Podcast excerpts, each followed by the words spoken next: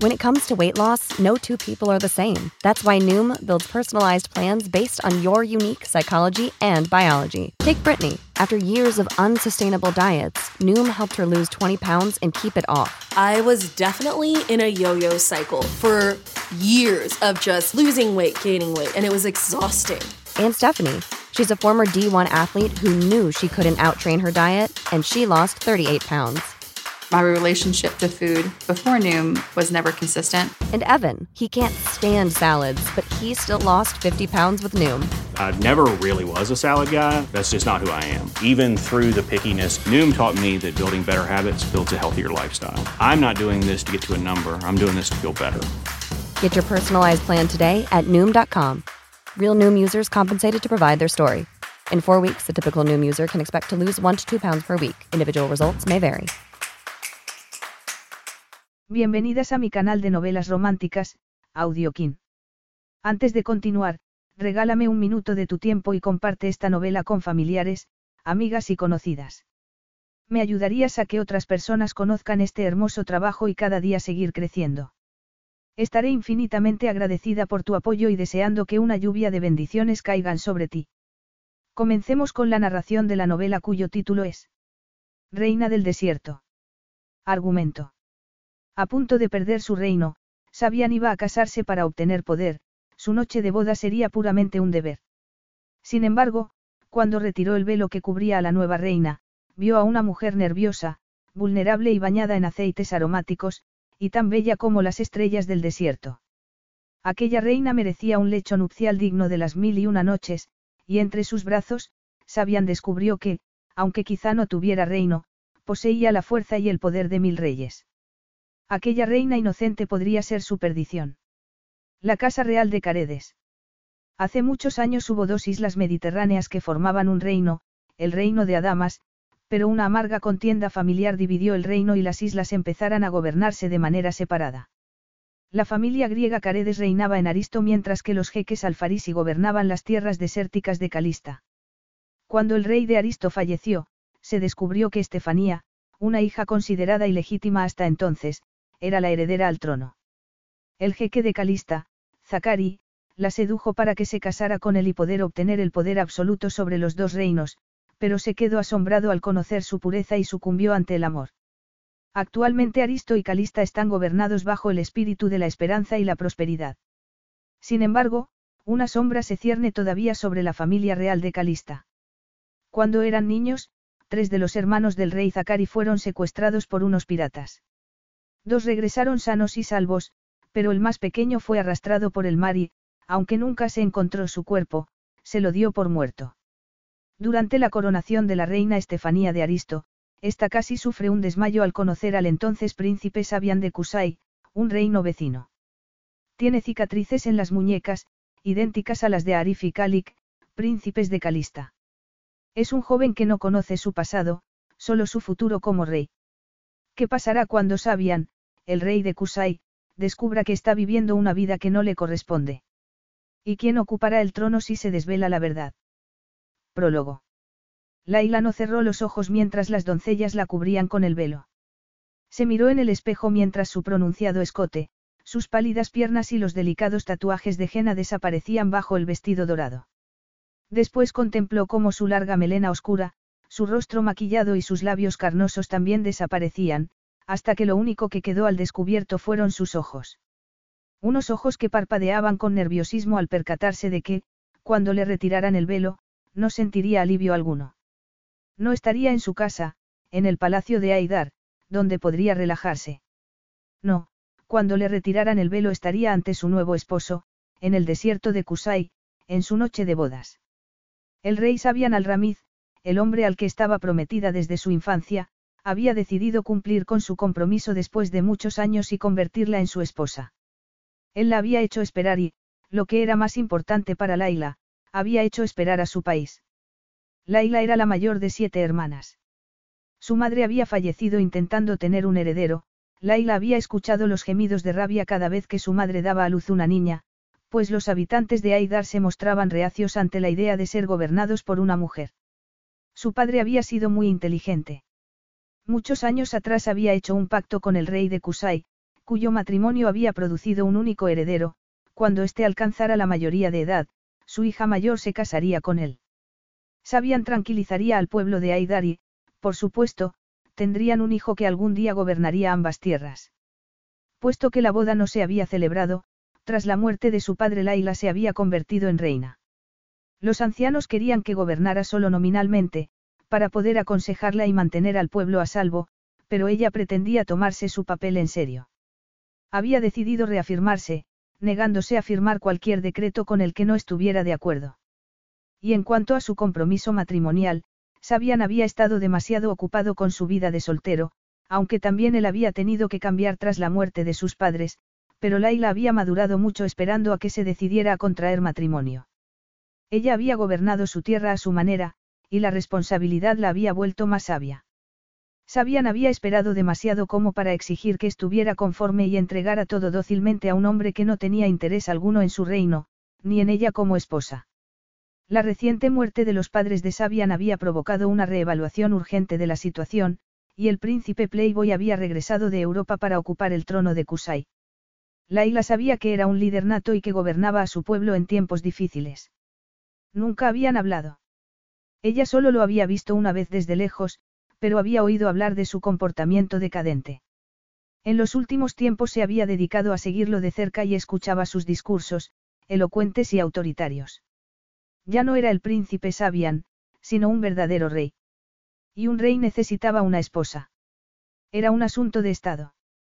Laila era consciente de ello y, sin embargo, había visto cómo el hombre que algún día sería su esposo vivía su vida de forma libertina, lo cual hacía que se pusiera celosa en lugar de enojada. Celosa por el hecho de que estuviera bien visto que Sabian tuviera amantes, y que viviera libre y despreocupadamente mientras ella esperaba. Laila tenía 26 años. Y aquella noche, por fin, era su turno. Aquella noche, independientemente de que fuera por un matrimonio de compromiso, y aunque fueran a pasar separados la mayor parte de sus vidas, aquella noche, él la llevaría al desierto de Kusai.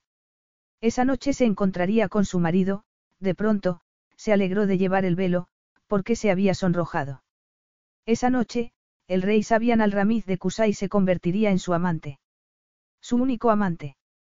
Curiosamente, ella deseaba que él fuese un poco menos apuesto, que el rostro que había visto en los periódicos, en la televisión y en Internet no fuera tan atractivo.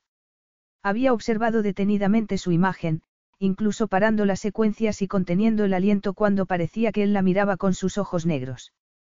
Sin duda, su aspecto era el de un miembro de la realeza. Su nariz romana, sus pómulos pronunciados y su espeso cabello oscuro. Provenía de un importante linaje. Además, mostraba seguridad en sí mismo, ella lo había observado desde lejos, cuando habían coincidido en los mismos actos. Laila, oculta tras un velo, había observado a su futuro esposo, confiando en que aquellos ojos negros la descubrieran, que él le dedicara una sonrisa o cualquier gesto que indicara curiosidad por su futura esposa. Sabian no le había dedicado nada. Menos que nada. El año anterior, había permanecido a su lado durante la coronación de la reina Estefanía de Aristo y, simplemente, la había ignorado. El recuerdo del desprecio que había mostrado aquel día, y del evidente aburrimiento que sentía ante la unión venidera, seguía humillando a Laila. Majestad, ella cerró los ojos con impaciencia cuando Imran, uno de sus consejeros, entró en la habitación aprovechando que ya estaba cubierta por el velo para darle algunos detalles de última hora, y para pedirle instrucciones antes de que su reina se tomara una semana libre y dejara sus deberes oficiales. Y necesitamos que firme de manera urgente la propuesta rectificada de la mina de zafiro. Era el día de su boda. Sin embargo, el deber era prioritario y, en tanto que reina de Aidar, ella tenía muchos deberes. Un sequito la había acompañado a Kusai para la boda, un equipo de consejeros, las doncellas y Baja, su doncella personal. Los consejeros y los respetables ancianos habían mostrado su contrariedad desde el primer día que la reina había dado su opinión y se había negado a continuar con la manera anticuada y tradicional de hacer las cosas, pero a pesar de la falta de apoyos. Laila continuó imponiéndose y recordándoles que puesto que era la reina, las decisiones finales las tomaba ella. Resultaba agotador estar continuamente revisando cifras y textos, sabiendo que su equipo estaba siempre al acecho de un momento de debilidad para poder introducir un documento sin que ella se percatara, o esperando a que se le pasara una cláusula, ellos deseaban que Aidar permaneciera como siempre, en lugar de aprovechar las grandes oportunidades que la riqueza de la tierra ofrecía a su pueblo. Todo esto puede esperar. Laila fulminó a Imran con la mirada. Hoy no firmaré nada. Todo puede esperar a que regrese. Tienen que comenzar las perforaciones. Comenzarán a mi regreso. Exclamó Laila. Cuando haya leído la enmienda y si doy mi aprobación, a pesar de sus duras palabras, las lágrimas se asomaban a sus ojos pintados. Unas lágrimas que no quería que Imran viera, así que se volvió hacia la ventana para contemplar el mar de Kusai. Era el día de su boda. No tenía derecho a ser nada más que una mujer durante un día y una noche. Al parecer no. También tenemos que hablar sobre la posibilidad de extender la visita del rey a Aidar, Imran no daba tregua. No podemos hablar hasta que me haya casado, respondió Laila dándole la espalda. Ahora, si me permites que continúe con mi boda, pronto podré centrar mi atención de nuevo en Aidar, al ver que no se marchaba, Laila continuó. Permite que te lo repita, nada, insisto, nada, puede ser aprobado en mi ausencia. Por supuesto, contestó Imran. Aunque claro está, si fuera urgente, confiaría en el comité de ancianos. Imran, se volvió hacia él con una mirada firme y sin lágrimas en los ojos. Tendré siempre el ordenador a mano y, si por algún motivo no pudierais contactar conmigo a través de ese medio, tomarás un helicóptero y vendrás a verme al desierto. Había pensado que Su Majestad preferiría que no la molestaran, dijo Imran. Ya te lo he dicho en otras ocasiones, nunca confíes en que puedes adivinarme el pensamiento. Por supuesto, Majestad. Se marchó y, aunque solo faltaba un momento para su boda, el nudo de tensión que tenía en el estómago se debía a Imran. Respira, dijo Baja con amabilidad. Baja, su querida Baja, la mujer que permanecía en silencio durante las reuniones pero que lo escuchaba todo. Baja, la que veía las lágrimas que ella derramaba algunas noches. Baja, la única persona que comprendía verdaderamente el peso que cargaba diariamente sobre sus hombros. Aprovechará el tiempo que yo esté fuera para hacer algo, suspiró Laila. Sería una estupidez, dijo Baja. Tus órdenes han sido muy claras. Ellos tergiversan mis palabras. Entonces escríbelas. Laila le estaba muy agradecida a Baja por su inteligencia y su paciencia, y confiaba en ella casi plenamente. Casi, porque había aprendido hacía mucho tiempo que la única persona en quien podía confiar era en ella misma. Lo haré. Bueno, primero has de casarte, dijo Baja. La guiaron a través del palacio de Kusai, por sus corredores cubiertos con retratos de antepasados.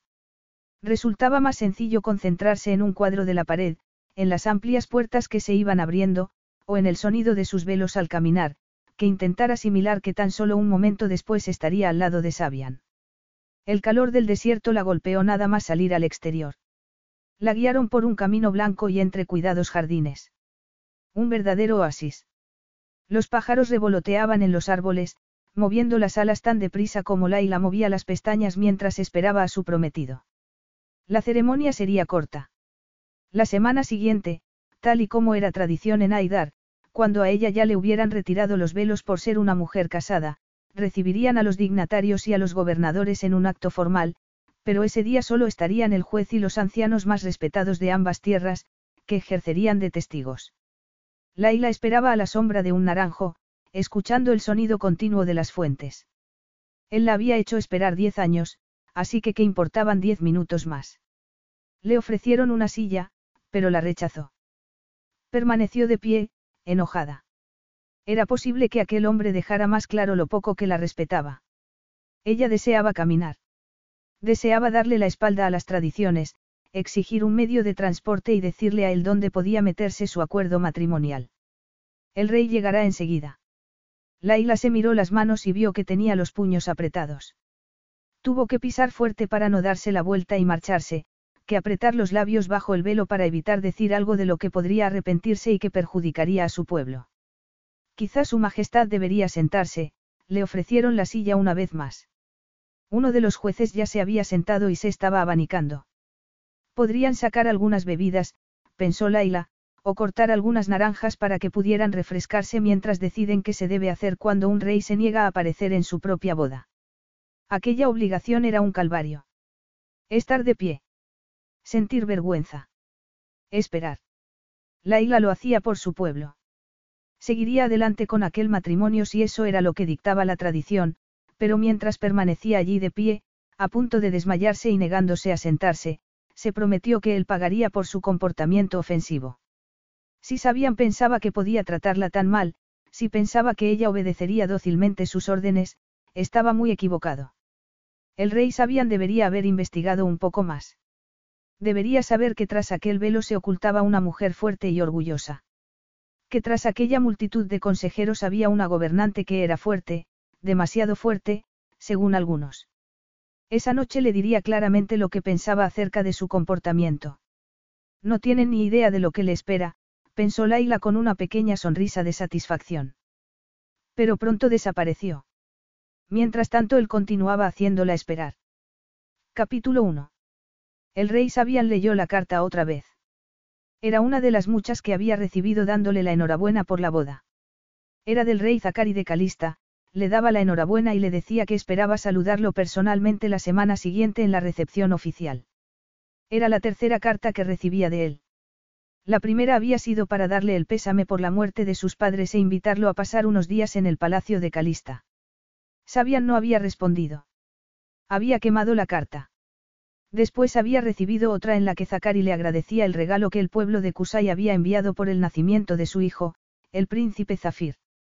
Sabian tampoco había contestado, pero había guardado la carta algunos días, sacándola para leerla una y otra vez, hasta que al final decidió tirarla al fuego. Y ahora la tercera. No hay nada indecoroso en ella, pensó Sabian mientras la leía por enésima vez. No sabía qué era lo que buscaba en aquellas palabras. Recibía decenas de cartas como aquella, sin embargo, con esa no podía evitar intentar leer entre líneas. Su prometida lo estaba esperando y él sabía que era imperdonable que llegara tan tarde, pero continuó cavilando sobre la carta. Era una carta formal del rey Zacari de Calista y de su esposa, la reina Estefanía de Aristo. Su matrimonio había reunificado el reino de Adamas. Entonces, ¿por qué Zacari había decidido escribir con papel del reino de Calista, en lugar de emplear el papel con el emblema de Adamas, se preguntaba Sabian. Miró el escudo de armas, pasó un dedo sobre el emblema, y no pudo comprender por qué le preocupaba, pero así era. Estaba preocupado desde el día de la coronación de la reina Estefanía, desde que ésta lo había mirado a los ojos y él había notado su sorpresa. No, no era sorpresa, se dijo Sabian. Estefanía había estado a punto de desmayarse mientras hablaba con él, hasta que su marido se percató de que había un problema y, con cuidado, la sacó de allí. Resultó que estaba embarazada y así se explicó todo. Pero no era así. Porque el problema de su alma había comenzado antes de que Estefanía lo saludara, él había pasado por la fila de felicitaciones, ejerciendo su papel de rey. El corazón había comenzado a latirle muy deprisa, ese latido que lo despertaba por las noches, y que sentía en ese mismo instante. Aunque no podía aceptarlo como tal, era producto del miedo. Todo está preparado, Majestad. Sabian no se volvió cuando Akmal, el visir, entró en la habitación y le habló. Su prometida lo espera. Él podía reconocer un ligero tono de inquietud en la voz de Akmal. Después de todo, su prometida, la reina Laila de Aidar, llevaba un rato esperándolo. Todo estaba preparado para que comenzara la ceremonia y el novio no había aparecido. Akmal se había dirigido de nuevo a la Cámara Real para asegurarse de que no le había sucedido nada y lo había encontrado tal y como estaba la última vez, de pie, junto a la ventana, sujetando una carta en la mano y contemplando el mar. Iré enseguida. Majestad, le sugiero que. ¿Has oído lo que he dicho? Sabian se volvió, furioso, recordándole a su ayudante quién era el rey. Vestido con el uniforme militar de Kusai, el pecho decorado con medallas, las piernas cubiertas por unas botas de cuero negro, la espada enfundada en un lateral y el cordón dorado sujetando su cufilla, la presencia de Sabian era imponente. Era un hombre alto, fuerte y de hombros anchos, no necesitaba medallas ni espadas para imponer respeto. La novia puede esperar hasta que esté preparado. Akmal sabía que no debía discutir así que hizo una pequeña reverencia y se marchó. Otra vez solo, Sabian continuó contemplando el mar. Sabía que ella podía esperar. Había esperado muchos años a que llegara ese día. Estaba prometido con ella desde la infancia, y deberían haberse casado diez años atrás, pero él había elegido no hacerlo para disfrutar de su libertad. Sin embargo, aquello había terminado. Sabian salió a la terraza y deseó que tuviera vistas al desierto y no al mar, al desierto, donde le encontraba la paz. Al desierto, donde esa noche llevaría a su esposa. La mera idea lo aburría. Desde la muerte de sus padres en un accidente de avión, sus consejeros habían trabajado contra reloj. Su vida de Playboy estaba a punto de terminar.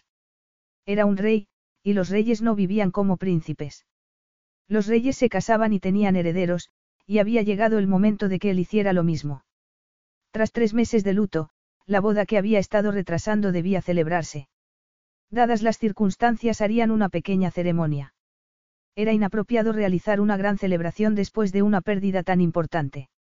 Al día siguiente se informaría al pueblo de que el rey se había casado, y él se retiraría al desierto con su esposa antes de celebrar la recepción oficial. Tras otro periodo de duelo se celebraría la coronación, y entonces el pueblo lo festejaría. Quizá fuera una doble celebración. Los consejeros habían insinuado que nueve meses después de la boda estaría bien que hubiera un príncipe en camino. Akmal le había aconsejado que se abstuviera de mantener encuentros sexuales una semana antes de la boda para asegurarse de que su semilla fuera abundante y potente. Era un consejo que él había desoído. Siempre era abundante. Aquello no era más que un matrimonio de conveniencia. Aidar trataba de salir adelante bajo el gobierno de una mujer, y la presencia fuerte y ocasional de Sabian ayudaría a guiar al país. Por supuesto, tendría una amante. O varias, quizá. No tenía intención de dormir solo por las noches. La inquietud que sentía no era debida a los nervios provocados por la boda, y no era el orgullo lo que hacía que negara que se sentía inquieto. Mucho antes de que se anunciara la boda, mucho antes de que sus padres se mataran, sentía cierta inquietud en el alma. Un problema que no era capaz de definir. Cuando miraba la carta buscando alguna pista que probablemente fuera inexistente, pensaba que estaba volviéndose loco. A veces se despertaba por las noches con el corazón acelerado. Si una bella mujer estaba a su lado en la cama, él se levantaba y se vestía, o la enviaba a la habitación de las amantes. No era así como le gustaba estar. Tenía el corazón acelerado y le costaba respirar mientras contemplaba el mar, sentía náuseas, como si estuviera ahogándose. Notaba que el sudor se formaba en su frente, y como si su cuerpo se meciera con las olas. Igual que otras veces, le ardían las cicatrices que tenía en las muñecas. Recorrió el extenso mar con la mirada sin saber qué era lo que buscaba, y después miró a otro lado, deseando que se calmara su corazón y aquella locura terminara. Trató de consolarse con la idea de que pronto estaría en el desierto.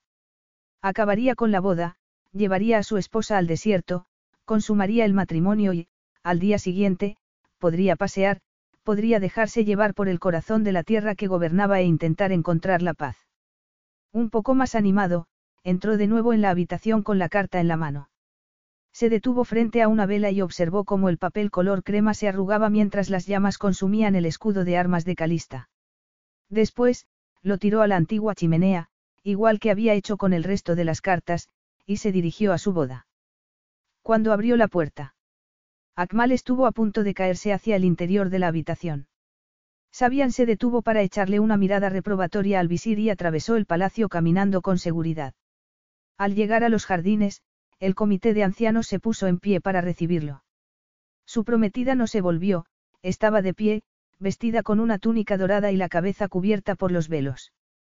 Cuando Sabian se acercó a ella, bajó la mirada al suelo. Él no esperaba encontrarse con aquello. Aidar era un lugar estricto con las tradiciones. Las mujeres permanecían cubiertas hasta después de la boda.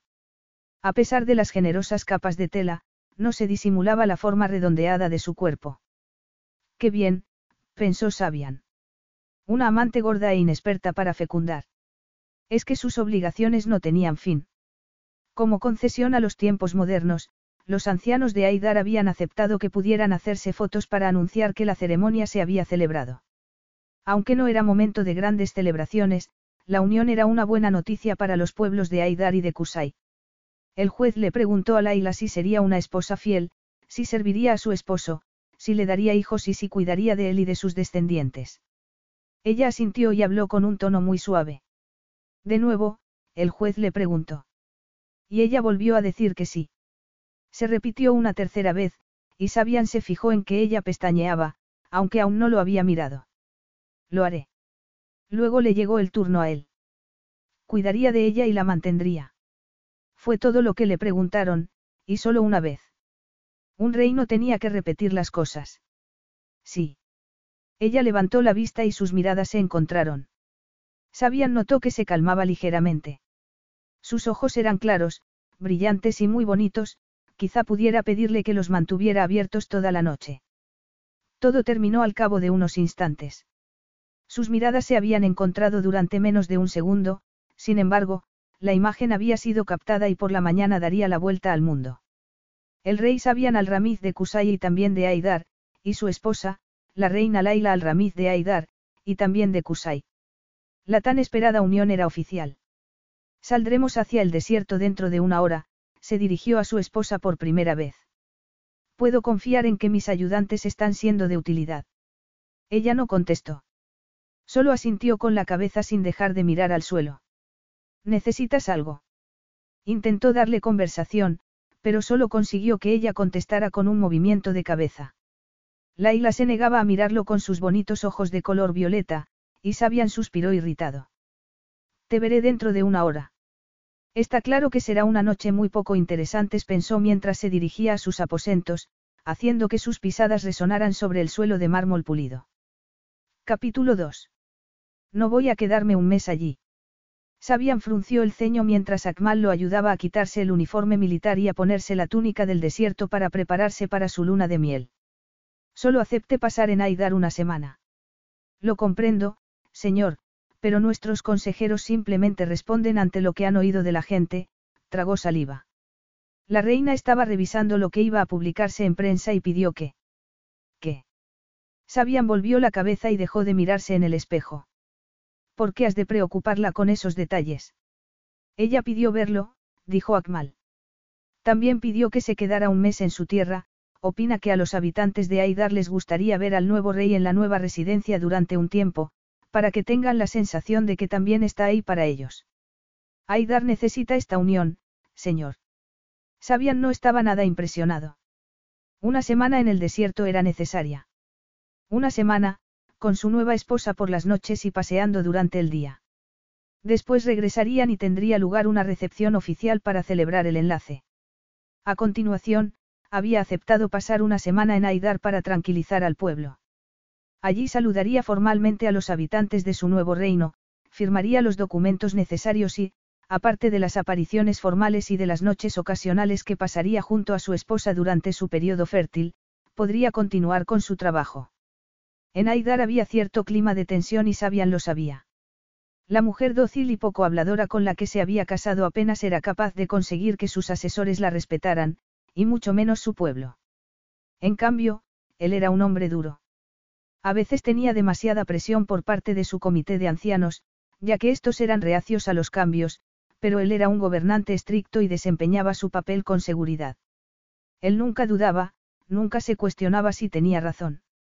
Sí, escuchaba a sus asesores, reflexionaba, pero siempre tomaba sus decisiones, y una vez tomadas, no había quien las cambiara. Nadie se atrevía a hacerlo. Ser reina debe ser un tormento, pensó Sabian con una sonrisa. Dos semanas. Akmal frunció el ceño con preocupación, puesto que ya había hablado con la reina. Dile que estoy dispuesto a estar en su país dos semanas. Creo que sería mejor estar un mes en Aidar. Se oyó una voz dulce en la habitación y Akmal y el ayudante quedaron sorprendidos al ver que Laila entraba, sin que la hubieran invitado, en los aposentos del rey. No puede estar aquí, Akmal se apresuró a cruzar la habitación para sacarla de allí, pero sus ojos azules lo detuvieron. Haga el favor de llamarme, Majestad, dijo tras el velo. Akmal hizo una reverencia. El pobre hombre se debatía entre seguir el protocolo y proteger a su señor.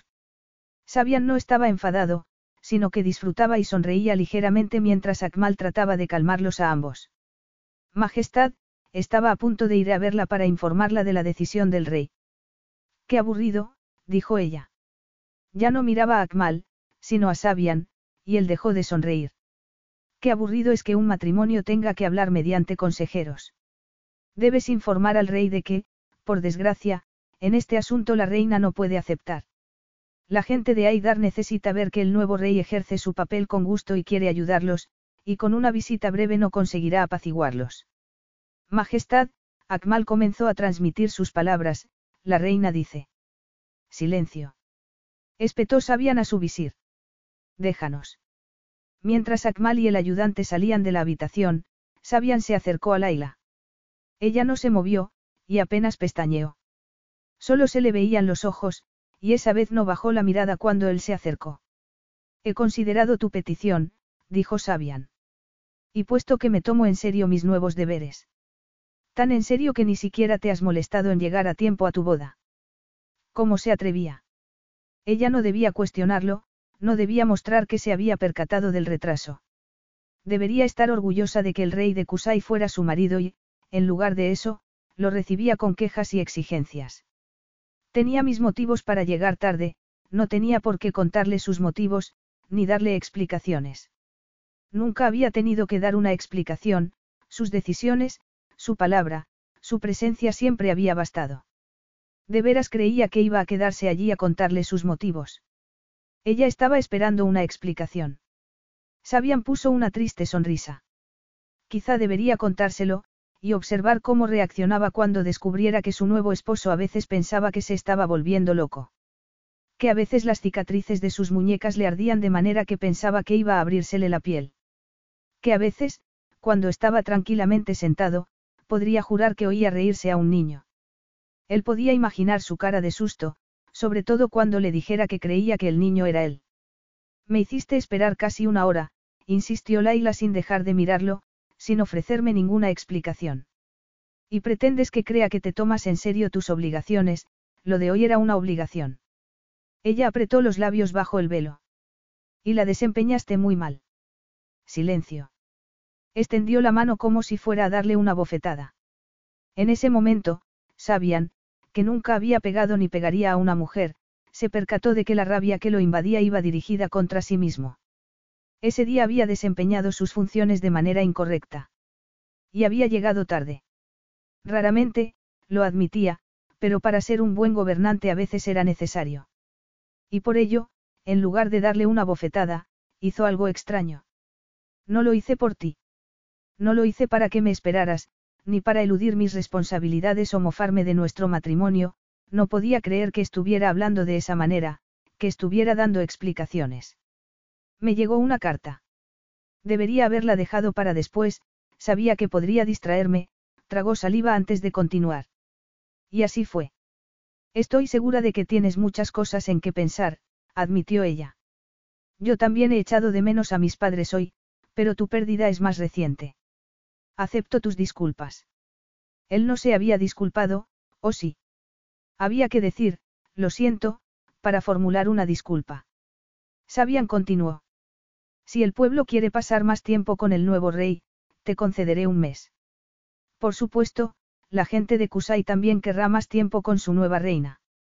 Sugiero que después de nuestra estancia en el desierto, pasemos una semana aquí, en lugar de dirigimos directamente a Aidar después de la recepción formal.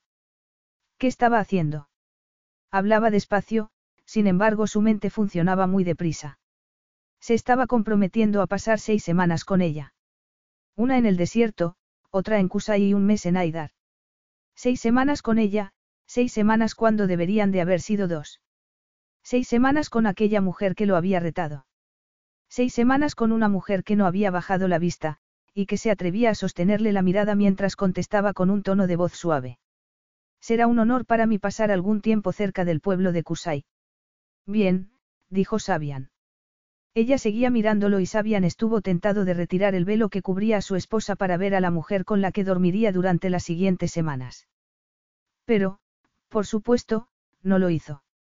Abrió la puerta y, una vez más, Akmal estuvo a punto de caerse dentro de la habitación. Supongo que lo has oído, dijo Sabian. Nos quedaremos en Kusai una semana después de la recepción. Luego, la reina y yo pasaremos un mes en Aidar. Puedes anunciar esa información junto con la foto de la boda. Laila asintió y salió de la habitación. En la puerta, se detuvo para dirigirse a Akmal. Tráeme la nota de prensa cuando esté redactada para que dé mi aprobación, se volvió un instante hacia Sabian.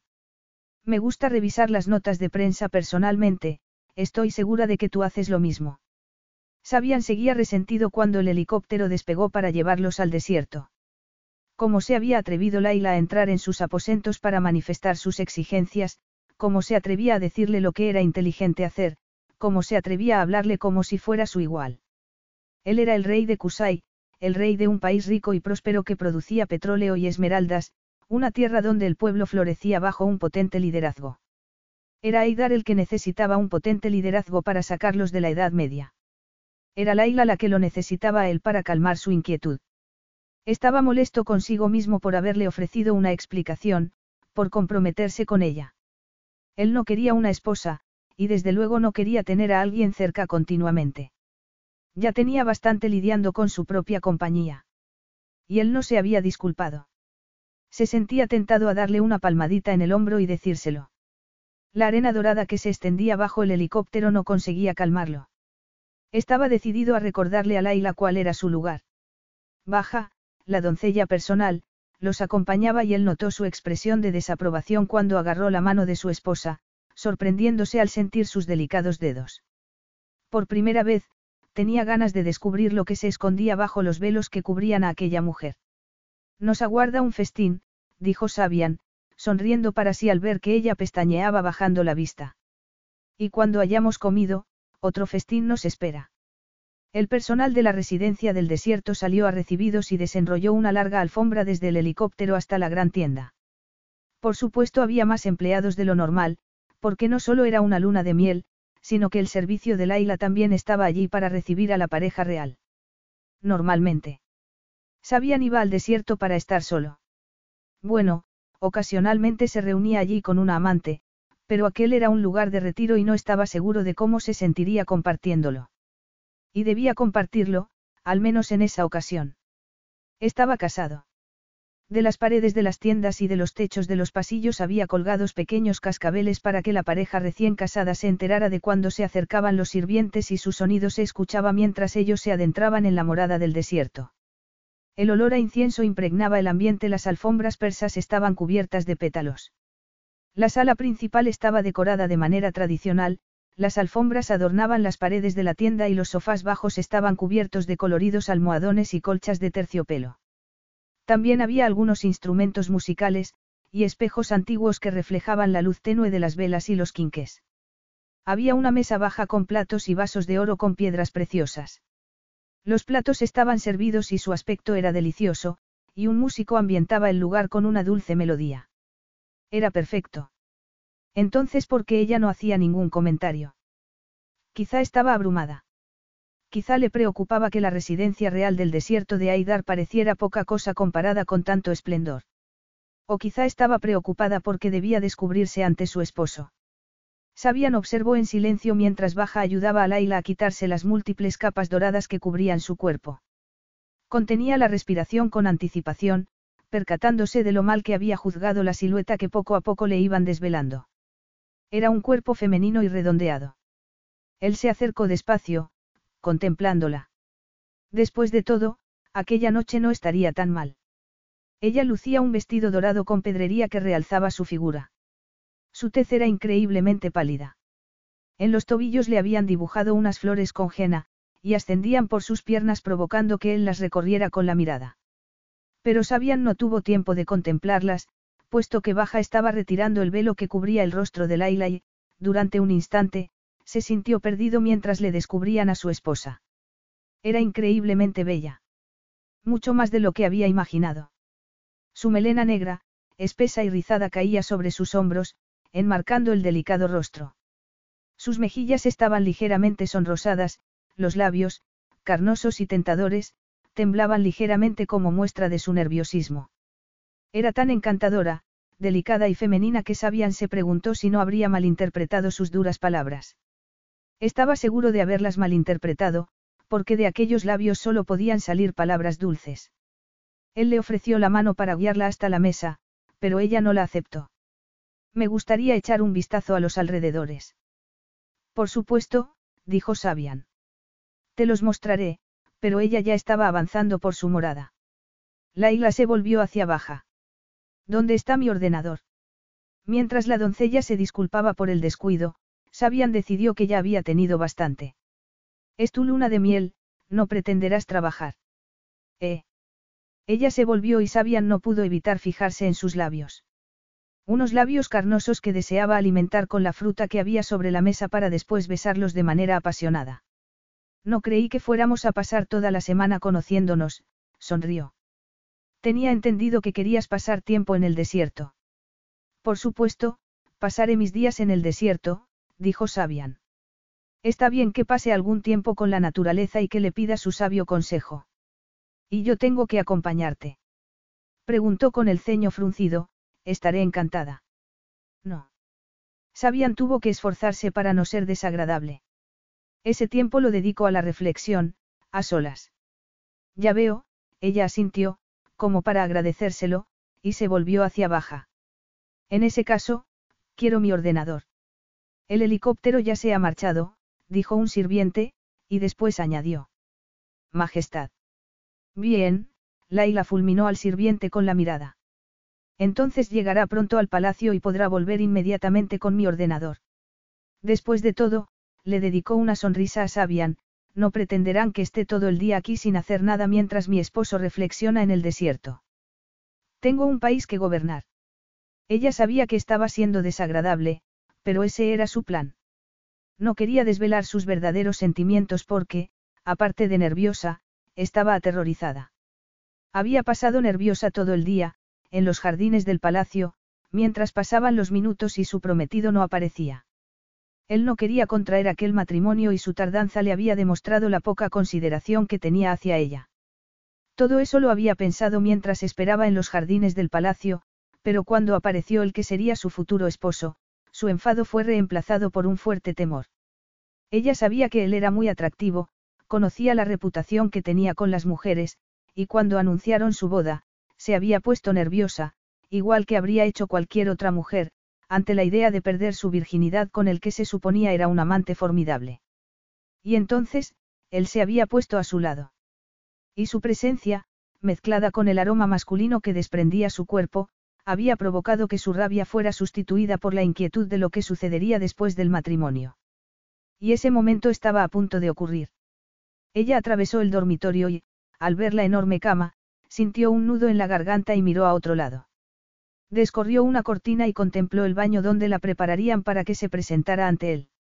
Había espejos por todos lados, una gran bañera en el centro, flanqueada por taburetes desde donde la enjabonarían las doncellas.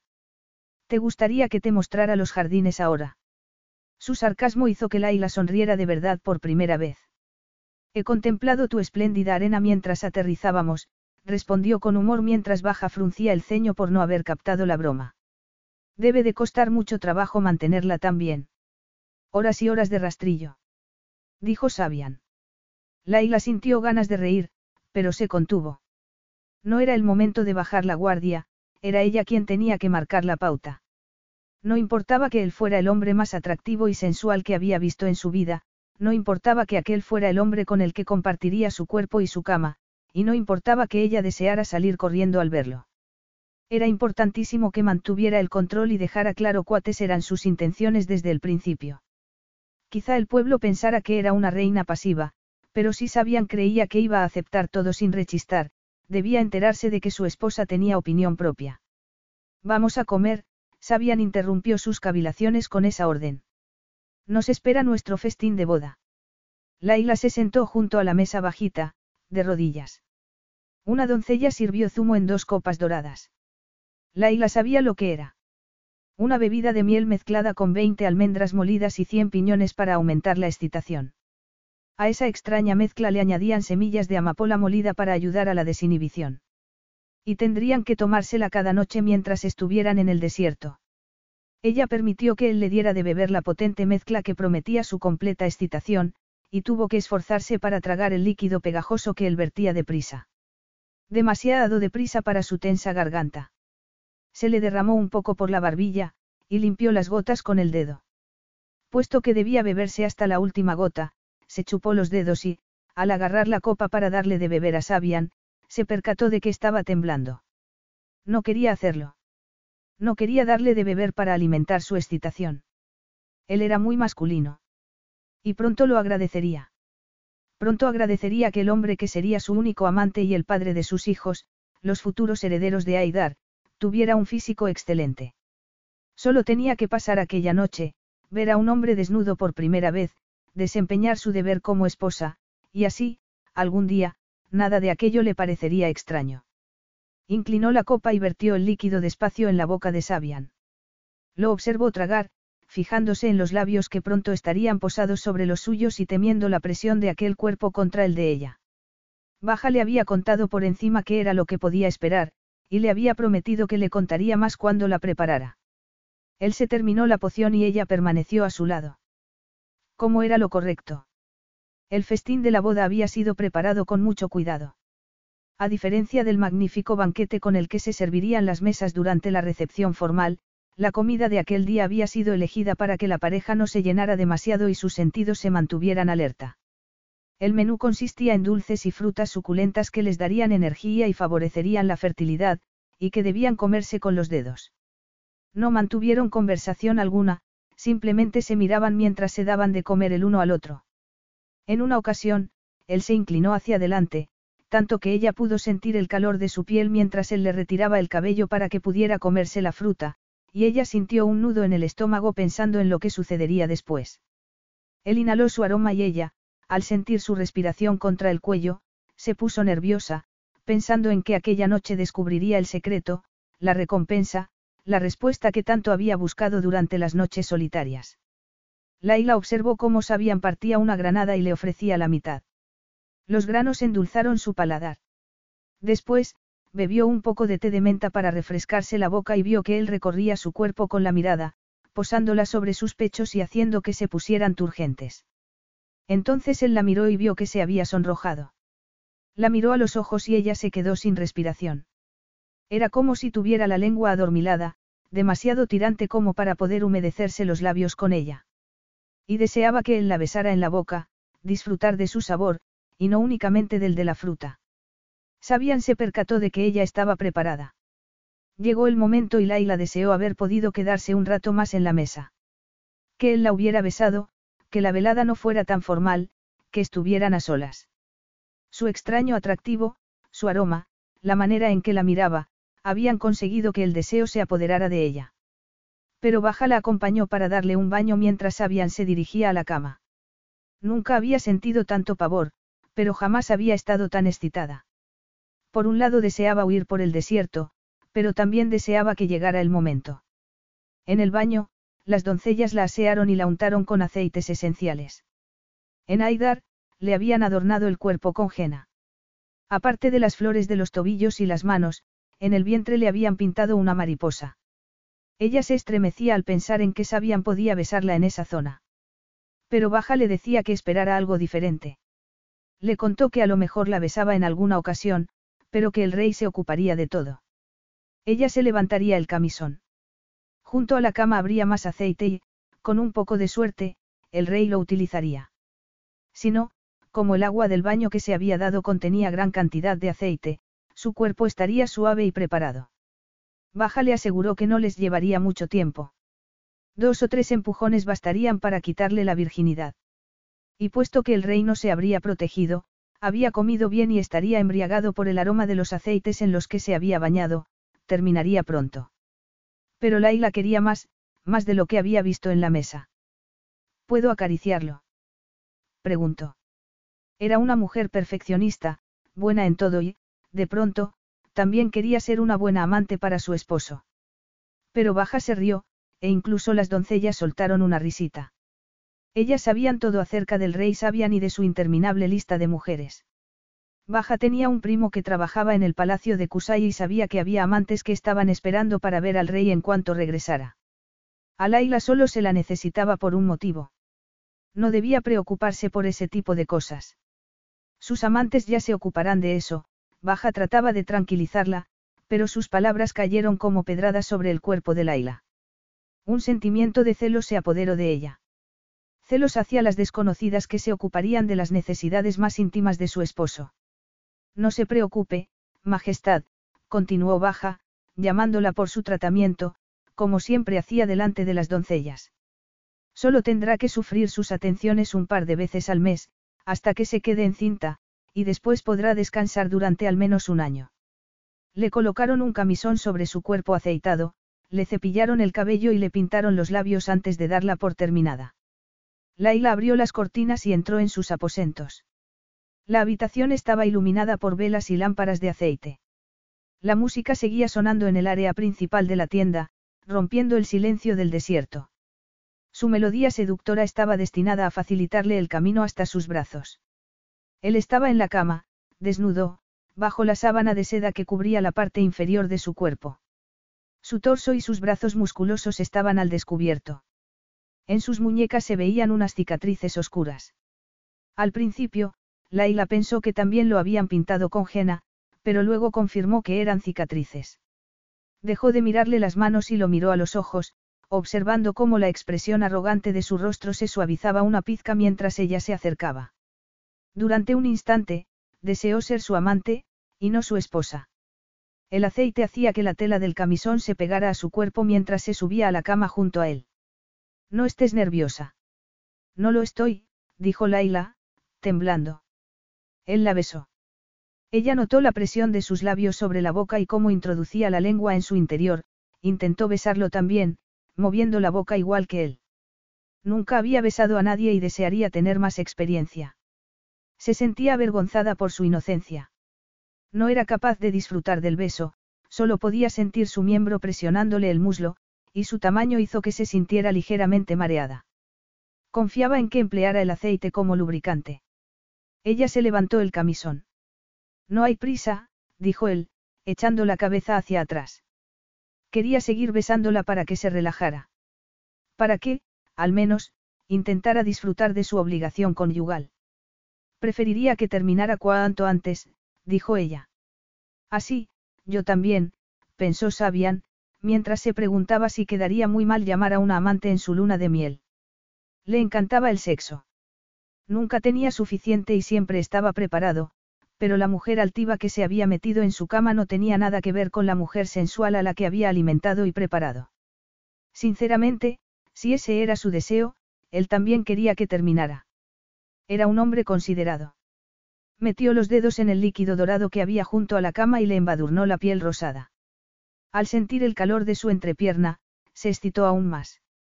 Laila vio que su miembro crecía todavía más y sintió un nudo en la garganta. Notaba que él tenía la mano, allí, y al ver su erección, estuvo a punto de marearse. Él vio que estaba mirándolo y notó esa mezcla de terror y fascinación. Con el dedo, le acarició el sexo y se detuvo sobre su punto más sensible. Ella deseó cerrar las piernas. No le parecía bien que él la acariciara allí. Ahora, tú me untarás de aceite, a él le gustaba acariciarla, le gustaba sentir su cuerpo en los dedos. Laila podía sentir la presión que él ejercía en su entrepierna y que hacía que sintiera un revoloteo en el estómago, mientras metía los dedos en el aceite. Baja no le había advertido acerca de aquello. Ella no quería tocarle el miembro, pero pensó que quizá ayudaría a que después todo resultara más fácil. Se obligó a hacerlo, tomó un poco de aceite y lo untó sobre su cuerpo, mirando hacia otro lado para no fijarse en sus impresionantes proporciones. Pero involuntariamente volvió a posar la mirada en él. Era muy diferente a como esperaba. Bajo sus dedos, la piel era suave como el terciopelo. Más. Él seguía acariciándola. Y a ella no le gustaban las extrañas sensaciones que estaba experimentando. Quería tener más control, así que terminaría con aquella diversión. Estaba en el momento más fértil. La boda la habían organizado en función de su ciclo menstrual. Su manera de reaccionar ante él la molestaba. Era el momento de ser valiente, de que aquello terminara, de recuperar la cabeza. Ahora, retiró la mano de Sabian de su entrepierna y se tumbó. Hazlo ahora. Sabian estaba cansado de sus juegos. Había notado que ella se había relajado un instante, sin embargo, se resistía a disfrutar de sus caricias. Una lástima, porque era una mujer muy bella. Y podría besar de maravilla si aprendiera, y conocer el placer si se lo permitiera. Quítate el camisón, dijo Sabian. Ella obedeció y separó las piernas. Sabian estaba nervioso. Por primera vez, sentía una pizca de temor mientras empujaba suavemente sobre la entrada del cuerpo de una mujer. Se fijó en su cuerpo para mantenerse excitado e inclinó la cabeza para lamerle un pecho. Sin embargo, no obtuvo respuesta alguna por parte de ella. Laila estaba aterrorizada pero no podía demostrarlo. Nunca podría mostrarle a nadie sus temores íntimos. Era una reina, siempre segura de sí misma. Sabian acercó el rostro al de ella y notó las lágrimas en su mejilla. Estaba a punto de penetrarla y sabía que ella quería que aquello terminara cuanto antes, que a pesar de sus lágrimas silenciosas, tenía que hacerlo, y él estaba enfadado. Enfadado porque ella se negaba a intentar disfrutarlo, enfadado por sus maneras de mártir, enfadado porque lo hubiera apremiado para que terminara cuando él quería besarla y darle placer. Una extraña ternura se apoderó de él en el último momento. No eran sus lágrimas saladas las que lo habían conmovido, ni su belleza la que hizo que se cuestionara su deber. Era ella. Esa imagen de ella que había visto en la mesa y, durante un instante, en su cama. Pero más que eso, era la mujer que había entrado en su habitación para decirle que debería haberlo hecho mejor la que lo intrigaba. Ella había insistido en conseguir lo mejor de él y él estaba dispuesto a dárselo. Aquella mujer estaba nerviosa y Sabian se sentía culpable. Ella había tenido que esperar para casarse con él. Por supuesto, no podía ser de otra manera. Él debía tomar a una mujer virgen como esposa. Debido a su negativa a comprometerse durante años, él le había negado ese placer. Le habían negado el bienestar y el consuelo. Eso era lo que el sexo significaba para Sabian. Una manera de escapar, una forma de vivir el momento. Él podía ofrecérselo ahora, si ella se lo permitiera. Había imaginado un futuro diferente, un futuro que también podría ser de ella si quisiera aceptarlo. Un lugar para ambos. Él deseaba que Laila también lo viera, que se desapareciera el deber y la conformidad, que el consuelo que él estaba encontrando esa noche también lo encontrara ella. No tiene por qué ser así, titubeó él antes de probar sus lágrimas con los labios. No tiene por qué ser un deber, la besó en la mejilla e intentó ofrecerle consuelo, pero ella apartó la cara. Tus amantes pueden acostarse contigo, dijo Laila. Deja que sean ellas quienes te digan lo maravilloso que eres, yo solo quiero terminar. ¿Por qué iba a yacer con una amante? Le susurró Sabian al oído. Porque eso es lo que harás, yo estaré en Aidar, tú estarás aquí. Así que estaba celosa. Sabian sonrió de manera triunfal, sin embargo, al pensar en sus palabras se percató de un detalle. La mujer que yacía a su lado estaba al mismo nivel que él. Y no solo por el hecho de que fuera una reina. Lo retaba y, curiosamente, él quería algo más de ella. Toda ella, quizá. ¿Para qué vamos a querer tener amantes si nos satisfacemos el uno al otro? Se había retirado de su entrepierna, con una mano le acariciaba el trasero y con la otra uno de sus senos. Entonces, acercó la cabeza a su pezón y se lo mordisqueó. Tenemos una flota de aviones a nuestra disposición, la miró. Y siempre está el teléfono. Ella se rió al imaginarse susurrándole por teléfono desde la cama, sorprendida por la excitación que le producía pensar en los juegos que podían jugar, y en el hecho de que pudieran construir sus propias vidas, y de que las costumbres antiguas no tenían por qué continuar. Mi deber es satisfacerte, Laila, se introdujo su pezón en la boca y succionó con fuerza hasta que ella se retorció de placer. Y, a pesar de mi actuación anterior, si me tomo en serio mis deberes, no querrás irte por el mal camino. El mal camino. Si no estoy a la altura que debería estar un esposo, dijo Sabian, deslizando la lengua por su cuerpo hasta llegar al dibujo de la mariposa y sintiendo la suave curvatura de su vientre en la mejilla. Laila se percató de que él le atribuía los mismos derechos que tenía él. Ella sabía que eso sucedía. Su hermana Noor estaba casada con un príncipe impotente para las mujeres y Noor tenía permiso para tener un amante de manera discreta, era diferente, porque su hermana era princesa y ella era la reina, pero porque iba a necesitar un amante. Sabian comenzó a acariciarla de nuevo mientras le besaba el vientre, contándote con las manos y la boca que tenía derecho a disfrutar, transportándola a un nuevo mundo, compartiendo con ella el secreto de que aquel era su derecho. Y entonces, movió la cabeza hacia abajo y besó una mariposa diferente. En ese momento supo que ella era suya. ¿Cómo le gustaban las mujeres? Cómo le gustaba sentir que se volvían locas bajo sus manos. Pero nunca había sentido tanto placer como cuando el cinismo de Laila se derretía bajo sus labios. Le acarició el punto más sensible con la lengua y notó cómo a ella le temblaban los muslos. Al oír que gemía, supo que estaba preparada. Pero primero quería conseguir que lo besara, así que posó los labios sobre los de ella y, esa vez, Laila lo besó. Ella introdujo la lengua en su boca y le mordisqueó el labio. Después, él la besó de manera apasionada y enterró los dedos en su cabello. Presionó su cuerpo contra el de ella, casi olvidándose de su inocencia, porque Laila estaba desesperada porque la poseyera. Lila sollozó cuando él la penetró, y aterrado por su propia ferocidad, temiendo haber sido demasiado brusco, él levantó la cabeza, vio sus lágrimas y se amonestó a sí mismo, pero Laila estaba desatada bajo su cuerpo, como si fuera libre. Como si él la hubiera liberado, porque ella lo besaba en la mejilla y lo sujetaba para que la penetrara. Primero despacio, y después cada vez más deprisa. Y con cada movimiento, ella deseaba más. Ha terminado, Baja había estado paseando de un lado a otro pero al oír gemir a su señora se sentó con las doncellas, orgullosa de su reina y alegrándose de que aquella noche hubiera terminado para ella. Pero los gemidos continuaron, y las doncellas permanecieron sentadas con la cabeza agachada. Pronto habrá terminado. Laila deseaba que aquello no terminara nunca. A pesar de que le habían contado qué era lo que podía esperar, ella había soñado cómo podría ser aquella noche pero nada se ajustaba a la idea que se había hecho. Sabian la había trasladado a un lugar donde podía ser ella misma, una persona mejor, una verdadera mujer. Y la abrazaba mientras la poseía, y con cada movimiento le provocaba una sensación diferente, pero sobre todo, hacía que se sintiera segura. Le ardían los muslos, sentía tensión en el estómago y notaba la mejilla de Sabian junto a la suya. Lo único que oía era su respiración mientras él se movía despacio. Ella arqueó las caderas para que la penetrara más deprisa, pero él no se dejó llevar. Si acaso, comenzó a moverse más despacio todavía, mientras ella le suplicaba con los movimientos de su cuerpo. Nada más penetrarla, Laila había sentido una quemazón. Sin embargo, mientras se movía despacio, notaba un dolor diferente. Pronunció su nombre, suplicando. Apenas reconocía su propia voz, aquel sollozo, aquel gemido que provenía de sus labios. Clavó los dedos en su espalda, pidiéndole que se moviera al mismo ritmo que ella, sin embargo, él no obedeció.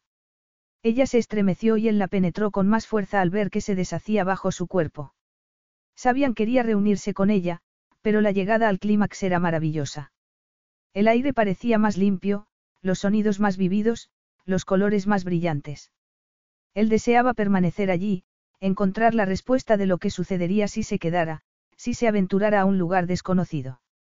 La besó en los labios y la miró a los ojos, mostrándole una manera diferente. Así es como podría ser. Ella creía que su cuerpo estaba agotado, pero no era cierto. Él la abrazó y comenzó a besarle los párpados, la boca, el rostro, las orejas mientras la penetraba al ritmo que ella arqueaba las caderas. Ella gemía y suplicaba porque sentía que estaba al límite pero no se atrevía a aventurarse. Sabían ya había pasado la frontera y se movía muy deprisa. De pronto, se quedó quieto y derramó su esencia. Ella se estremeció con fuerza y comenzó a sacudir el cuerpo mientras él se vaciaba en su interior.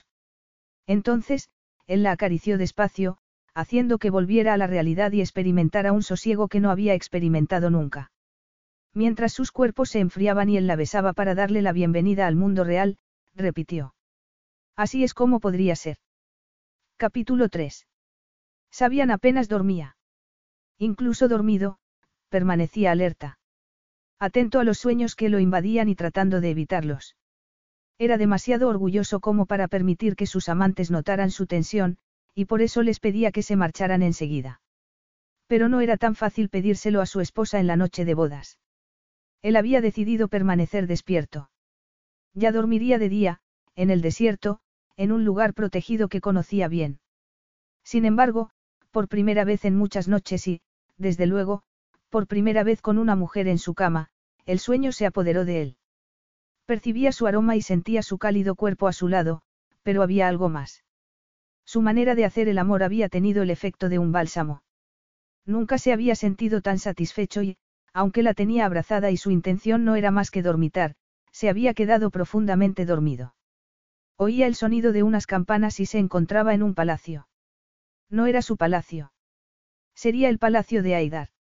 No, al ver las fotos de las paredes supo que aquello no era un sueño, sino un recuerdo. Podía oír el sonido desinhibido de una risa, y provenía de un niño que se parecía a él. Había un pajarito.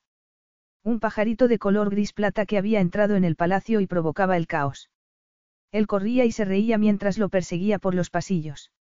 Una sensación de júbilo se apoderaba de él mientras las doncellas trataban de acorralar al pájaro con las escobas.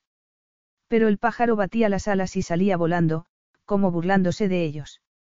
El niño se reía a carcajadas, con una alegría que provocaba que se calentara la sangre que corría por sus venas, y que normalmente fluía helada. Una alegría genuina, como la que nunca había conocido. En ese momento era capaz de sentirla. A pesar de que lo estaban regañando. Recordaba el hueco que había dejado su diente de leche y que mostraba al sonreír. También el rostro que reconocía como el de su madre cuando le pedía que saliera de allí. Le encantaba aquel sueño, adoraba ese lugar, ese palacio donde los niños todavía reían. Le gustaba sentir los dedos de Laila sobre sus hombros, el susurro de su respiración en la espalda mientras él soñaba. Había una playa. Agua, diversión y la libertad del inmenso mar, las caricias de los dedos de Laila sobre su muñeca, entonces, la inocencia terminó. El mundo seguro de aquel niño terminó cuando enfrentó al miedo por primera vez. Un miedo real que lo invadió por dentro y le robó la juventud en cuestión de segundos. Había sangre en el agua. Tenía el corazón acelerado y deseaba regresar al mundo real. Estaba atrapado en un sueño y quería despertar, porque pronto las sábanas quedarían empapadas en sudor y sabía que estaba a punto de gritar. Debía despertar antes de que ella presenciara la realidad. Pero no le dio tiempo, un grito invadió el silencio de la noche, su cuerpo estaba rígido, su corazón latía de forma acelerada, y entonces sintió algo inesperado. La pesadilla le resultaba demasiado conocida. Lo que era inesperado era el consuelo de su abrazo, sentir los labios de Laila sobre la nuca y la extraña sensación de calma que le proporcionaba. Gracias a los cascabeles Laila había oído que Baja y las doncellas se retiraban a los aposentos de los sirvientes y sabía que ya estaban a solas de verdad. El matrimonio se había consumado. Habían cumplido con el deber. Laila nunca había compartido la cama y, aunque estaba cansada, era demasiado consciente del hombre que tenía a su lado. Él le había dado la espalda al quedarse dormido. Ella oía el sonido de su respiración y también el del viento del desierto. Cada desierto tenía un canto diferente y, aquella noche, el desierto de Kusai cantaba con fuerza mientras ella intentaba dormir. Sabian era verdaderamente atractivo. Incluso dormido, de espaldas a ella y en la oscuridad, podía sentir su extraña belleza. Gracias a él se había vuelto más valiente. ¿Por qué no se resistía cuando sentía la llamada? Estiró la mano y le acarició la espalda. Deseaba darle la vuelta y abrazarlo, pero él estaba profundamente dormido y no se movió al sentir sus caricias. Así que no era tan valiente. Le acarició el brazo y después la muñeca, sintió la cicatriz bajo sus dedos. Entonces notó que él se movía y retiró la mano, consciente de que lo había importunado. A partir de ahí, empezó la tormenta. Su temor fue tan inmediato que, durante un momento, Laila pensó que había sucedido algo de verdad. Un fuego, un terremoto, o un ladrón. Al ver que se ponía tenso y que respiraba de forma acelerada, esperaba que saltara de la cama y que la amenaza se hiciera patente. Todo eso sucedió en segundos, y cuando gritó ella lo comprendió todo. El miedo era real, la amenaza estaba presente, pero solo para Sabian. Se percató de que estaba teniendo una pesadilla y sabía que él no querría que ella lo presenciara. Sabía que lo correcto sería darse la vuelta y fingir que estaba profundamente dormida, que su grito no la había despertado y que continuaba durmiendo cuando él se sentara en la cama y encendiera la luz, pero aún así, lo abrazó. No le habló a él, solo lo abrazó y lo besó en la espalda con delicadeza.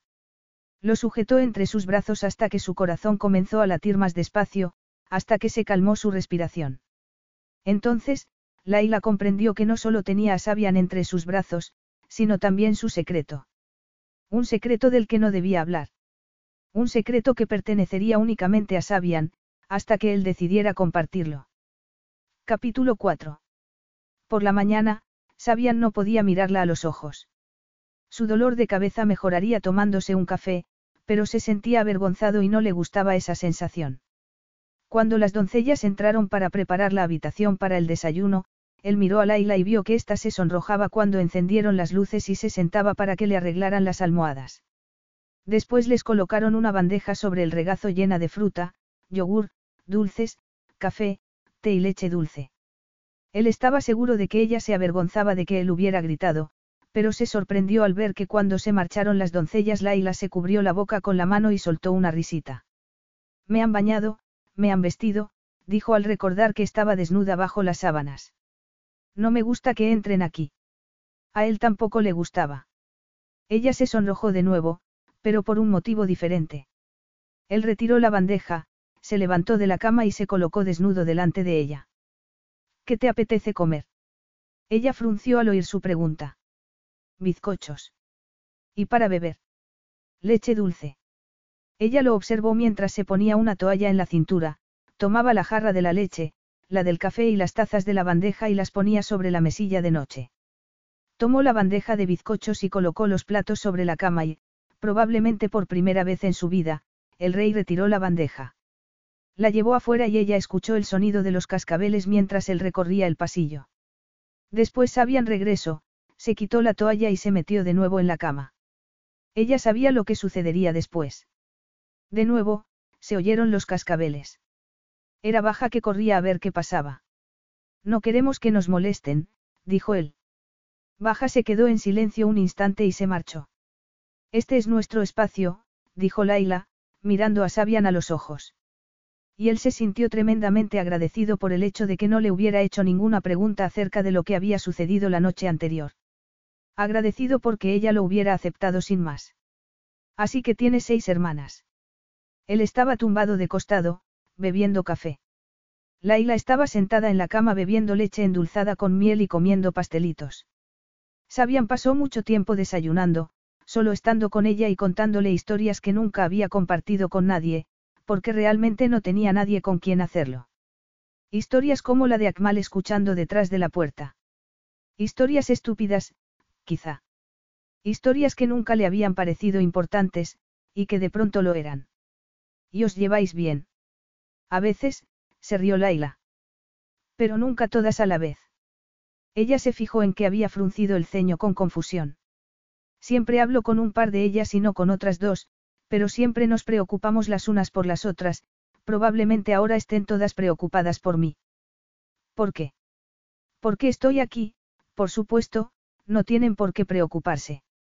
Ya saben que serás un buen marido y me darás herederos, sonrió y lo miró a los ojos. No es necesario que se preocupen. Sabian estaba sorprendido. Ella rompía todos los moldes. Lo retaba, lo satisfacía, y le ofrecía algo de lo que apenas podía disfrutar un rey, conversación. Una conversación sincera que no podía ser anulada por el estatus. Una mente y una voz que no podía callar ningún título. Él nunca había imaginado que su esposa, su obligación como rey, le aportaría algo así.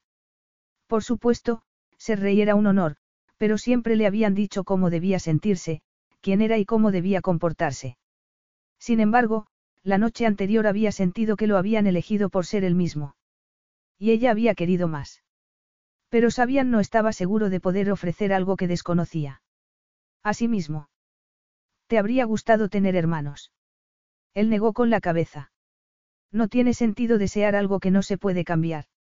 En cualquier caso, tengo tres primos. De pequeños jugábamos juntos. Son como hermanos. Uno de ellos es Kareev. Preguntó Laila, porque sabía algo acerca de sus primos. ¿Lo ves mucho? Está ocupado gobernando Ais. Hablamos ocasionalmente. ¿Y el mediano? Rafik. Es empresario, siempre está trabajando y viajando, Laila se fijó en que él tragaba saliva. A Tair no lo veo, continuó antes de que ella preguntara para poder cambiar el tema. Lleva fuera algún tiempo. Entonces no son como hermanos, dijo Laila. O al menos, no hermanos cercanos. Como ya te he dicho, no se puede echar de menos lo que no se conoce. Yo no puedo imaginar no poder hablar con mis hermanas, susurró ella. Por supuesto, hay cosas que no me atrevería a contarles, Baja sabe algunas. ¿Cómo cuál? Ella negó con la cabeza, pero a él le picaba la curiosidad. ¿Qué sabe baja que no puedas contarle a tus hermanas? Nada. Cuéntame. No. Puedes hacerlo. No puedo. Podrías. Laila dudó un momento, sus sentimientos eran demasiado volubles como para compartirlos, incluso con el hombre que era su esposo. Así que ella le ofreció una semilla, una que confiaba que él tratara con cuidado. Solo una pequeña semilla, en lugar del vasto jardín de su mente. Una pequeña semilla sobre cómo, de adolescente, había soñado con un príncipe. Sabian la besó en la mejilla y se disculpó por haberla hecho esperar tanto. Y así, poco a poco, a pesar de sus propias reglas, ella comenzó a confiar en él. Laila no encendió su ordenador, y tampoco Sabian salió a pasear al desierto. El mundo podía esperar, porque habían establecido nuevas prioridades. No importaban los motivos por los que se hubieran casado, sus padres, aunque sin darse cuenta, tenían razón. Ya no solo era un asunto oficial. En un principio. Baja temía por su reina a causa de aquel bruto que se había impuesto a ella. Había retirado las semillas de amapola de su elixir nocturno, había reducido la cantidad de piñones, pero el potente efecto de las primeras bebidas no terminaba de pasarse. Laila estaba como hechizada, incluso un par de mañanas después, mientras la bañaban, no habló de otra cosa que no fuera Sabian. Es maravilloso, baja, dijo Laila mientras una doncella le lavaba el cabello. Hablamos sobre cualquier cosa. ¿Qué le cuentas? Preguntó Baja. Muchas cosas, admitió Laila. Es mi esposo. Sin duda podré confiarle cualquier cosa, no. Yo terminaré, Baja agarró la jarra de agua que tenía la doncella y le pidió que se marchara. Mientras vertía el agua sobre el cabello de Laila añadió, ya sabes que me preocupo por ti.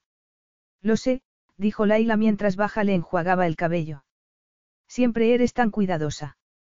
Lo soy, contestó Laila entre dientes. Por supuesto que lo eres. Pobre Baja, pensó Laila. Intentaba escoger sus palabras con cuidado.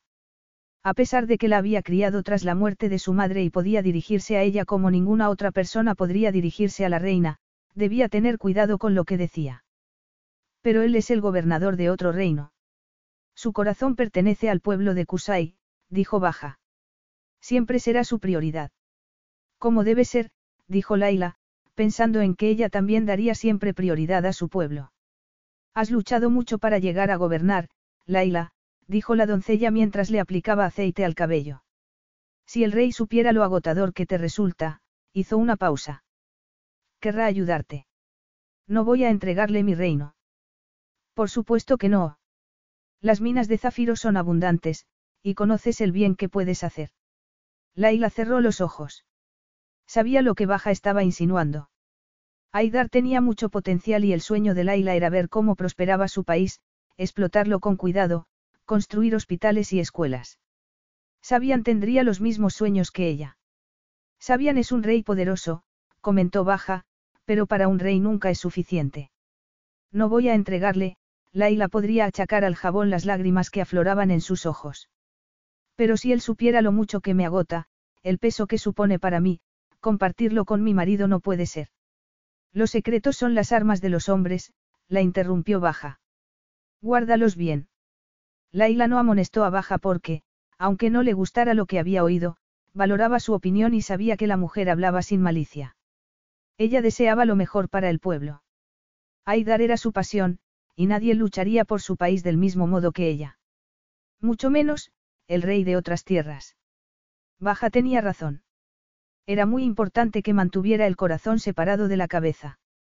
Un esposo estupendo, un amante sensual, y quizá un amigo, pero no era necesario que Sabian supiera todo lo que pensaba ella.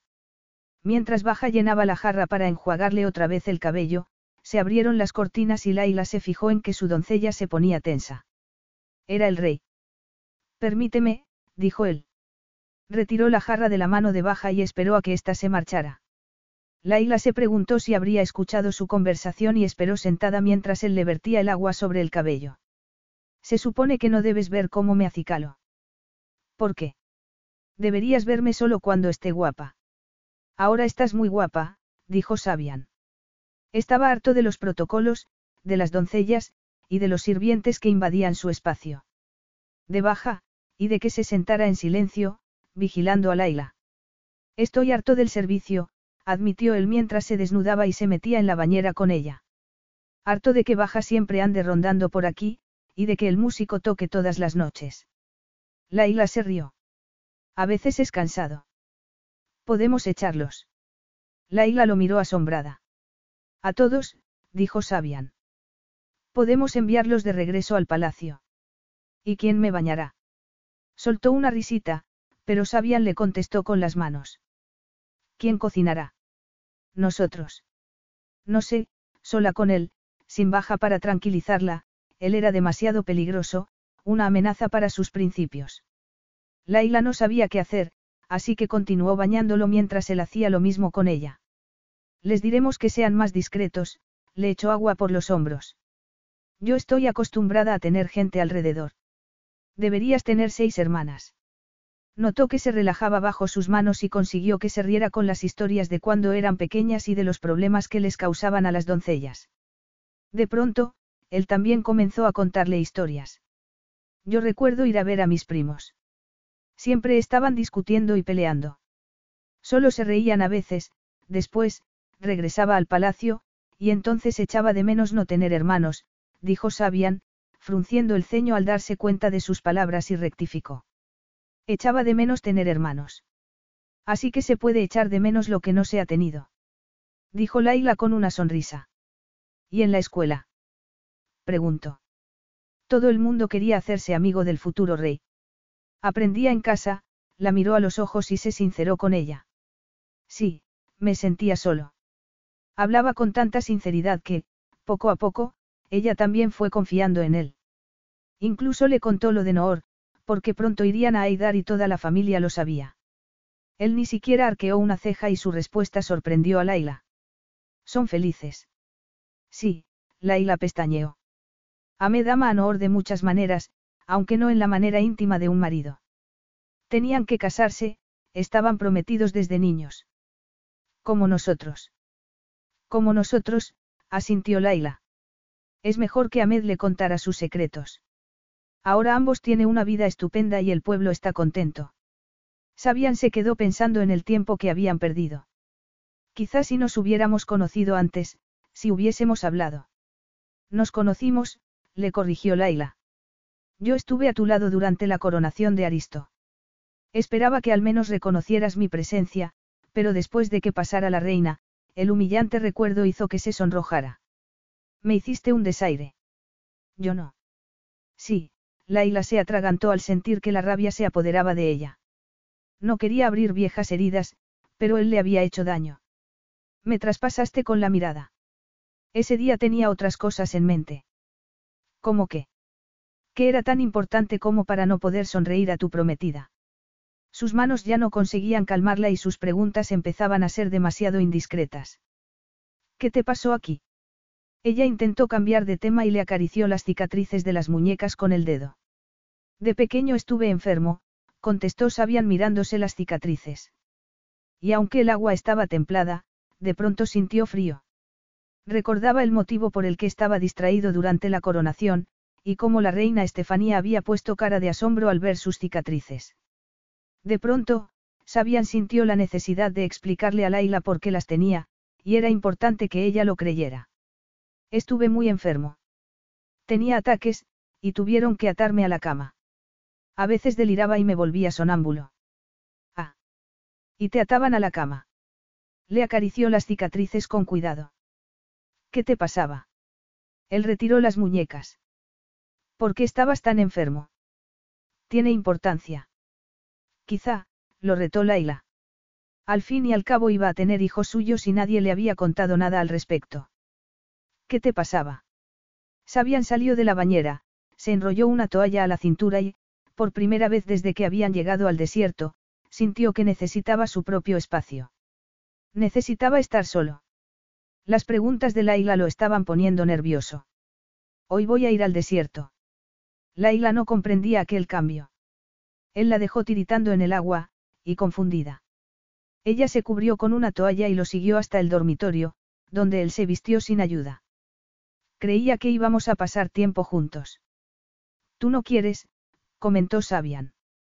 Te sugerí que despidiéramos al servicio, que nos tomáramos tiempo para conocernos, pero te preocupa quién nos preparará la comida. No, dijo Laila, convencida de que eso no era lo que le había molestado. Su humor había cambiado a raíz de sus preguntas sobre las cicatrices. No me preocupa la comida. ¿Te preocupa quién te bañará? Dijiste que me bañarías tú. Él se había vestido con una túnica blanca que reflejaría el calor y que acentuaba su tez oscura y la barba incipiente. Ella seguía envuelta en una toalla y se negaba a permanecer callada. ¿Cuánto tiempo estarás? Él soltó una carcajada. ¿Por qué? ¿Te preocupa que se te queme la cena? La enorme tienda era demasiado pequeña, la mirada de Laila demasiado intensa y su presencia demasiado invasiva. Él necesitaba salir de allí. Regresaré cuando me plazca. Capítulo 5. El desierto lo ayudaba. Allí fuera, en el silencio, podría respirar, podría pensar, aunque no quisiera. De niño había aceptado la explicación que su madre le había dado respecto a las cicatrices. Estabas enfermo, sabían, los ojos se le habían llenado de lágrimas mientras intentaba contestar las preguntas de su hijo.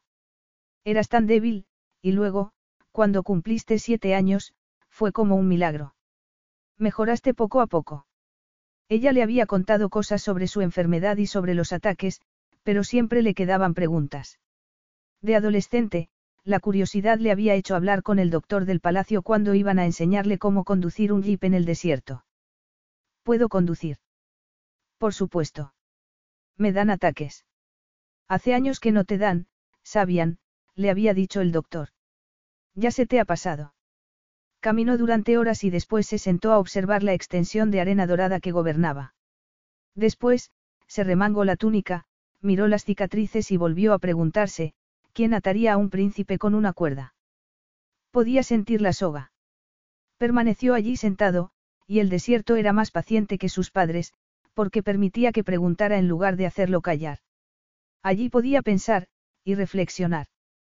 Tras la muerte de sus padres había vagado durante días, pidiendo sabiduría para guiar a su pueblo. Había estado allí después de la coronación de la reina Estefanía de Aristo, había ido en busca de paz. Aquel día no había ignorado a Laila a propósito, de hecho, había tenido la intención de intercambiar con ella unas palabras, conocer algo acerca de la persona con la que iba a casarse irremediablemente, pero la coronación le había provocado sentimientos extraños, aunque no recuerdos. Sentimientos que sabían sabía que era mejor evitar. Y lo había intentado. Había ido a Europa, había salido de juerga, había desempeñado el papel de Playboy, sin embargo, nada calmaba su inquietud. Allí sentado, en el desierto, deseó poder acallar su mente y que hubiera silencio, pero el viento le pedía que escuchara, y la arena dorada se levantaba, salpicándolo como si estuviera en el mar, le pareció oír la risa de un niño. Era el viento, pero el sonido era muy similar. Sentado en el desierto experimentaba una extraña sensación de libertad. Laila lo había calmado, pero también había conseguido inquietarlo. Ella le hacía sentir algo que no podía describir, y que lo empujaba a cuestionarse. No permitiría más preguntas. Se tumbó y miró el cielo azul, cerró los ojos para no mirar al sol y, al bajar la mano, en lugar de tocar la arena sintió que sus dedos se introducían en el agua fría del mar, se sentó de golpe y se miró la mano seca, esperando encontrarse la mojada. Sabía que le estaba sucediendo otra vez, que la locura se estaba apoderando de él. Así era el gobernante de Kusai. No quería volverse loco, no quería pensar, y tampoco quería escuchar, porque tenía miedo de obtener respuestas. Cuando oscureció, Sabian regresó a la tienda y se percató de que estaba poco iluminada.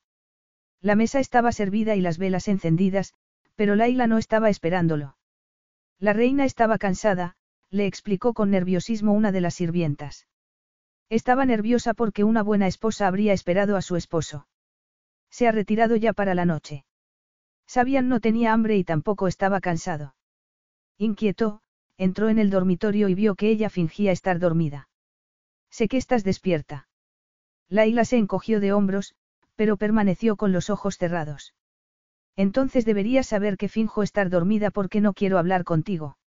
Su sinceridad hizo que Sabian soltara una carcajada. Entonces ella abrió los ojos. Es tarde, dijo Laila.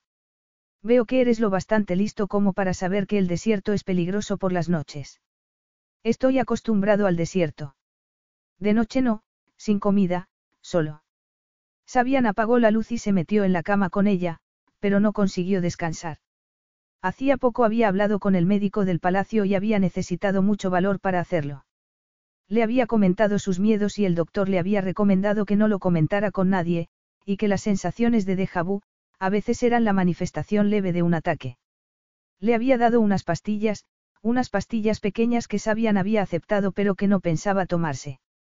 No confiaba en aquel doctor. Claro que la paranoia no era otro síntoma de la locura. Se tumbó de costado e intentó cerrar los ojos. No podía confiar ni en Akmal, como iba a decirle que a veces el rey dudaba de su propio estado mental. Sabian. Laila se acercó a él y lo abrazó. Él la detuvo y la retiró de su lado, enfadado al sentir su confusión. Cerró los ojos y trató de dormir, pero cada vez que se adormilaba sentía como si estuviera en el agua, tumbado en medio del mar, notaba el movimiento de las olas bajo su cuerpo, y el sol quemando su piel. No podía irse a ningún otro lugar, y en la tienda no había aposentos para las mujeres, de forma que no podía echar a su mujer. Allí en el desierto, por mucho que intentara que no fuera así, se estaba volviendo loco. El miedo, un miedo intenso que nunca había experimentado, hizo que fuera él quien acariciara a Laila. Porque estaba suave, caliente, viva. Sabían, ¿qué ocurre? Él no pudo contestar, porque no lo sabía, así que acalló las preguntas con sus labios. Laila se había asustado al ver que él estaba fuera tanto tiempo. También cuando había regresado de mal humor y nervioso. Y se había sentido avergonzada cuando él se había metido en la cama y la había rechazado. Pero en ese momento, cuando él la besó dejándola sin respiración, no sintió miedo. Una vez más sintió lo que recientemente había descubierto. Su cuerpo, y la deliciosa llama que se prendía cuando estaban juntos.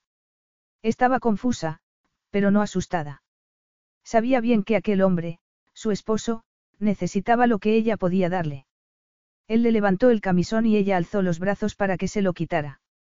Sabían sabía a sal y a desierto, una mezcla muy masculina. Su barba incipiente le rascaba el rostro, y con las rodillas le separaba los muslos. Pero ella se resistió. Se movió hasta colocarse encima de él, a horcajadas, y Sabian no se impresionó. Él quería desahogarse. La había buscado y... No quería hacer el amor despacio. Quizá más tarde. Pero ella lo besaba en la boca, en el pecho, le mordía las tetillas y le lamía la piel, y todo colocada sobre su miembro. Él podía sentir sus pechos sobre el torso y deseaba tocárselos, así que la retiró para acariciarla. Y para Laila fue una revelación que pudiera ser tan atrevida como para negarse y prolongar el momento. Porque él había comenzado a acariciarla. Con una mano, los pechos, con la otra, la entrepierna. Ella perdió el ritmo, pero él la sujetó por las caderas y la guió hasta la punta de su miembro para que bajara después. Lo hizo una y otra vez, hasta que ella gimió su nombre y la penetró con fuerza hasta que quedó rendida entre sus brazos.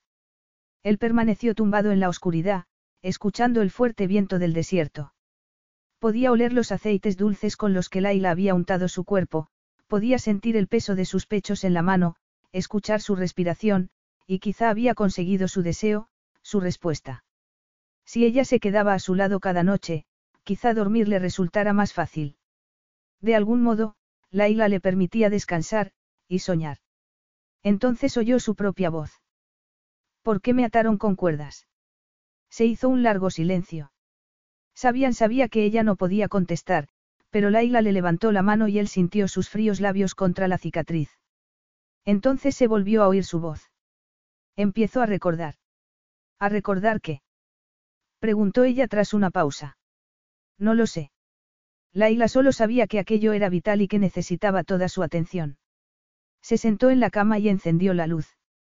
Cuando la luz invadió la habitación, ella observó que él se ponía serio y se percató de lo tonta que había sido, había actuado como si se tratara de un deber, y no como habría actuado una esposa, y mucho menos una amante. Debería haberse quedado tumbada en la oscuridad, sujetándole la mano, pero ya era demasiado tarde. ¿Qué es lo que has empezado a recordar? Olvídalo, Sabian se tumbó de lado, y esa vez no fue un gesto de confianza. Sabian. Duérmete. Fue en ese momento cuando Laila se percató de que lo había perdido. Capítulo 6. Al ver el palacio desde el helicóptero, Laila se quedó sin respiración. Con el sol del mediodía, brillaba como una joya. Las piedras semipreciosas que estaban incrustadas en las paredes reflejaban la luz y hacían que el palacio pareciera un oasis en mitad del desierto. Ella lo había visto a su llegada, pero estaba tan nerviosa por la boda que no se había fijado. Además, acercándose desde el desierto, el palacio tenía un aspecto muy diferente a cuando se habían aproximado desde el mar, todo era diferente. Ya era una mujer casada y no necesitaba llevar velo, pero era algo más que eso. El hombre que tenía a su lado no solo había despertado su sexualidad, sino que le había dado algo más, algo inesperado, y lo amaba. A pesar de lo reservado que era, lo amaba. Es precioso, dijo Laila. Sabian solo se encogió de hombros. Laila ni siquiera estaba segura de que él quisiera su amor. Ella nunca había tenido una relación y no tenía ninguna referencia para guiarse. Su relación sexual era maravillosa, ella se había despertado por la mañana con Sabian besándola y, antes de abrir los ojos, ya había llegado al orgasmo. Pero mientras se duchaban y vestían, había empezado a notar su distancia. El hombre que estaba sentado a su lado era como un libro cerrado. Hablaban sobre cosas sin importancia. Bueno, quizás si fueran importantes, palacios y reinados, solo que ese tipo de cosas ya no se lo parecían. Miró a Baja, pero claramente ésta no veía ningún problema en el comportamiento distante de Sabian. Su doncella le había dicho que no esperara mucho más, pero Laila no podía evitarlo. Por las noches, Sabian saciaba sus sueños más salvajes y ella anhelaba no solo su cuerpo, sino también su alma. Desde aquella noche no habían intercambiado palabras duras, pero desde entonces Sabian se despertaba antes del amanecer y se marchaba al desierto, para regresar a casa después de que oscureciera. La cercanía que habían empezado a lograr se había interrumpido de golpe. La gente ya ha llegado. Incluso desde el cielo, Laila vio que el palacio bullía de actividad. Se fijó en los aviones privados y en los helicópteros, y comprendió que muchos dignatarios y miembros de la realeza ya habían llegado para asistir a la recepción que se celebraría al día siguiente, se sentía aliviada de no tener que recibirlos hasta entonces. Había estado fuera una semana y ni siquiera había encendido el ordenador, ni hablado con sus asesores, así que seguro que tenía mucho que hacer. Ojalá mis hermanas llegaran hoy, se fijó en los jets y trató de averiguar su procedencia, pero Sabian no mostró ningún interés. Tras aterrizar los llevaron a una zona del palacio alejada de donde se hospedaban los invitados, y Sabian le mostró los alrededores. Los frondosos jardines, las puertas secretas, los pasadizos y el dormitorio real que compartirían cuando Laila estuviera en Kusai. Era impresionante, la cama era tan grande que debería haber estado en el centro, pero fue la bañera a nivel de suelo lo que llamó su atención. Te puedes bañar y contemplar el mar si lo deseas, dijo Sabian, abriendo los ventanales para mostrarle la vista. Al ver su cara de terror, añadió, nadie puede verte. ¿Y si hay a alguien paseando por la playa? Preguntó Laila, y salió con él al balcón. Esta cala solo podemos utilizarla nosotros, le explicó Sabian. Estas escaleras son el único acceso que tiene. Hay otro trozo de playa que es de uso exclusivo para el palacio, pero este es solo para nosotros. Era un lugar maravilloso. El diseño del palacio proporcionaba completa privacidad, esa ala estaba orientada de forma que nadie pudiera verlos. Incluso el tráfico marítimo y el aéreo estaban desviados para evitar esa zona del palacio. Aunque por ahora, Sabian habló al mismo tiempo que Laila. Me temo que tengo, ella sonrió al ver que estaban hablando a la vez. Tengo que trabajar un poco. Espero que no sea mucho, pero después de estar toda la semana fuera. Iba a decirte lo mismo, admitió Laila. Tendré que ocuparme de muchas cosas. Seguro que ha habido mucha actividad mientras estábamos fuera. Actividad. Sabian frunció el ceño. No importa. Haré que te preparen un despacho. Ya debería estar preparado, dijo Laila. Les pedí a mis empleados que se aseguraran de que tuviera un despacho a mi regreso. Y así era. El despacho de Sabian tenía una habitación contigua, que era la que solía utilizar su asistente personal, y en la que habían instalado las cosas de Laila. Su ordenador, una montaña de papeles, un jarrón con flores de azahar y una jarra de agua helada. Laila abrió la puerta que daba al jardín nada más entrar, pero al ver que soplaba una fuerte brisa, las cerró de nuevo. Es más bien pequeño, comentó. Buscaré algo mejor para la próxima vez que vengas a palacio, respondió Sabian. Creo que mis empleados lo han hecho bastante bien para haberlos avisado con tan poco tiempo. Lo sabías con años de antelación, respondió Laila. Tú y tu visir sabíais que la reina con la que ibas a casarte trabajaba. Supongo que en Aidar habrá un despacho completamente equipado para mí para cuando vaya a palacio, preguntó él con sarcasmo. Por supuesto que sí, dijo Laila. Tú empleas un sistema informático diferente al mío, pero lo han instalado para ti. También hay papeles y sobres con el escudo de armas de Kusai y un sello con tu nombre. Ya veo, dijo Sabian. Está bien, esto es un poco pequeño, pero de momento puedes trabajar en mi despacho. No, gracias. Aunque si te parece bien dejaré la puerta abierta. Así podremos saludarnos, bromeó él, pero Laila tenía otras ideas. No tendré tiempo para saludos, Sabian. Me gustaría terminar mi trabajo lo antes posible. Mañana tenemos la recepción formal y hay mucho que hacer. Era cierto. Después de la semana que habían pasado fuera, tenían mil cosas por hacer. Pero él estaba deseando refugiarse en su trabajo, olvidarse de la llegada de los invitados y de la recepción, y centrarse en lo que mejor hacía, gobernar su reino. Akmal, tras leer los documentos pendientes, había transmitido a Sabian la información relevante y esperaba su respuesta mientras el resto del equipo entraba y salía. Un par de horas más tarde, al tiempo que se tomaba un café, Sabian se fijó en que Laila trabajaba completamente sola. No lo comprendía. Ella se había llevado a todo su séquito a Kusai, asesores, doncellas, a baja, y, sin embargo, no se dejaba ayudar por nadie. Él observó cómo tecleaba en el ordenador y cómo firmaba algún documento de vez en cuando, y le gustó la cara de concentración que ponía al trabajar. No podía dejar de mirarla. Tenían una forma de trabajar completamente diferente.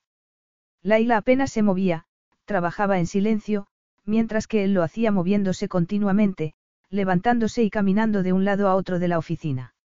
Hizo una pausa y se fijó en un helicóptero que empezaba a aterrizar. Se le secó la boca. El trabajo ya no era suficiente distracción. Lo sabía. Pronto estarían allí. Miró hacia donde se encontraba Laila y, al ver que ésta no levantaba la vista, se acercó. ¿Puedo hacerte una sugerencia? Por favor, contestó Laila de manera educada pero con frialdad. Akmal, o alguno de mis ayudantes, siempre revisan los documentos y me informan de lo más relevante. Por supuesto, preferiría tener tiempo para revisarlo todo personalmente, pero, miró el documento que ella tenía en la mano. Puedo. Lo leyó por encima.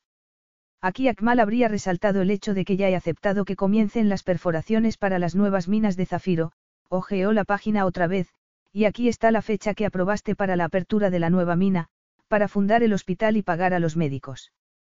Él disfrutaba tratando de ayudarla y de demostrarle que estaba perdiendo mucho tiempo, y que no siempre era necesario hacerlo todo por la vía más difícil, aunque en realidad, lo que deseaba era llevarla al piso de arriba y meterse con ella en la cama. No hay nada nuevo en este documento. Solo requiere tu firma. No, dijo Laila. He aprobado las perforaciones para una nueva mina de ópalo, los ingresos de esa mina iban destinados a un hospital universitario, para que Aidar comience a formar doctores y no tengan que venir de otros países. Comprendo. No, Sabian, no lo comprendes. Tus asesores te escuchan, esta mañana he visto cómo dabas órdenes y esperabas que las cumplieran. Por supuesto. Mi país se resiste al cambio. En mi opinión, nos hemos confiado demasiado tiempo en las minas de zafiro para mantenernos. Sí, es un país adinerado, pero está lejos de ser autosuficiente. Yo compro mi ropa en Aristo, los chicos van a estudiar al extranjero. Sí, tenemos los mejores médicos porque los financiamos con las minas, ¿y qué pasaría si las minas dejaran de rendir? Pero tienen mineral en abundancia. ¿O si se descubriera una mina de zafiros en Kusai? Preguntó Laila. Exportamos otros productos, por supuesto, pero me gustaría que Aidar prosperara de verdad y que llegara a ser autosuficiente, sin embargo, el comité de ancianos y los asesores se resisten, se pasó la mano por la cara. En cuanto me descuido, cambian alguna cosa. Y confían en que no me dé cuenta de esos pequeños detalles. Despídelos. No puedo.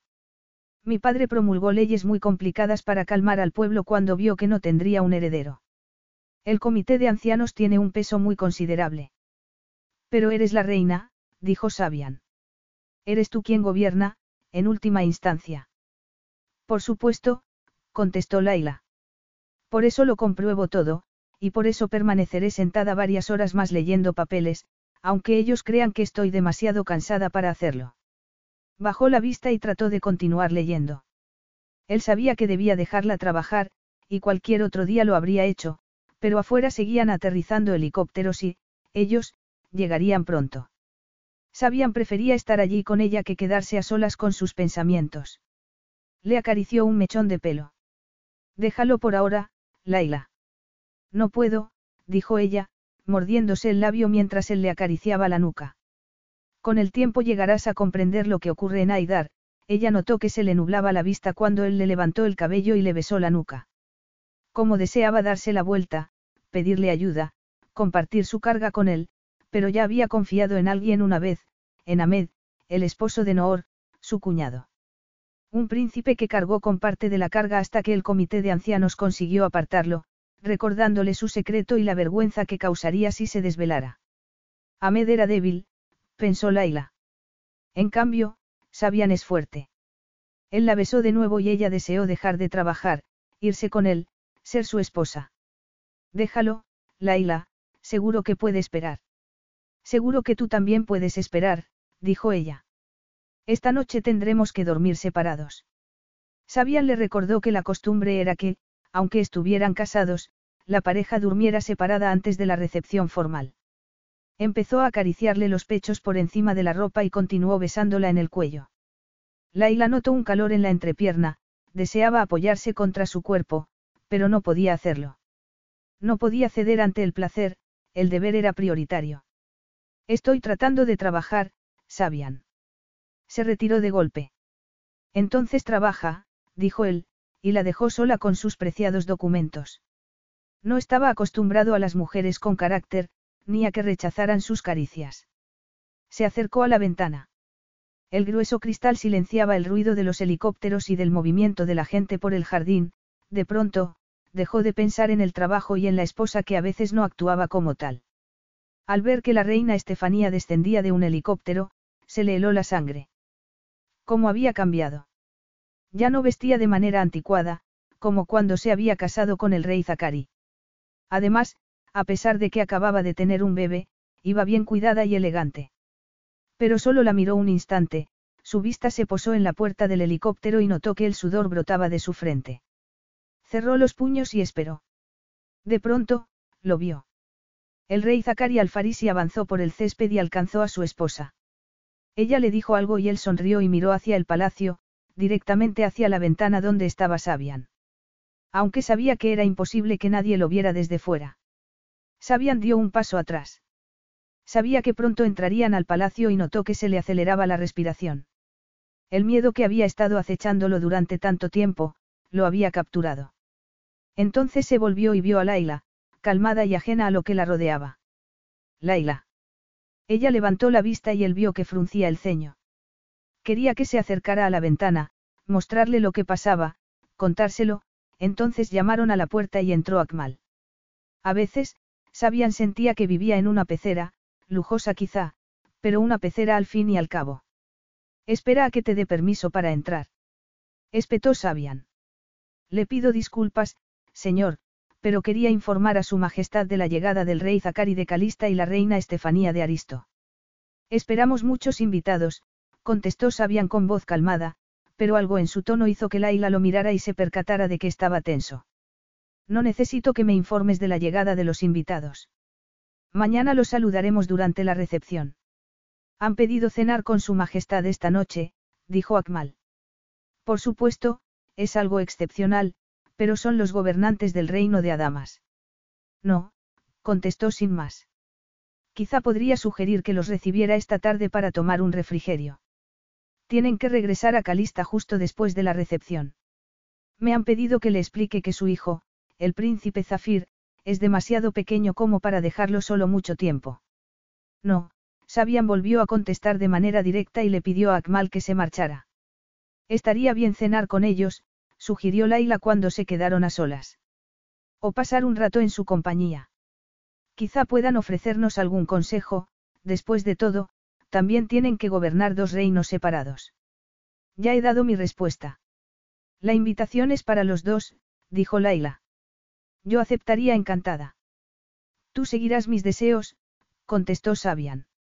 En mi palacio, en mi casa, seguirás mis normas. Yo sigo mis propias normas, Sabian, se colocó delante de él de manera desafiante. No intentes salirte con la tuya imponiendo tu autoridad.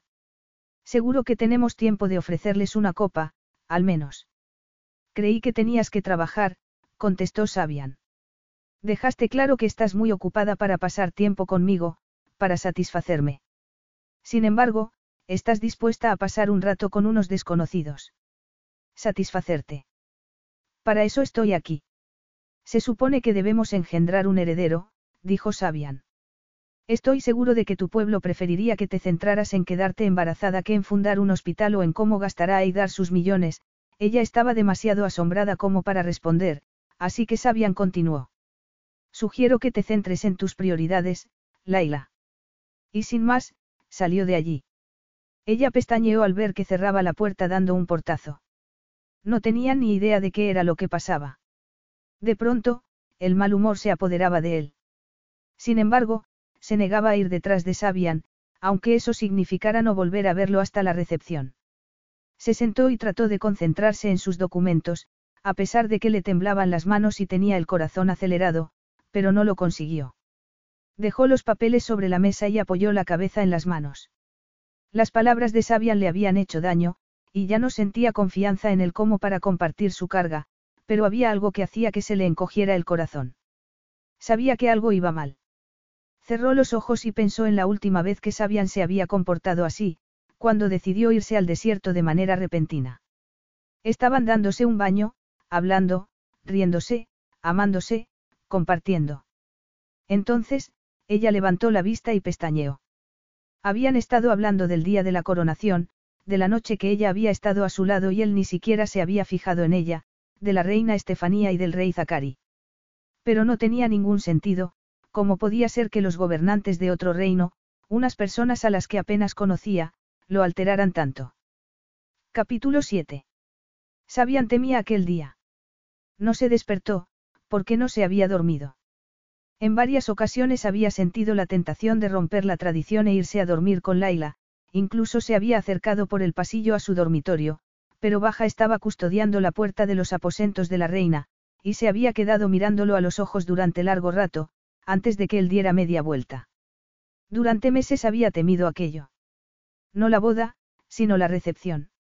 Desde el día en que esperaba para felicitar a la reina recién coronada, había sabido lo que le esperaba. Durante esos años, alguna vez había torcido por un pasillo equivocado y se había sentido confuso al ver que la puerta que esperaba encontrar no estaba ahí, además, siempre estaban los sueños. Sueños que lo habían inquietado desde que era pequeño, aunque no se tratara de pesadillas propiamente dichas. Sabían nunca había montado a caballo y, sin embargo, en los sueños lo hacía, sintiendo el movimiento del animal y escuchando las risas de sus hermanos. Su madre le había explicado que soñaba con lo que anhelaba. Con los hermanos que no había tenido y con los caballos que ella le había prohibido. Y eso había tenido sentido. Hasta el día de la coronación.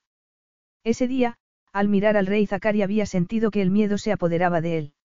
Después, se había percatado de que no solo era él quien tenía esa sensación porque, al saludar a la reina.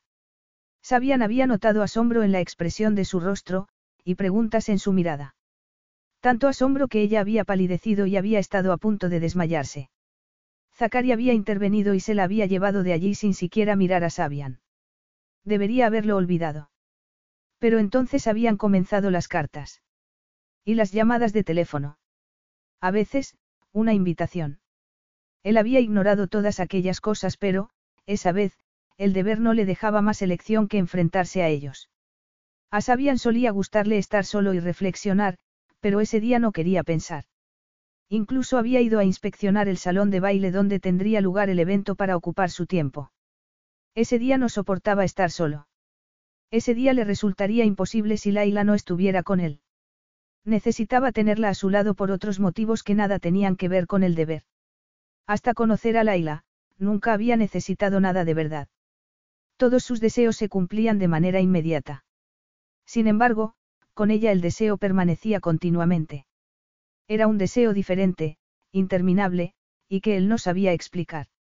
Después de ducharse y afeitarse, y con muchas horas por delante antes de ver a Laila otra vez, perdió la paciencia cuando Akmal se reunió con él para repasar algunos detalles. Aquí tiene el collar de esmeraldas de Kusai, abrió la caja para que Sabian lo viera. La reina lo lucirá esta noche. Sabian miró el collar que debía llevar la esposa del rey de Kusai en todos los actos oficiales.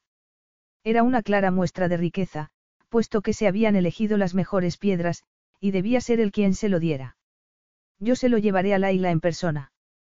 Tiene que ponérselo esta noche, dijo Akmal.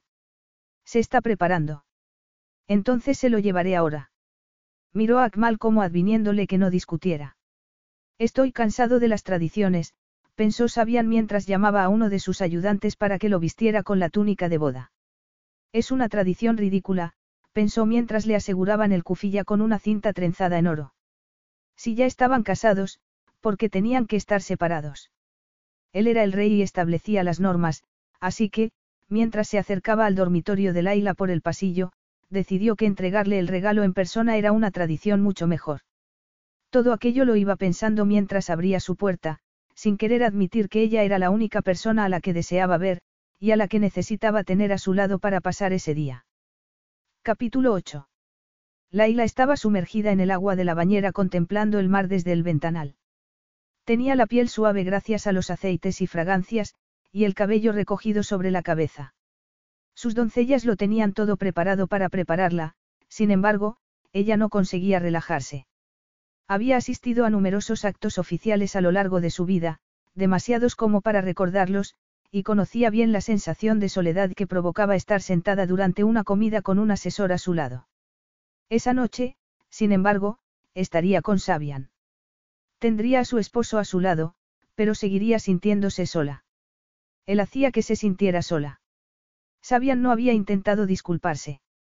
Y si ella le pedía una disculpa, le recordaría que no tenía por qué hacerlo. Él había prometido mantenerla, y lo estaba haciendo.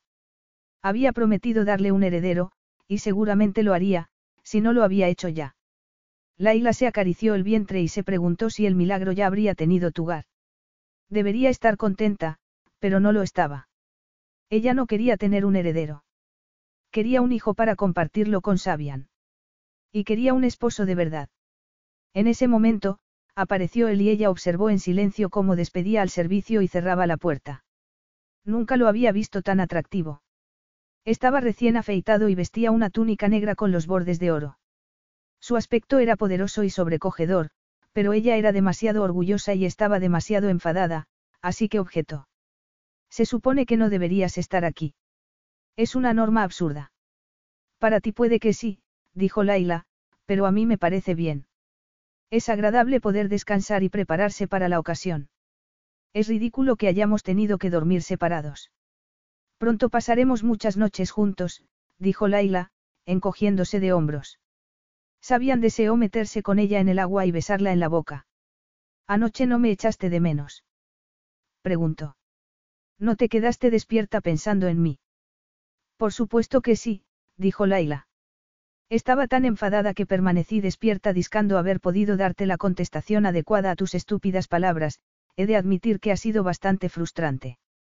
Incluso un día como aquel, cuando el miedo se apoderaba de su corazón, ella consiguió hacerlo sonreír. Era su media naranja. Él se sentó en el borde de la bañera sin decir palabra. La miró y sacó el regalo que tenía para ella. Laila poseía una amplia colección de joyas, y había lucido piezas tan bellas que a veces las alhajas la aburrían. Aquella no. El collar de esmeraldas y diamantes era precioso. Las piedras caían en forma de cascada, como si fuera una fuente. Pero no era suficiente. Es así como vas a disculparte. Parece que no, contestó él al oír su tono cortante. Las joyas no me apaciguarán. Siento lo que he dicho, nunca había pronunciado esas palabras y ella no esperaba oírlas de su boca. Laila lo miró confusa. Tengo muchas cosas en la cabeza. ¿Cómo qué? Sabian negó con la cabeza. No vas a contármelas. Tú me lo has contado todo, Laila. Preguntó Sabian, y vio que ella se sonrojaba. Me has contado todo lo que te pasa por la cabeza. No. ¿Por qué? El silencio se hizo interminable y fue Sabian quien acabó interrumpiéndolo. Algún día lo haremos, dijo Sabian. Algún día, espero que pronto, estaremos preparados para compartirlo todo, pero hoy no. Hay cosas que tenemos que pasar, cosas que hay que solucionar. Te pido que me perdones por lo de ayer, que aceptes que tengo otros asuntos en la cabeza y que sepas que deseo que cambien las cosas para nosotros.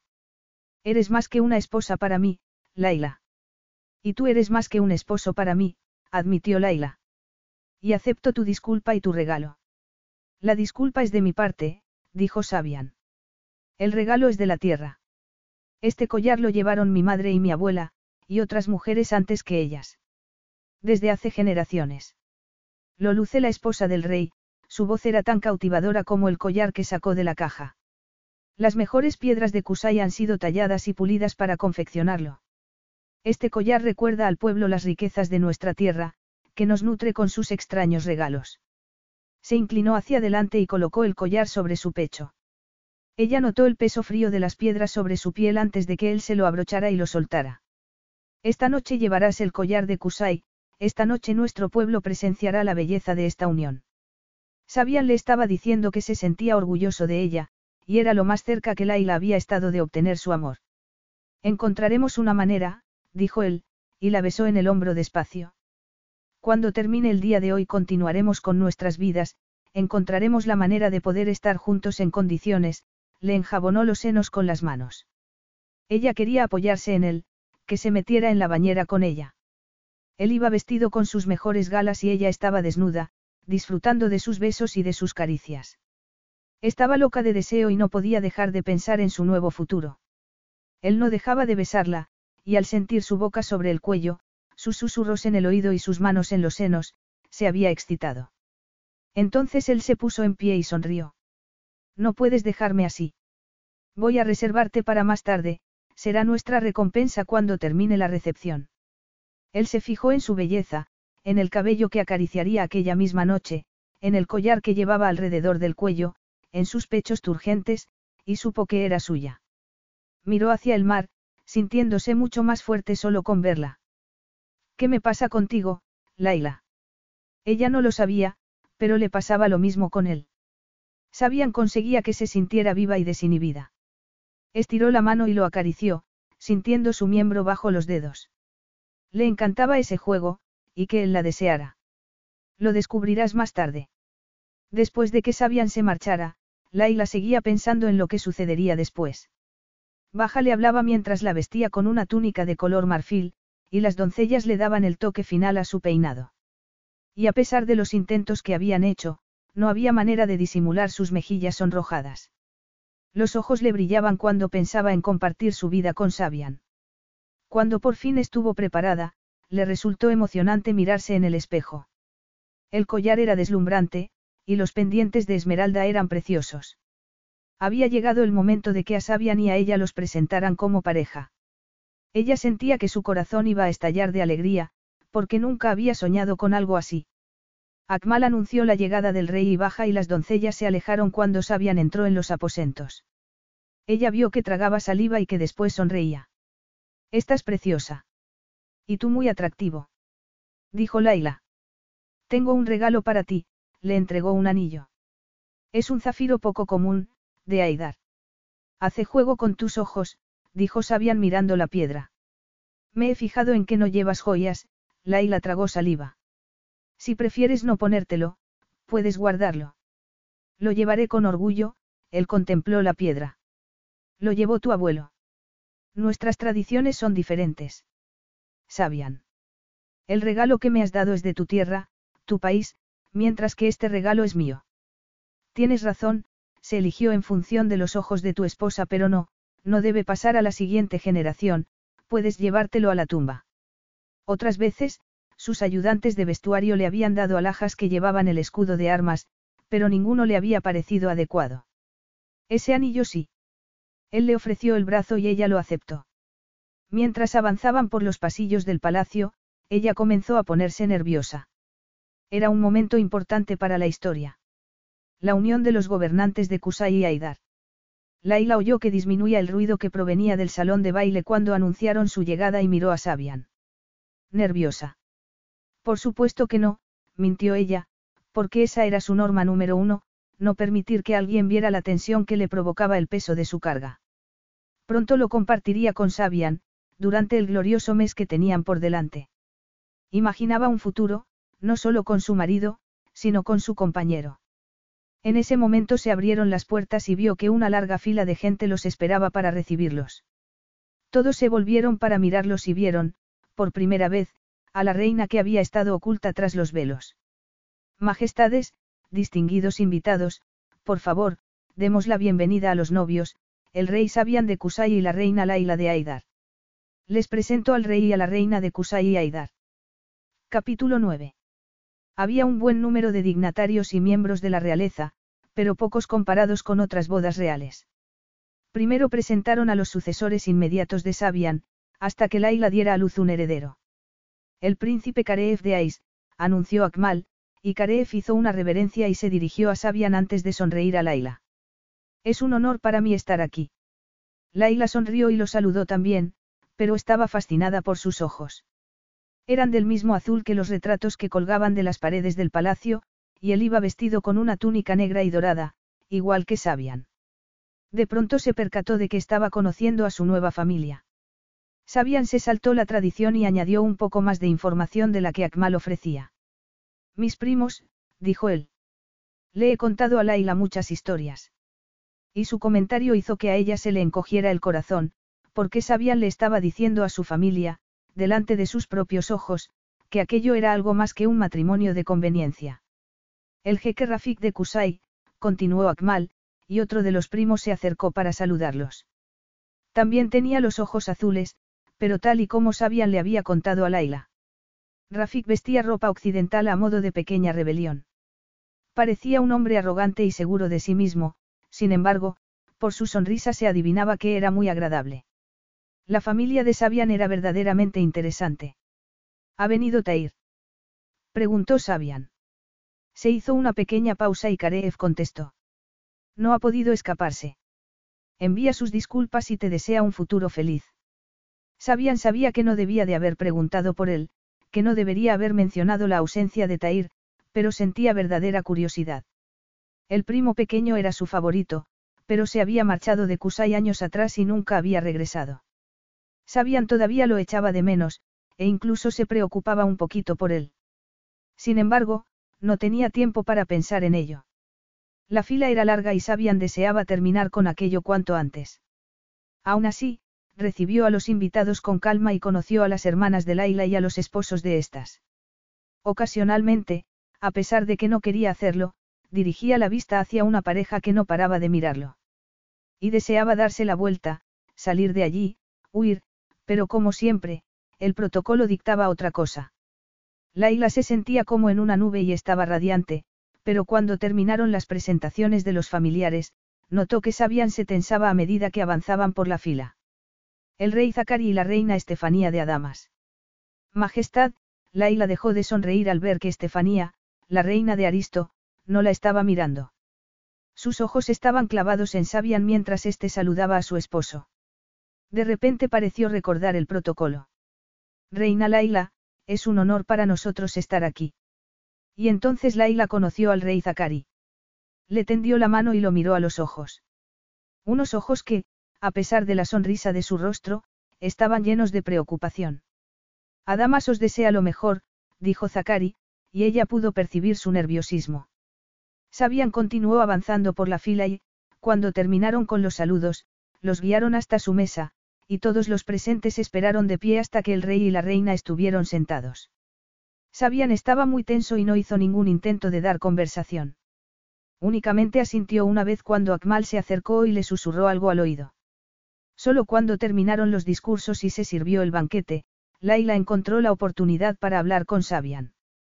Quería saber qué sucedía, y notaba que Zakari los estaba mirando. ¿Va todo bien?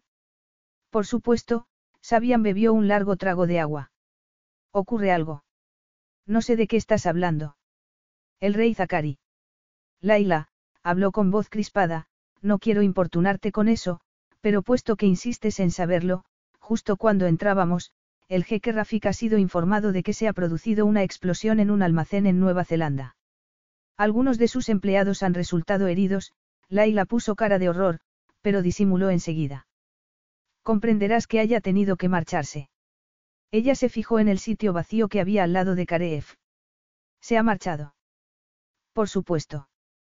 Tiene que cuidar de sus empleados. Ha sido un honor que se haya quedado tanto tiempo. Por supuesto, eso debería explicado todo. Ella miró hacia la mesa y volvió a ver que la reina Estefanía tenía cara de preocupación. Esa vez Laila esbozó una sonrisa, como diciéndole que conocía cuál era el problema, que Sabian se lo había explicado, que lo comprendía. Pero ¿por qué Estefanía no sonreía? ¿Y por qué Laila se sentía como si no supiera nada? Capítulo 10.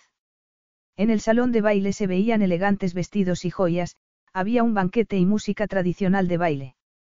Y sin embargo, a pesar de la promesa que le había hecho Sabian, la noche sobre la que Laila tenía grandes expectativas parecía haber finalizado nada más empezar. Simplemente, se trataba de un acto formal y Sabian permanecía a su lado, comportándose de manera correcta. Así era como ella había imaginado que sería su futuro, y no como recientemente había soñado. El protocolo dictaba que los recién casados debían ser los primeros en marcharse, y Akmal les había avisado de que ya había llegado el momento.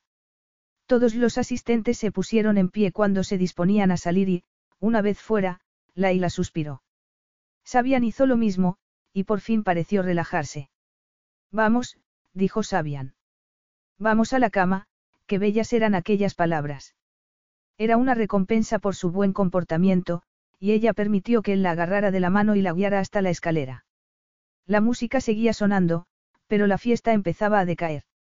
Para la pareja, la noche no había hecho más que empezar. Majestad, ella notó que Sabian se ponía tenso y que ignoraba a Akmal mientras continuaba subiendo por la escalera. Majestad, siento molestarlo, pero el rey Zakari y la reina Estefanía han solicitado hablar con usted.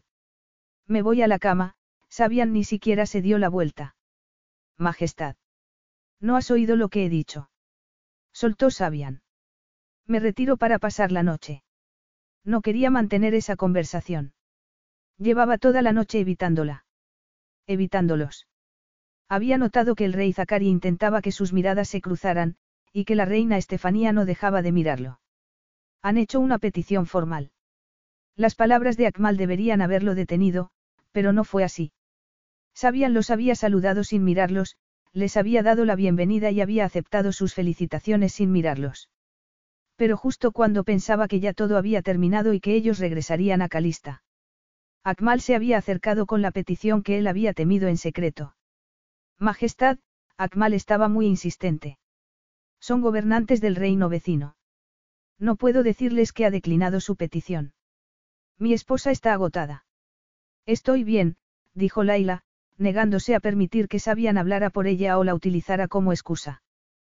Por supuesto que deberíamos recibirlos.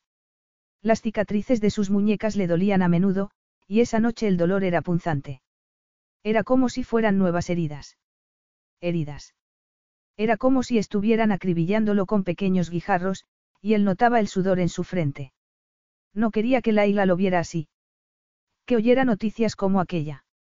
Los recibiré a solas, se volvió hacia Laila. Vete a la cama. A lo mejor me reúno contigo más tarde. A lo mejor. No sé cuánto tiempo tardaré, aclaró Sabian. No quiero molestarte. No me esperes despierta. La dejó allí de pie.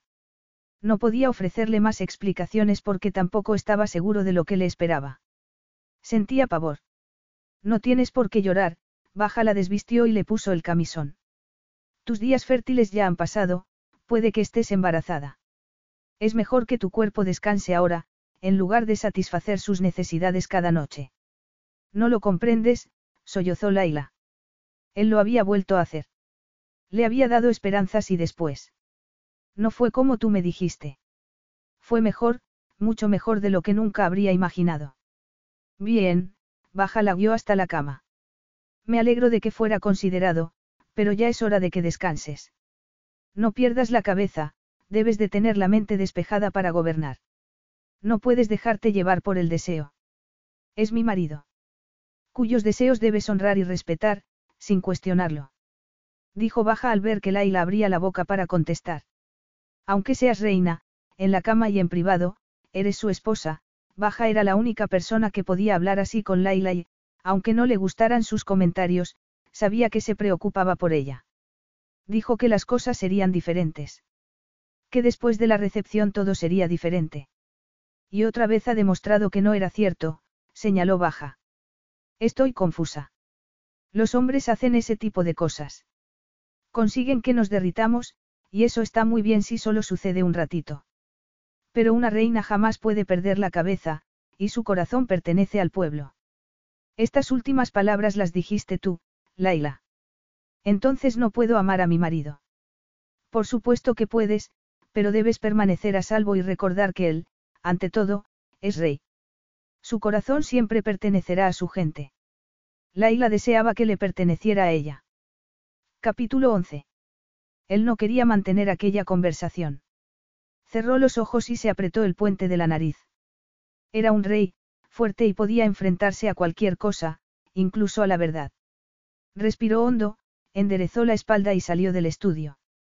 Le indicó a Akmal que abriera la puerta y, al ver que su visir salía detrás de él, se volvió.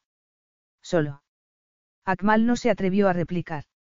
Normalmente presenciaba las reuniones con los dignatarios extranjeros, y el rey y la reina de Adamas eran gente importante y él quería saber qué sucedía. El recibimiento fue semiformal. Se estrecharon las manos, se sentaron e intercambiaron un par de minutos de conversación formal. Después, Zacari se aclaró la garganta.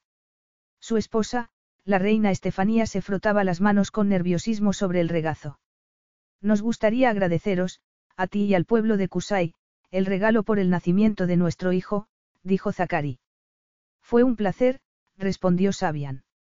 Normalmente no hubiera sabido qué regalo habían enviado, puesto que sus ayudantes se habrían ocupado de ello. Pero en ese caso, Sabian había enviado una esmeralda de 18 quilates para celebrar el nacimiento. ¿Cómo está vuestro hijo? Zafir está bien, Sabian vio que Zakari lo miraba fijamente, y al oír el nombre del niño lo interpretó casi como una confirmación de por qué estaba allí. ¿Conoces algo de nuestra historia? Preguntó Zacari. Por supuesto, dos islas, Aristo y Calista, que se han unido gracias a vuestro matrimonio y ahora forman el reino de Adamas. Por eso es un placer hablar en privado con vosotros. Laila y yo tenemos muchas esperanzas acerca del futuro de Kusai y Aidar, y será interesante hablar. Me refería a mi historia familiar, lo interrumpió. ¿Sabes algo acerca de ella? Algo, dijo Sabiani, al ver que su voz era ronca, se sirvió un vaso de agua. Mi madre murió y mi padre se casó de nuevo. Ya. Él ya tenía cinco hijos antes de casarse. Anya, la reina de Calista, no podía tener hijos, así que nos adoptó a los cinco. Lo sé, dijo Sabian. Quizá podríamos hablar sobre cómo el pueblo de Calista. Cuando éramos pequeños, mis dos hermanos gemelos, Arif y Kalik, construyeron una balsa. Estaban jugando a que querían navegar, Sabian se fijó en que la reina Estefanía sacaba un pañuelo, y él permaneció con la vista clavada en la pared que había detrás del rey Zacari. Nuestro hermano más joven. Zafir, que solo tenía seis años, se empeñó en acompañarlos en la aventura. Era una tontería que se lo permitieran, pero los adolescentes a veces hacen tonterías. Lo siento, pero, Sabian alzó el tono de voz. Con el debido respeto, es tarde. Los capturaron unos traficantes de diamantes, las palabras de Zacari eran inquietantes. Sabian se puso en pie. He de darte las buenas noches. Estuvieron atados por las muñecas durante dos días y dos noches, Zacari también se puso en pie. Zafir consiguió soltarse y liberar a sus hermanos. A Arif le dispararon en el rostro mientras intentaba escapar y cayó al agua. Calix se tiró a salvarlo, pero la balsa, con Zafir a bordo, se fue a la deriva. Sabian se negaba a ser educado. Atravesó el salón y se volvió enojado cuando Zakari se atrevió a detenerlo agarrándolo del brazo. Por favor, escucha. Ya he oído suficiente, Sabian estaba sudando, sin embargo, su voz era tranquila. Mi esposa está cansada, me está esperando. A Zafir nunca volvimos a verlo. Lo hemos buscado sin parar. Siento vuestra pérdida, dijo Sabian, pero Zakari no lo escuchaba. Estefanía lloraba por detrás. Cuando Zakari se disponía a levantar la manga de Sabian, este lo detuvo. He de irme. Por favor, dijo Zakari. Por favor, escucha. Durante la coronación de Estefanía ayudaste a mi esposa cuando se desmayó. Ella vio las cicatrices en tu muñeca, reconoció tus ojos, Zafir, yo te reconozco también. Basta, Sabian trató de retirar la muñeca, pero no lo consiguió. Era igual de fuerte que Zakari, pero no era la fuerza lo que evitaba su movimiento. Había llegado el momento de enfrentarse a la verdad. Son las mismas cicatrices que tienen mis hermanos, los ojos de Zakari se llenaron de lágrimas al ver que él tenía las mismas cicatrices que sus hermanos. Imposible, dijo Sabian. ¿Cómo podría ser? Yo no acabo de aparecer. Sabian, Estefanía habló por primera vez. ¿Recuerdas cuando me desmayé en la coronación y tú me ayudaste? Sabian asintió.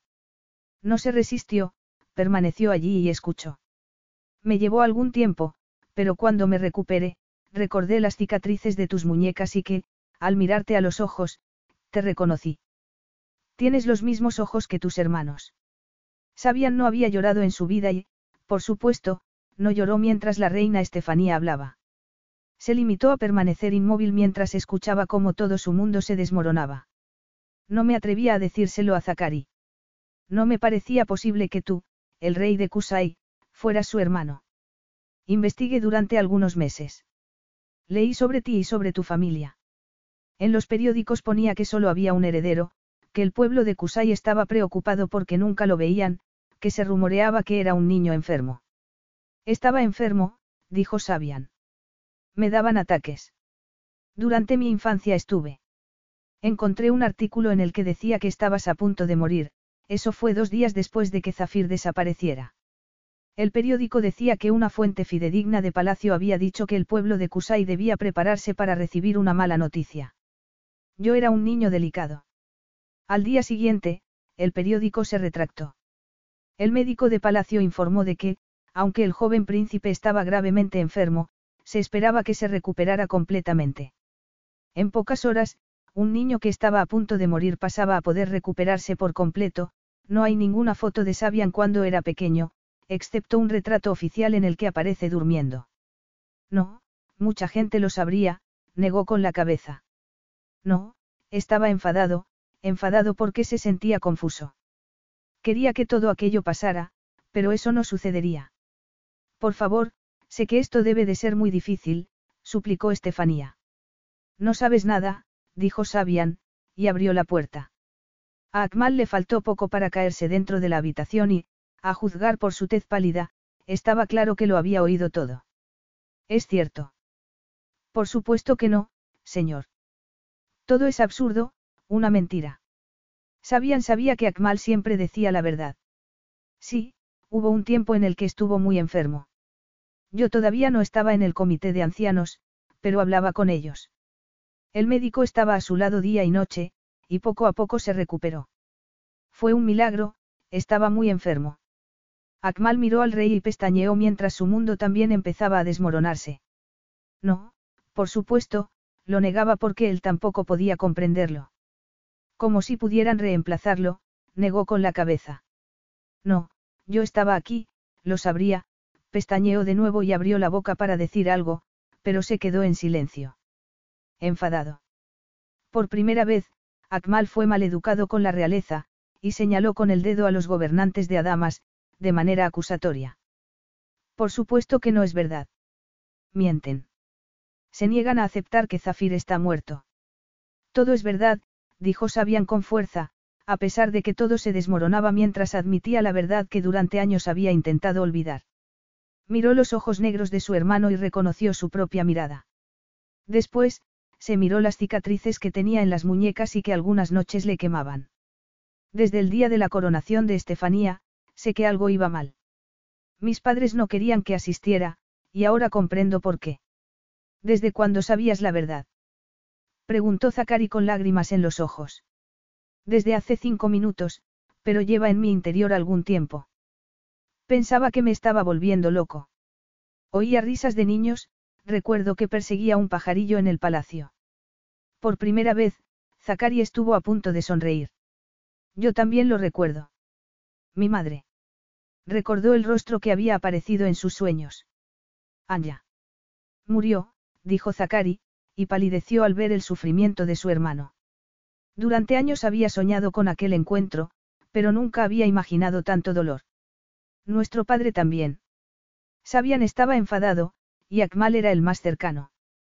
Por supuesto, tú lo sabías, todos lo sabíais.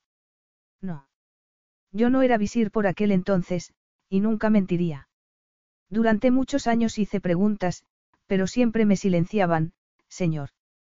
Una noche estábamos convencidos de que lo habíamos perdido, rectificó al ver que Sabian cerraba los ojos, es decir, que habíamos perdido al príncipe Sabian. Sin embargo, al día siguiente el doctor dijo que seguía vivo. Semanas más tarde vi a la reina paseando con usted en el jardín. Seguía muy débil, en una silla. Era la primera vez que yo lo veía desde hacía años. Siempre estaba encerrado, y verlo despierto. Hablaba. No, admitió Akmal. Estuvo en silencio mucho tiempo, excepto con sus padres. Pensábamos que los ataques le habían dañado el cerebro, pero se puso fuerte y era muy inteligente. Sin embargo, nunca fue un niño feliz. Le extrañaba. Majestad, suplicó Akmal, esto no puede salir a la luz.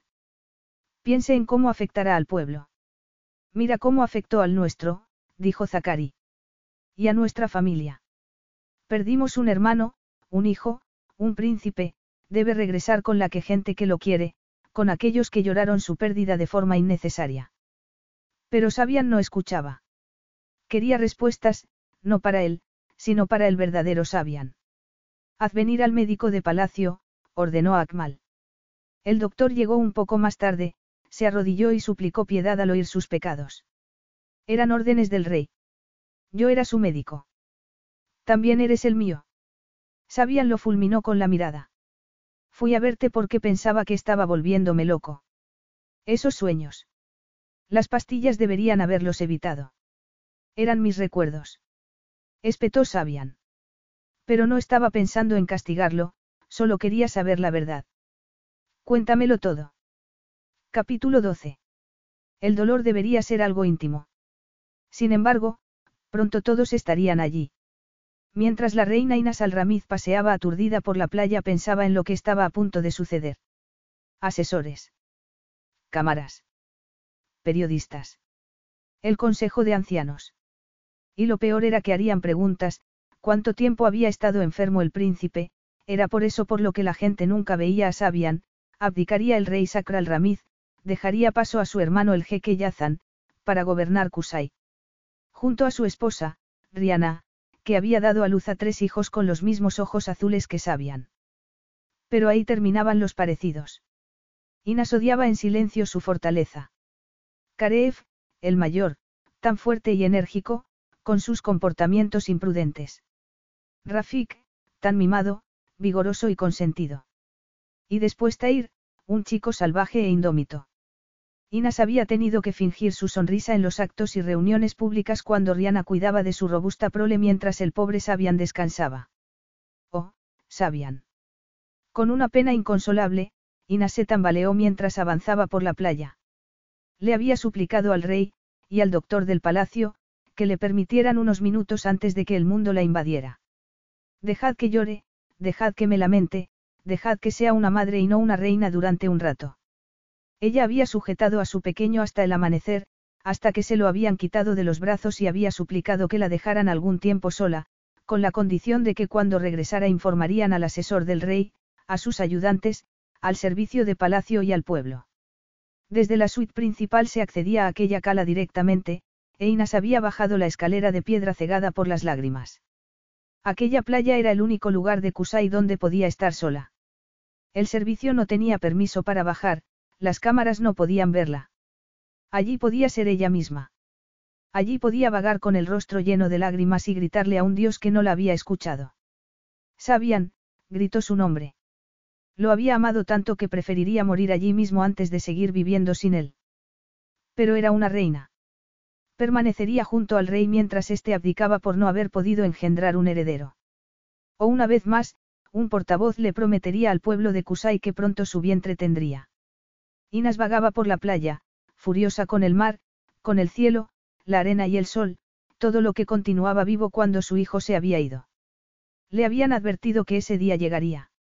El médico le había dicho horas después del parto que su hijo era demasiado débil para sobrevivir. Como madre que era, Ina se había negado a escuchar, y había pasado siete años cuidando de su hijo enfermo y ocultándolo de la mirada voraz de los periodistas. Los ataques se hicieron más frecuentes, y Sabian cada vez estaba más deteriorado. Por supuesto, los rumores acerca de que el príncipe estaba enfermo y nunca llegaría a ser rey se intensificaron. Todos se habían desmentido. El príncipe se pondría mejor. Se recuperaría. Inas le había suplicado a Sacr que confiara en que, algún día, Sabian se pondría bien y gobernaría el reino de Kusai. Ella lo había cuidado como una leona cuidaría a su cría, pero no había sido suficiente. La muerte había entrado en el palacio aquella noche y se había llevado a su hijo. Ella anhelaba sostenerlo otra vez, anhelaba que todavía estuviera caliente. Sin embargo, tenía que regresar al palacio y enfrentarse al mundo sin él, pero no lo haría. No podía. Adentrándose en el mar, le suplicó que se la llevara, si eso significaba que podría reunirse con Sabian. Te echo de menos, hijo mío. Gritó. Devolvedme a mi niño, suplicó, aunque sabía que no serviría de nada. Después de todo, durante años había suplicado para tener herederos saludables. Solo había conseguido tener un hijo y acababan de quitárselo de los brazos. Dios no existía. Sintió que las olas la arrastraban y le entró el pánico. Pues entonces cuando se percató de lo que estaba haciendo. Era la reina, tenía que tener esperanza y fe. ¿Qué lección le enseñaría al pueblo si permitía que el mar la arrastrara? Ana Asifa, masculló mientras regresaba a la orilla. Lo siento, lo siento mucho. Por favor, enséñame el camino, muéstrame qué debo hacer. Y allí estaba él. Una sombra en la playa, su piel oscura camuflada sobre la arena húmeda, sus ropas desperdigadas como si fueran algas. Tenía alucinaciones. No podía ser de otra manera. Estaba alucinando y veía a su hijo en la playa. Corrió hacia él. Se había vuelto loca a causa del dolor. Sin embargo, a medida que se acercaba, más real le parecía. Tenía el cabello negro y rizado, como sabían después de darse un baño, y las pestañas largas. Se arrodilló ante él y vio el movimiento de su pecho. Estaba vivo. Tenía las muñecas ensangrentadas, la cara quemada por el sol y amoratada, pero a pesar de las heridas era muy guapo. Cuando le abrió los párpados, vio que tenía los ojos negros y no azules, como los descendientes de la familia Alramiz, pero hizo caso omiso de ese detalle. Dios había contestado a sus plegarias. Le había mostrado el camino y le había enviado a ese niño. Lo tomó en brazos y corrió hacia el palacio. El tiempo era esencial, puesto que se acercaba el momento de anunciar la muerte de Sabian. Sabía que aquel niño no era Sabian, pero eso no le impidió tener esperanzas y abrazarlo contra su pecho hasta que el doctor, que estaba preparando el cadáver de Sabian, le quitó al niño de los brazos. Sabian, dijo Inas mientras el doctor lo sujetaba. Inas, los ojos del rey se llenaron de lágrimas mientras le pedía a su esposa que entrara en razón. Este no es Sabian, es el príncipe Zafir de Calista. Ha salido en todos los periódicos. Yo mismo he llamado al rey Asraf para ofrecerle las condolencias de parte del reino de Kusai, se percató de que su esposa había estado absorta en su propia desgracia y no se había enterado de la terrible noticia. Tres de los príncipes se hicieron a la mar y fueron capturados por los piratas. Dos han escapado, pero al pequeño Zafir todavía no lo han encontrado. Llevan días buscándolo. Su madre está desesperada. La reina Anya no es su madre, soltó Inas. Se casó con el rey y adoptó a sus hijos. ¿Cómo puede ser justo que ella tenga cinco y yo no tenga ninguno? Ella nunca dio a luz, yo sí. Inas. ¿Quién podría enterarse? Preguntó Inas, porque para ella la solución era muy sencilla. Lo cuidaremos hasta que se ponga bien. Será nuestro hijo y algún día gobernará Kusai. Nuestro hijo está muerto. No tiene por qué estarlo. ¿No te das cuenta? Es la respuesta a mis plegarias. Esto tenía que pasar. Inas, por favor, suplicó el rey. Es un miembro de la familia real de Calista. Si lo devolvemos a su pueblo, beneficiará a nuestra nación. Nos tendrán en consideración y forjará. ¿Cómo puedes pensar en relaciones en un momento como este? Estaba furiosa. Dio una bofetada a su marido al ver que éste quería arrebatarle su última esperanza. Sacre se puso en pie asombrado y ella lo golpeó de nuevo, no con las manos, sino con palabras que iban directas a su orgulloso corazón. ¿De veras quieres que gobierne Yazan? Estás diciendo que quieres que ese tirano sea rey de Kusai. Sakr nunca había visto así a su esposa. Normalmente era una mujer dócil y tranquila, y se estaba comportando de una forma completamente diferente, pero sobre todo, ese día consiguió que el rey también tuviera esperanzas. No quería abdicar, no quería que el sádico de su hermano Yazan se convirtiera en rey, no quería renunciar a su derecho de nacimiento. Quizá fuera esa la manera. A lo mejor Inas estaba en lo cierto y era así como debía de ser. No tiene los ojos azules, dijo Sakr. ¿Cómo explicaremos que no tenga los ojos azules? Inas se sintió aliviada al ver que, en lugar de rechazar su idea, el rey estaba tratando de buscar la manera de llevarla a cabo. No hay ninguna foto, se apresuró a responder. En la única foto que aparece está dormido. Podríamos hacerlo. El rey miró al médico, y éste negó con la cabeza. Éticamente no puedo permitirlo, el doctor Aviv le había puesto un gotero al niño y lo tenía envuelto en una manta. Hemos de informar ahora mismo al palacio de Calista. Inas apartó a un lado a su esposo para hablar con él, olvidándose de las normas. Su hijo había muerto, y aquella era la oportunidad de sostener a un pequeño en brazos otra vez, de ser madre. En ese caso debemos informar al pueblo de que tu hermano Yazan será el nuevo rey, Inas miró a su marido y vio que se estremecía. Sacr le había contado que su hermano tenía un carácter cruel. ¿Es lo que deseas para nuestro pueblo? Por supuesto que no. Entonces dile al doctor que va a ser así. Haz que suceda. Y si no lo haces por mí, hazlo por el pueblo. Inas contuvo la respiración y comenzó a temblar. Observó cómo su esposo, el rey, le concedía su deseo más anhelado. Aviv, eres el médico de la familia real, dijo el rey, y comprendo que eso te pone en una situación difícil. Tendrás que visitar a este niño diariamente hasta que se ponga bien, y para ello deberás reducir el tiempo que dedicas a otros quehaceres.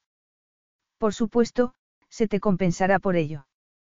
Todo el mundo tenía escrúpulos, pero cuando el rey Sacr mencionó una cifra, el doctor Aviv, que tenía tres hijos en un colegio privado europeo y una esposa a la que le encantaba viajar, empezó a dudar.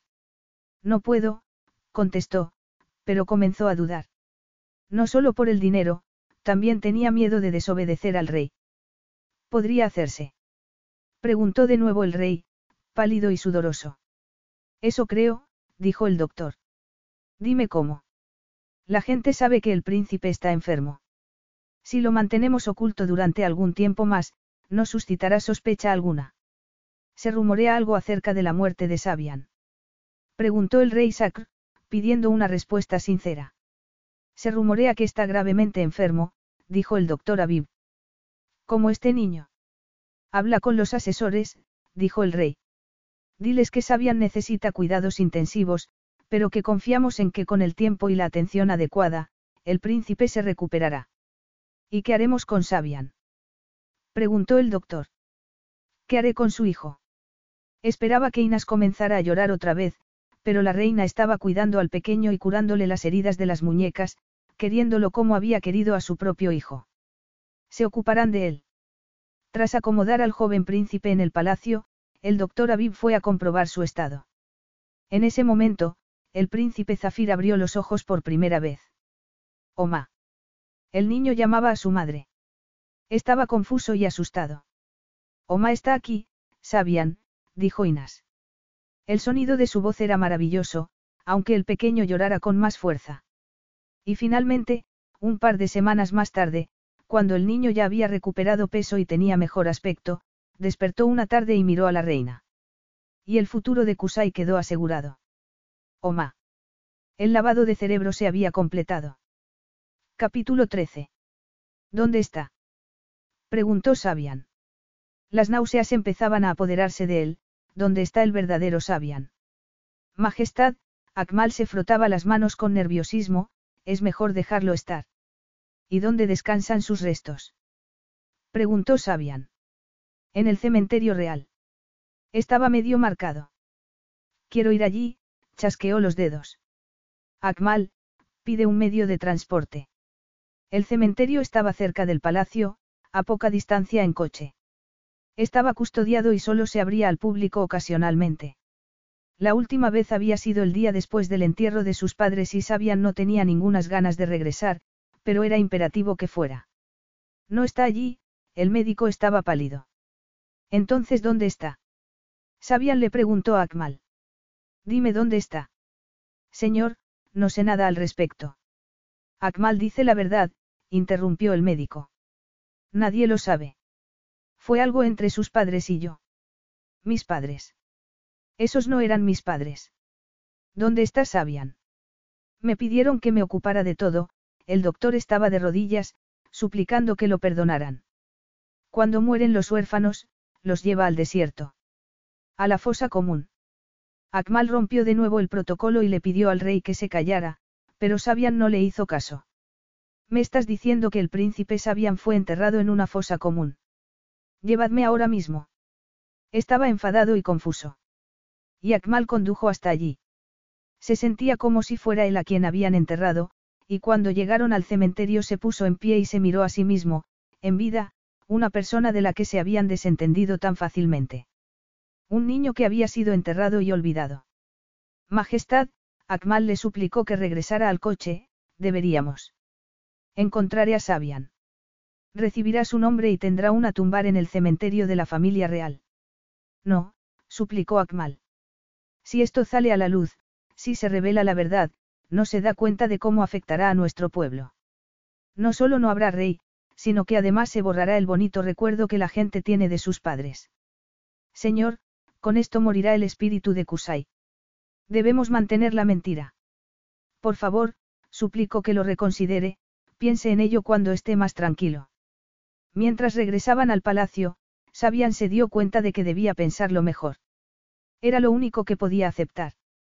Paseó por la playa donde lo habían encontrado y lo comprendió todo. La mancha que había visto en el horizonte era el mismo, flotando a la deriva. El mar que tanto había odiado lo había llevado hasta Kusai. Lo había sabido desde siempre. En algún lugar de su corazón se había albergado la verdad. Paseó por la playa donde Inas lo encontró aquella mañana, miró hacia el vasto mar y se preguntó cómo había sobrevivido. Durante un instante se preguntó si no habría sido más fácil morir. En cierto modo, era lo que había pasado. Le habían arrebatado todo sobre su persona, su identidad. Incluso tenía otra edad. Zakari le había dicho su fecha de nacimiento. Tenía 28 años, no 29. Y el verdadero Sabian, el niño por el que lloraba en esos momentos, ni siquiera era su hermano. Todo lo que era, todo lo que sabía, se había esfumado. Sabian, el rey Sabian, el hijo de Inas todo se había esfumado. Entonces, ¿quién era él? Su infancia se había evaporado. Cada halago, cada vez que le habían dicho que lo querían, eran palabras que no iban dedicadas a él, sino a un fantasma. La gente de Kusai se quedaría destrozada. ¿Y su esposa? Laila era su esposa. Ella se había casado con alguien que no existía. Sabían siempre había creído que era su deber lo que lo hacía diferente, siempre se había mantenido distante. No tenía amigos ni se relacionaba socialmente, a excepción de alguna breve visita a sus primos, y ya sabía por qué. Durante años, le habían lavado el cerebro despacio. Vio que Laila caminaba hacia él por la playa privada. Descalza y en camisón, con la cara hinchada de tanto llorar. El sol naciente la iluminaba por detrás y él podía ver su silueta a través de la fina tela. Habían hecho el amor. Más que eso, habían encontrado el amor. Por primera vez Sabian había permitido que una mujer entrara en su corazón. Y sin embargo, se veía obligado a sacarla de su vida. Si tal y como le pedía Akmal, elegía vivir aquella mentira, debía de hacerlo solo. No podía cargarla a ella con el peso que le tocaba llevar a él. La verdad arruinaría muchas vidas, incluida la suya, puesto que él quería ser rey. Lo habían criado para ser rey, y le gustaba serlo. Se le daba bien gobernar y no quería dejar de hacerlo. Podría vivir con la mentira. Ven a la cama, Sabian, jamás le había suplicado nada, pero estaba asustada. Había pasado toda la noche sin dormir, caminando por el pasillo del palacio y escuchando los coches pasar. Baja la había convencido de que regresara a la cama otra vez, pero no había conseguido dormirse. Había salido a la terraza para tomar el aire y había visto a Sabian paseando por la playa con la ropa mojada. Incluso desde lejos, ella podía ver su rabia, su dolor, y quería compartirlo. ¿Qué ocurre? No quiero hablar. Pues no hables, dijo Laila. Pero ven a la cama. Quiero estar solo. No, dijimos que hablaríamos después de la recepción, que compartiríamos cosas, que... Ese día puede esperar, dijo Sabian. Akmal está haciendo las maletas, ella lo sujetaba por las muñecas e intentaba que él la mirara a los ojos. Me han invitado a pasar unos días en Calista. Eso está bien. Podemos pasar unos días allí. Solo a mí, la interrumpió Sabian. Solo me han invitado a mí. No. Laila, ha estado bien, pero ambos sabíamos que esto era un matrimonio de conveniencia. Tú gobiernas Aidar. Ahora existe la posibilidad de que Kusai mejore su relación con Calista y Aristo, el reino de Adamas estaba fuera de nuestro alcance y estaría bien que, a la larga, nuestro pueblo. Pero no será bueno para nosotros. Solo llevaban una semana casados y había sido la semana más feliz de su vida. Él le había dicho que las cosas serían diferentes, y le había hecho el amor una y otra vez. El día anterior le había mostrado que sus vidas podían ser mucho mejores, y en ese momento estaba echando todo por tierra. Ayer me prometiste que pronto compartiríamos cosas, insistió ella. Sabian, permíteme estar a tu lado. Él no podía hacerle eso. Sería mejor que ella lo odiara, porque pronto tendría que contarle la verdad, o vivir con una mentira de forma permanente. Nada podía salvarse. Simplemente, no podían ganar. Por favor, Sabian, no te vayas sin mí. ¿Sabes lo que me gustó de ti, Laila? ¿Sabes lo que te hace diferente? Ella permaneció en silencio. Suplicar no va contigo. Prefería cuando me tenías en la incertidumbre. Él podía ver la silueta de su cuerpo bajo el camisón. Su rostro era bello sin maquillaje, sus senos turgentes y, a pesar de lo que le había dicho, aquello ya no era un matrimonio de conveniencia. Estaba excitado. Deseaba tumbarla en la arena y hacerle el amor. Se fijó en su boca y le acarició el cabello. La atrajo hacia sí, deseando no haber descubierto la verdad. Habría preferido vivir en la ignorancia y poder disfrutar de Laila. Ella echó la cabeza hacia atrás para que él pudiera besarla, para que creyera que era una marioneta que podía manejar, que bailaría a su ritmo, pero ella era mucho mejor que eso, mucho más fuerte, así que él se retiró del baile y supo que todo había terminado. Tengo que ir a Calista, dijo Sabian. Solo. Y Laila creyó haberlo comprendido. Es algo que beneficiara solo al pueblo de Kusai. Algo que no te gustaría compartir con Aidar. Él no contestó, y Laila decidió que Baja tenía razón. Para él solo era una cuestión de deber, y así debía ser para ella también. Igual que aquí hemos celebrado un acto formal, mi pueblo espera que hagamos lo mismo para ellos. Yo no te he hecho quedar mal, sin embargo, me pides que regrese a casa sin ti, que me convierta en una recién casada que no lleva a su marido a casa ni siquiera por unas noches. La gente sabe que es una cuestión de política dinástica. No necesita que se lo demuestren tan claramente. Diremos que estamos en el desierto, tú te quedarás aquí. Aquí. O puedes pasar algún tiempo en el desierto hasta que yo regrese. No. Ella no regresaría allí sin él. No soportaría dormir sola en la cama donde habían hecho el amor, pero no volvería a suplicárselo. Ve a Calista y haz lo que tengas que hacer, pero yo no voy a permanecer encerrada en el palacio fingiendo para siempre. Tienes una semana.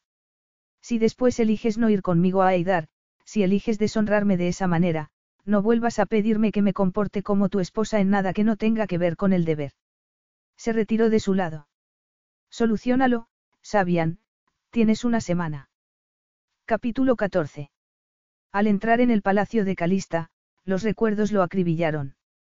Podía escuchar la risa de su madre, y su risa de niño mientras perseguía al pajarito que había entrado en el palacio. Se veía corriendo por los pasillos, abriendo diferentes puertas, y más tarde, en los establos, ocultó el rostro contra el cuello de un semental. Mis padres me prohibían montar a caballo, dijo Sabian. Puesto que era el único heredero debía ser responsable. Un día los desobedecí y monté el caballo más salvaje de los establos. Lo ensillé yo solo y monté con facilidad. No comprendía por qué sabía hacerlo. Eras como un niño gitano, sonrió Zakari. Te encantaban los caballos, hizo una pausa. Todo esto es tuyo, Zafir. No me llames así. Eres Zafir. Destrozará a mi pueblo. No me importa tu pueblo, dijo Zakari. Kusai me robó a mi hermano y lo ha tenido mucho tiempo. No me siento mal por reclamar lo que es nuestro. ¿Y qué hay de mi esposa? Dijo Sabian. Se ha casado con un rey. Y ahora tiene un príncipe, Zakari se encogió de hombros. ¿Puedes ayudarla? Ayudarla. Sabian soltó una carcajada. No necesita mi ayuda. Gobierna a su manera. Entonces déjala, dijo Zakari, como si fuera tan sencillo. Todo el mundo sabe que no es más que un acuerdo, ella continuará gobernando a Aidar, y tú puedes seguir siendo príncipe. En cualquier caso, Zakari se encogió de hombros, el matrimonio no será legal. Sus palabras eran como una puñalada en el pecho. Puedes recuperar tu vida. Zafir, la vida que Kusai te ha negado, la vida que estaba preparada para ti. Ven ahora, ven conmigo, dijo Zakari. Es hora de que informes a tus hermanos. No. Todavía no. Yo decidiré cuándo es el momento. Te han echado de menos, han llorado tu muerte. Unos días más no supondrán ninguna diferencia. Al menos Zakari reconoció que eso era verdad. Capítulo 15. A pesar de sus osadas palabras, Laila no consiguió librarse del deseo. Intentó odiar a Sabian. Cada mañana, cuando baja la banaba, el dibujo de la mariposa que él había besado se borraba un poco más.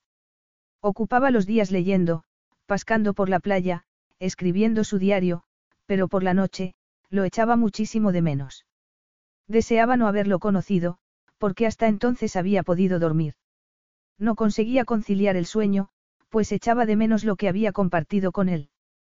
Ella le había dado una semana y, como siempre, él la estaba haciendo esperar. Y le había dado otro día porque, bueno, porque tenía que hacerlo. Pero cuando al noveno día no recibió noticias suyas, no pudo soportarlo más. No tenía por qué sufrir aquello, así que llamó a Akmal. Organiza mi viaje. Informa a mi pueblo de que regreso a Aidar. Quizá un par de días más. Majestad. Ocúpate de que empaqueten mis cosas, Laila estaba furiosa por su insolente sugerencia. Y haz que traigan mi avión. Tienen que firmar unos documentos, se necesitan ambas firmas, y testigos. Díselo al rey. No quedará bien. Ella estaba a punto de pedirle que se marchara, y de castigarlo severamente, sin embargo, vio que tenía los ojos llenos de lágrimas. Akmal se arrodilló y le suplicó le diera más tiempo a su señor. Tenía que solucionar muchas cosas. ¿Cómo qué? preguntó ella, porque hasta que Estefanía y Zacari habían pedido audiencia todo había ido bien.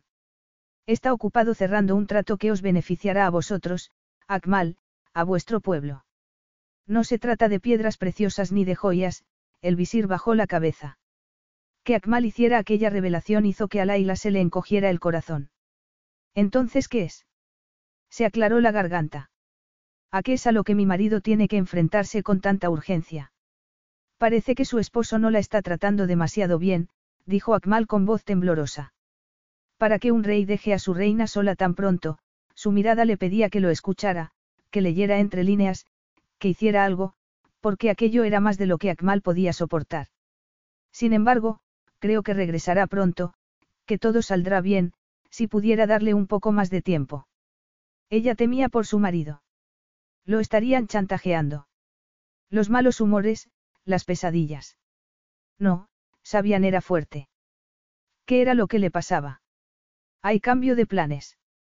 Voy a ir a Calista, vio que Akmal abría los ojos asombrado, sin avisar, y lo dijo con tanta convicción que el visir asintió. Le recordaré al rey las consecuencias, lo que ocurrirá si no regresa conmigo a mi país. Por primera vez desde hacía días, Akmal tuvo esperanza. Nunca había visto a Sabian tan enamorado de una mujer. Quizá la reina Laila pudiera ser quien lo convenciera. Porque si perdía a Kusai, la perdería a ella también. La reina de Aidar preferiría estar casada con un rey. No puede ir todavía, al ver que ella se disponía a echarle una reprimenda, Akmal se armó de valor. Tiene los ojos hinchados de llorar, el cabello despeinado, y yo sé lo que le gusta a Sabian. Ella no dijo nada. Al fin y al cabo, ambos estaban en el mismo lado, ambos querían que el mundo fuera como había sido unos días atrás. Permita que la ayude. Majestad. Y ella asintió. Quizá funcione, pensó Akmal mientras corría de un lado a otro organizando a sus empleados. Llamó a la peluquera y a los mejores diseñadores. Cuando el rey Sabian viera a su nueva esposa, regresaría a casa. Todavía no. Dijo baja cuando Akmal llamó a la puerta, pero la reina hizo caso omiso y permitió que el visir tuviera la última palabra. Así estoy bien. Aunque Akmal nunca había encontrado el amor, decidió que no había nada más bello que una mujer enamorada. La reina Laila había elegido bien. Su tez clara resaltaba gracias al vestido negro de seda que se ceñía a su cuerpo. Sus piernas parecían más largas gracias a los zapatos de tacón, y el cabello recogido le sentaba muy bien. Era divina, y seguramente el rey tuviera el mismo impulso que cualquier otro hombre. Quitarle las horquillas y observar cómo caía su cabello en cascada. Los pómulos se acentuaban gracias al colorete, los ojos los llevaba pintados con col y los labios, de rojo. Conseguirá que el rey regrese a casa, dijo Akmal, como cumplido hacia Laila. Lleve esto, le entregó el collar de esmeraldas que Sabian le había dado la noche de la ceremonia oficial. Significa mucho para nuestro pueblo, para la familia real. Cuando la vea con el puesto. El collar caía entre sus pechos, y Baja también sonrió. Laila era toda una mujer. Una mujer vestida para su esposo. Pero ahora debía vestirse para otros, y Baja la ayudó a ponerse el velo. Estamos preparadas, dijo Baja Akmal, pero Laila tenía otros planes. No, Baja. A Calista voy a ir sola. No sabes lo que te encontrarás allí, dijo Baja. Debes permitir que te acompañe. Me enfrentaré a él yo sola, dijo Laila. ¿Y si elige no regresar? Akmal cenó los ojos un instante. Él conocía la verdad, sabía lo que ella se iba a encontrar. Os acompañaré, dijo Akmal. Él podría despedirte, dijo Laila. Puede que se ponga furioso con mi llegada. No tienes por qué arriesgarte a perder tu puesto. Iré con su majestad. El viaje duró cuatro horas. Ella quería que su llegada fuera inesperada así que, en lugar de aterrizar en el palacio, aterrizaron en el aeropuerto de Calista, donde un lujoso coche los recogió para llevarlos hasta el palacio. Ella agradecía que Akmal estuviera a su lado, porque al entrar se encontraron con ciertas dificultades. Fue Akmal quien les aseguró que aquella mujer era la reina Laila y que se disponía a reunirse con su marido, y les sugirió que dejarla esperando sería de muy mala educación. Al cabo de un momento abrieron las puertas y los dejaron pasar. Puedes regresar al avión, le ofreció Laila. Sabian no necesita saber que me has traído aquí. Os esperaré, dijo Akmal. Entrad. Conozco a varios empleados del rey Zakari, pasaré el tiempo hablando con ellos. La reina Estefanía la recibió asombrada en el salón mientras una niñera se llevaba al bebé. Perdóname, dijo la reina Estefanía. Estaba dando de comer al pequeño Zafir. No te esperábamos. Zafir no, dejó de hablar y negó con la cabeza. Sabian no. Puedes continuar alimentando a Zafir, dijo Laila. Siento interrumpirte. Acaba de terminar, dijo Estefanía. Sabian no dijo que te estuviera esperando. Sabian no sabe que he venido. ¿Puedo ofrecerte un té? Miró a la doncella. Un refrigerio. Solo quiero hablar con mi marido. Por favor, dijo Estefanía. ¿No quieres sentarte? No, gracias, Laila ni siquiera se había quitado el velo. Permaneció allí de pie, fuerte, desafiante y casi peligrosa. Mostraba cierta inquietud y Estefanía recordó la época de su vida en la que, sin importarle quién estuviera presente, decía lo que opinaba. Claramente preocupada, Estefanía echó a la doncella por precaución. Está montando a caballo, dijo Estefanía. Estoy segura de que si hubiera sabido que venías, estaría aquí. ¿Cuándo regresará? Laila observó que la reina se pasaba la mano por el cabello con preocupación. Estaba avergonzada, y Laila no quería hacerle daño, pero se estaba haciendo daño a sí misma. Lo siento, no lo sé. Quizá podríamos ir a dar un paseo por el jardín. Un paseo. No he venido aquí para pascar. He venido a ver a mi esposo. A descubrir por qué una semana después de nuestra boda decide pasar tiempo conociendo a tu familia en lugar de a su esposa. Quizá haya cosas que los reyes tengan que tratar. Es una broma. ¿O es que te parece bien? Supongo que debe de ser así, dijo Laila, y Estefanía cerró los ojos. Después de todo, solo lo invitasteis a él. Hago mal en querer ver a mi esposo. Por supuesto que no. Estefanía recordaba cómo había sido su luna de miel. Zachary le había dicho que solo era un matrimonio de conveniencia, y ella descubrió que lo que él quería era reunir las dos mitades del diamante Stephanie. Notaba dolor en la voz de Laila, rabia y confusión, y la reconocía como si fuera la suya. Había apoyado a su esposo en aquello, eran un matrimonio unido y él contaba con su opinión en todo, menos en lo que se refería a su hermano perdido. Para Zachary era sencillo, Zafir debía regresar a casa. Sin embargo, ella tenía delante una pequeña parte del dolor que aquella decisión provocaría.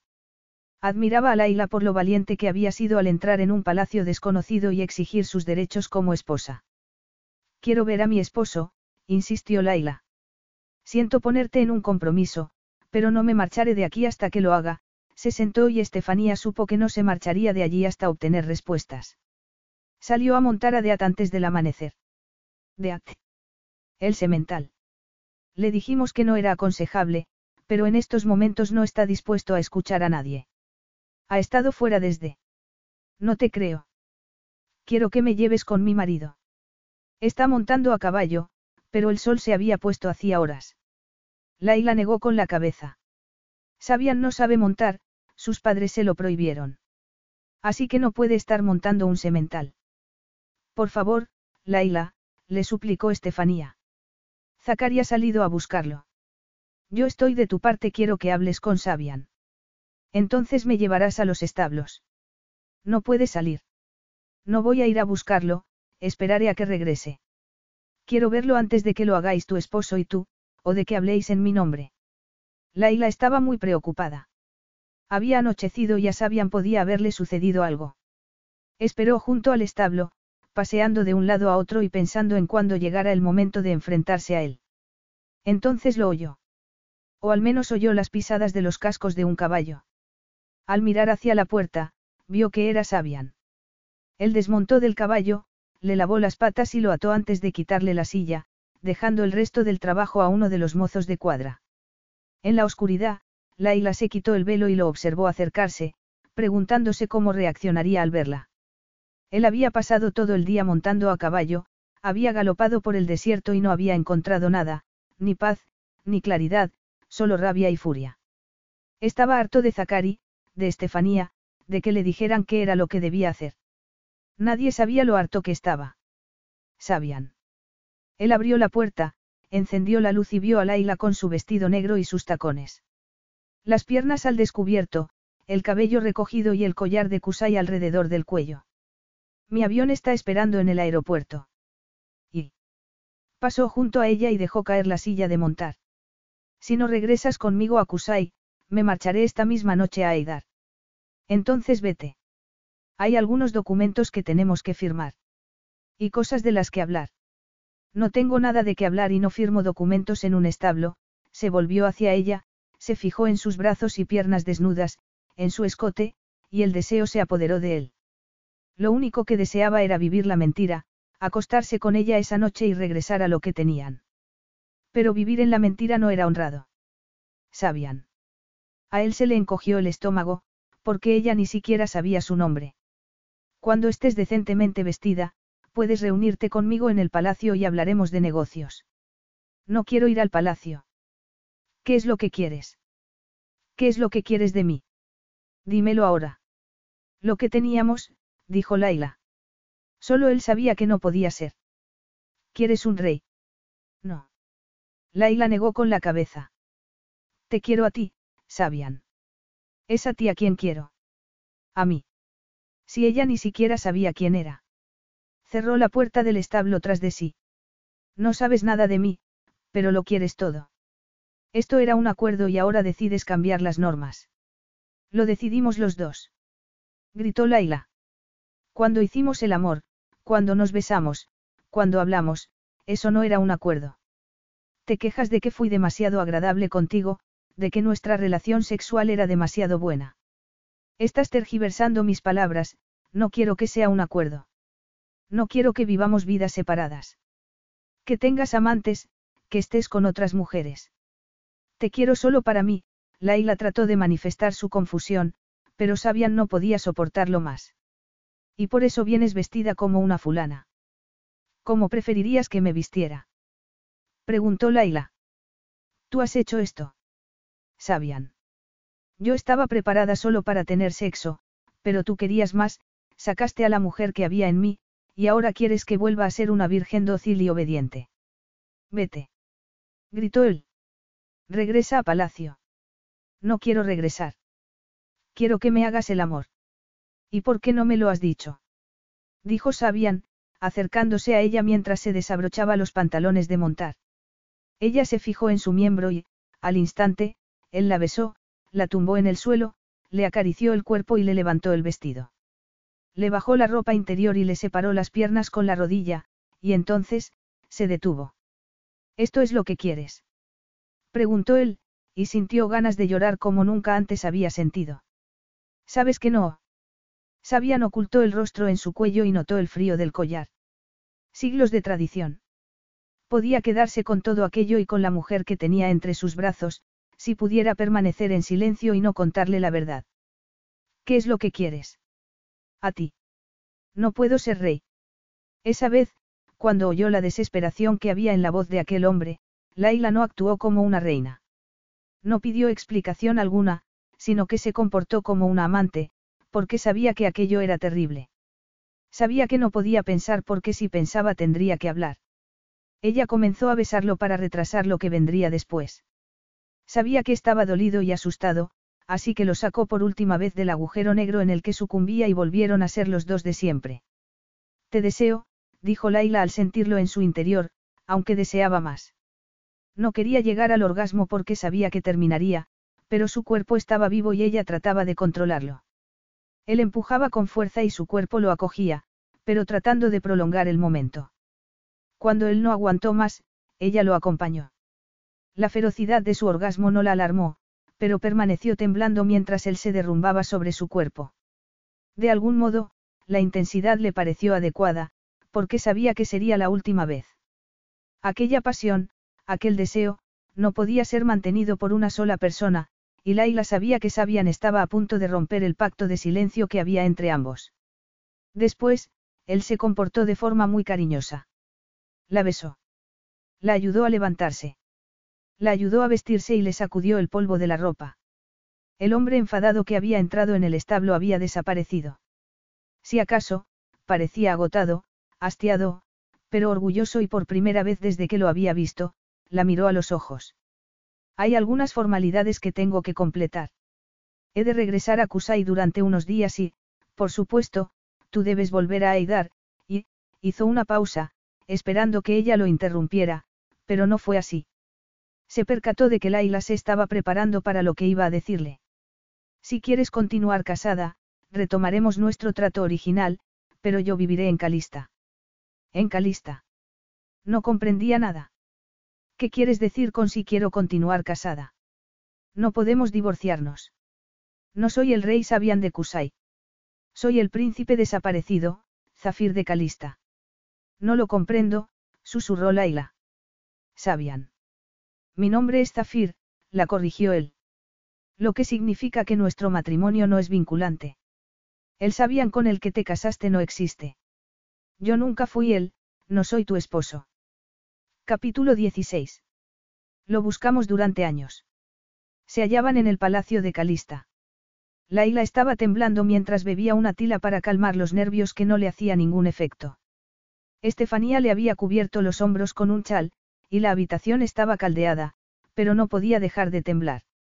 En el fondo sabía lo devastador que aquello resultaba para mucha gente, sin embargo, no estaba preparada para comprenderlo todo de golpe. Zachary y Estefanía la ayudaron a atar cabos, pero Sabian, o mejor Zafir, permanecía en silencio. Él seguía vestido con la ropa de montar a caballo y Laila deseaba cruzar la habitación, sentarse con él y sujetarle la mano mientras Zachary les daba los detalles. Pero era como si tuviera un escudo invisible alrededor, una barrera protectora, y ella sabía que lo único que podía hacer era escuchar, e intentar no pensar en la conmoción que había tenido. Incluso en momentos desesperados, debía pensar primero en el reino. Zachary continuó. Mi padre no escatimó en gastos. Aunque todo indicaba que debía estar muerto, todavía tenía la esperanza de encontrarlo con vida en algún lugar. Contrató detectives, y se rumoreaba que había sido adoptado. Lo buscaron en todos los reinos, apretó los labios. Mi padre incluso habló con el rey de Kusai, y Sak le ofreció toda su ayuda. Se volvió hacia su hermano, que miraba fijamente hacia adelante. Te hemos echado de menos desde entonces, todos los días. Es hora de que regreses a casa. ¿Cómo? preguntó Zafir. Mi pueblo se quedará destrozado. ¿Y qué pasará con el pueblo de Aidar? Miró a Laila. Besaste a un rey y se convirtió en príncipe. El pueblo de Aidar recibirá. Por favor, soltó Zafir. No voy a ser el consorte de la reina. No necesito un papel honorario, se puso en pie y se acercó a la ventana desde donde se veía el desierto. Sin embargo, aquello no lo ayudó a calmarse. Quizá algún día llegara a sentirse como en casa. Después de todo, en el palacio de Kusai nunca había tenido esa sensación. ¿Podríais dejarnos un momento? Pidió a su hermano y a su cuñada, pero cuando se quedaron a solas, ambos tardaron un rato en hablar. Laila se puso en pie.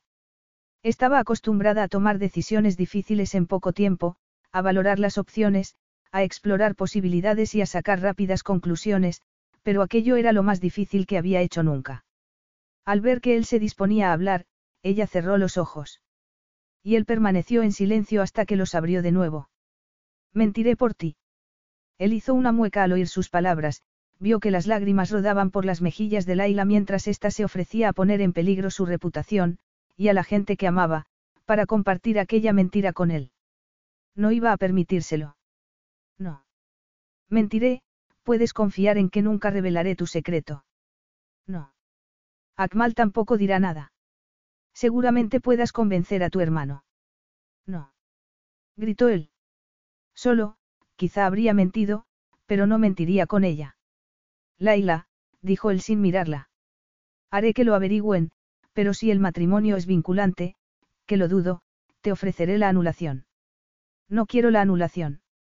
Me casé contigo por deber, las palabras de Zafir eran crueles, pero esa era la única manera en que podía hacerlo.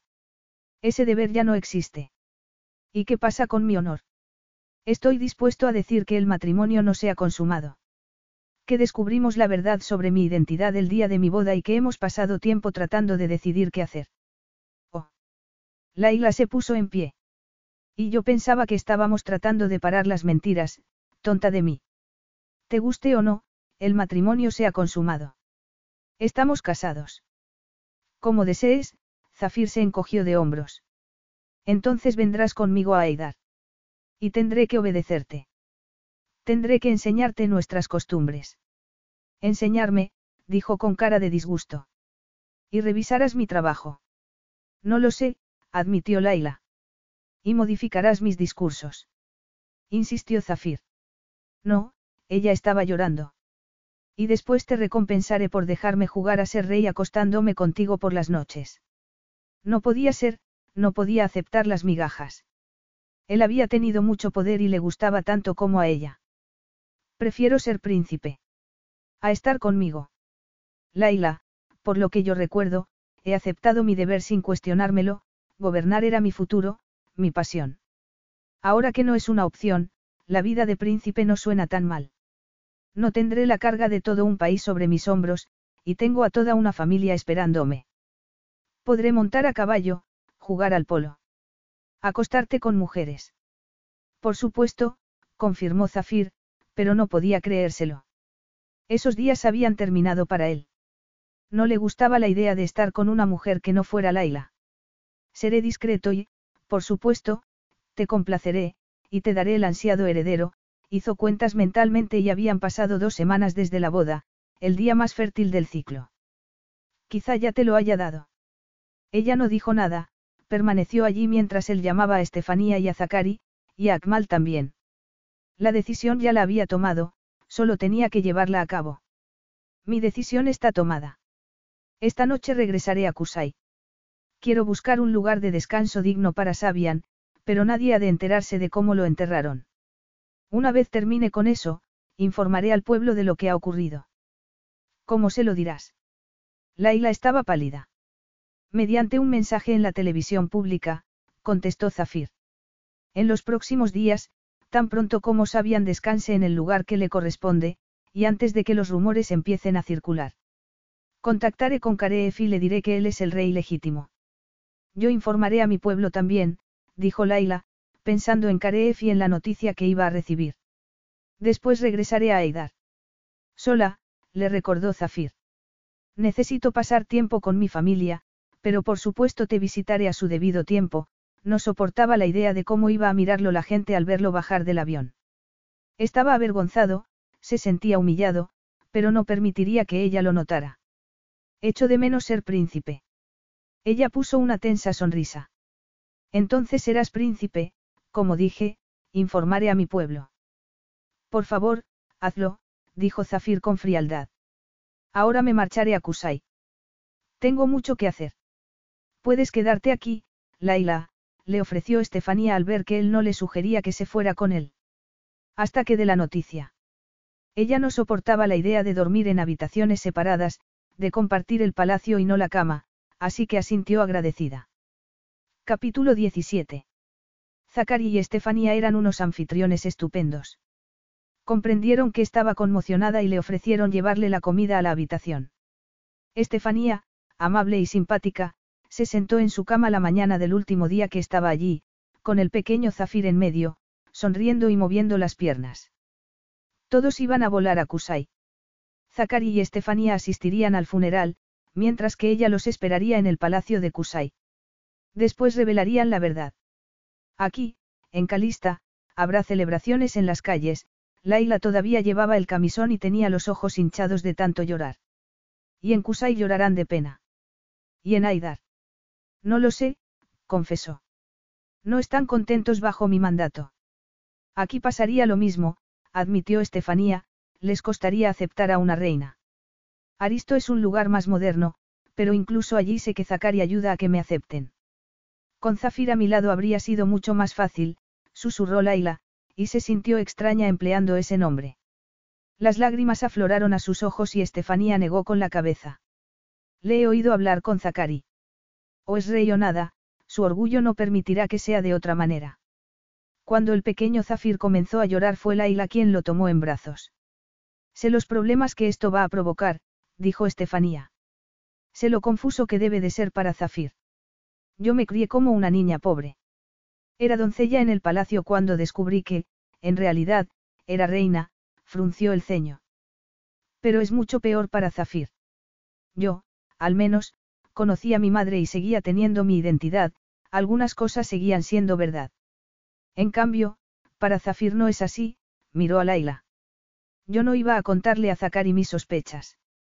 Me preocupaba estar equivocada y haber creado falsas esperanzas, y también tenía miedo por Zafir, pero entonces, acarició la mejilla del bebé, cuando él nació, cuando vi a mi marido sosteniéndolo en brazos y llorando al pronunciar su nombre, supe que tenía que contárselo. Zakari ha estado tratando de contactar con él desde entonces. Lo invitamos a pasar unos días con nosotros cuando murieron sus padres.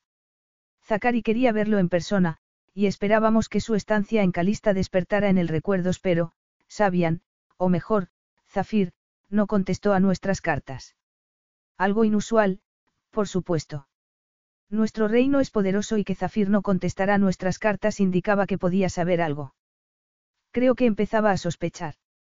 Me pregunto si Inas y Sacri imaginaban el dolor que esto provocaría. Lo dudo, dijo Estefanía.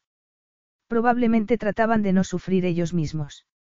Sin embargo, lo único que habían conseguido era que el sufrimiento perdurara. Y ese día se multiplicaría por mil, si bien después terminaría. El funeral por Sabian fue breve, pero estaba cargado de amor. Zafir nunca había sentido demasiada simpatía por Akmal, pero al ver cómo aquello había afectado al visir, se hizo una idea de lo que le esperaba al pueblo de Kusai. Estefanía y Zakari estaba a su lado, sin embargo, su presencia le hacía sentir aún más solo. Sabian fue enterrado con sus padres, Zafir se había negado en un principio, pero siguiendo el consejo de su hermano mayor comprendió que, más tarde, podría arrepentirse, así que finalmente el príncipe Sabian descansaba donde le correspondía. Zafir vio su nombre, su pasado y su futuro enterrados. Y después vio que Laila se acercaba al grupo. Iba vestida con un traje negro y llevaba el rostro cubierto por un velo negro de encaje. Él la habría reconocido en cualquier lugar. Y además, lucía el collar de esmeraldas. No ha sido invitada. Yo también tengo que presentarle mis respetos, se colocó a su lado. Por lo que recuerdo, Sabian era mi prometido. Había sufrimiento en cada momento. Esa fractura en el alma de Kusai se esparciría pronto como un terremoto, quebrando los cimientos de aquella tierra orgullosa. Ella se quitó el collar que estaba segura le habían entregado con amor y lo devolvió. Se le entregará a Kareev. Espero que a su esposa le brinde más felicidad que a mí, se fijó en que él tocaba el anillo que ella le había regalado. Te lo dije antes de que lo aceptaras, ese anillo irá contigo a la tumba. Al menos así manda la tradición en Aidar. Lo que hagas con esa tradición es cosa tuya. Laila, Zafir se negaba a que lo manipularan, hablas como si hubieras entrado en la mina y lo hubieras elegido en persona. Hablas como si lo hubieras escogido para mí. Ni siquiera me conocías cuando. Correcto, dijo Laila. Tuve que respetar la elección que mis padres hicieron para mí, aunque eso significara entregarle mi regalo a un hombre por el que no sentía nada, aunque me repugnara, lo miró, y ya no estaban hablando de la piedra preciosa. Aún así, le habría entregado mi regalo. Lo que mi esposo elija hacer con él, tragó saliva para contener las lágrimas. Estoy orgullosa de ser de Aidar. Cuando damos un regalo es para siempre, miró las esmeraldas que él tenía en la mano. Que sepas una cosa, él esperaba que le diera una bofetada, o que le espetara crueles palabras, pero no fue así, podríamos haberlo solucionado juntos. Te quiero, Zafir. Pero si él no se conocía a sí mismo, ¿cómo podía amarlo Laila? El amor, dijo Zafir mientras sostenía las piedras en la mano, no era parte del trato. No, dijo Laila. Ya no suplicaría más, y esperaba poder dejar de echarlo de menos con el tiempo. Terminemos con este día y así podré regresar a Aidar. Los coches los llevaron de regreso al palacio y allí los recibió Akmal. He hablado con el comité de ancianos. Creen que la noticia no deberías darla tú, que si yo hablo primero. Yo informaré al pueblo. Insistió Zafir. Era lo último que podía hacer por su gente, y era lo bastante valiente para hacerlo. Por favor, suplicó Akmal. No escucharán. El pánico y el miedo se apoderarán de ellos y no escucharán sus sabias palabras. Por favor. Señor, permita que yo lo comunique, que yo hable con la prensa. Y entonces, cuando necesiten respuestas, usted podrá decirles lo que va a suceder. Akmal sacó un pañuelo y se sonó la nariz. ¿Qué sucederá? Suplicó. Zafir se percató de que Akmal tenía razón, intentaba pensar en el futuro, estaría bien que cuando la gente necesitara liderazgo, fuera Zafir quien apareciera. Que escucharan las palabras del rey aunque fuera por última vez. Haz el anuncio, ordenó Zafir. Dile a la prensa que yo hablaré con la nación antes de la puesta del sol. Akmal se volvió hacia Laila. Y a su pueblo. Nadie lo amonestó por no dirigirse a ella con la palabra, Majestad. ¿Qué le va a decir? La verdad, que yo sigo siendo la reina, que mi esposo ahora es el príncipe Zafir de Calista y que ha elegido no ser rey. Te he dicho que no voy a ser el consorte de la reina. Como desees, Laila se encogió de hombros. Tú continúa con tu vida principesca, yo continuaré gobernando Aidar. Que te vaya bien. Ella tenía mucha fuerza y dignidad, y Zafir sabía que estaría bien sin él. Terminemos con esto de una vez, dijo Laila. Quiero regresar a Aidar. Para estar con su pueblo, Akmal asintió, pero ella negó con la cabeza y se rió. No. Por supuesto que eso sucederá, pero creo que primero he de cuidar de mí misma. Quizá me merezca unas vacaciones. Pasaré algún tiempo con mis hermanas. Cuando Akmal se excusó y se marchó, Laila se movió para hacer lo mismo. No podía fingir entereza por más tiempo. Se volvió para marcharse, pero Zafir la agarró del brazo. Había una cosa que necesitaba saber. ¿Estás embarazada? Preguntó. Por eso necesitas unas vacaciones. No a lo primero y no a lo segundo. Si continuaba allí empezaría a llorar, y ya había llorado bastante esos días. Voy a escuchar la conferencia de prensa y después prepararé mi discurso. Pronto iré a Aidar, Zafir se dio cuenta de que era él quien había exigido aquella separación y que, sin embargo, no soportaba verla marchar.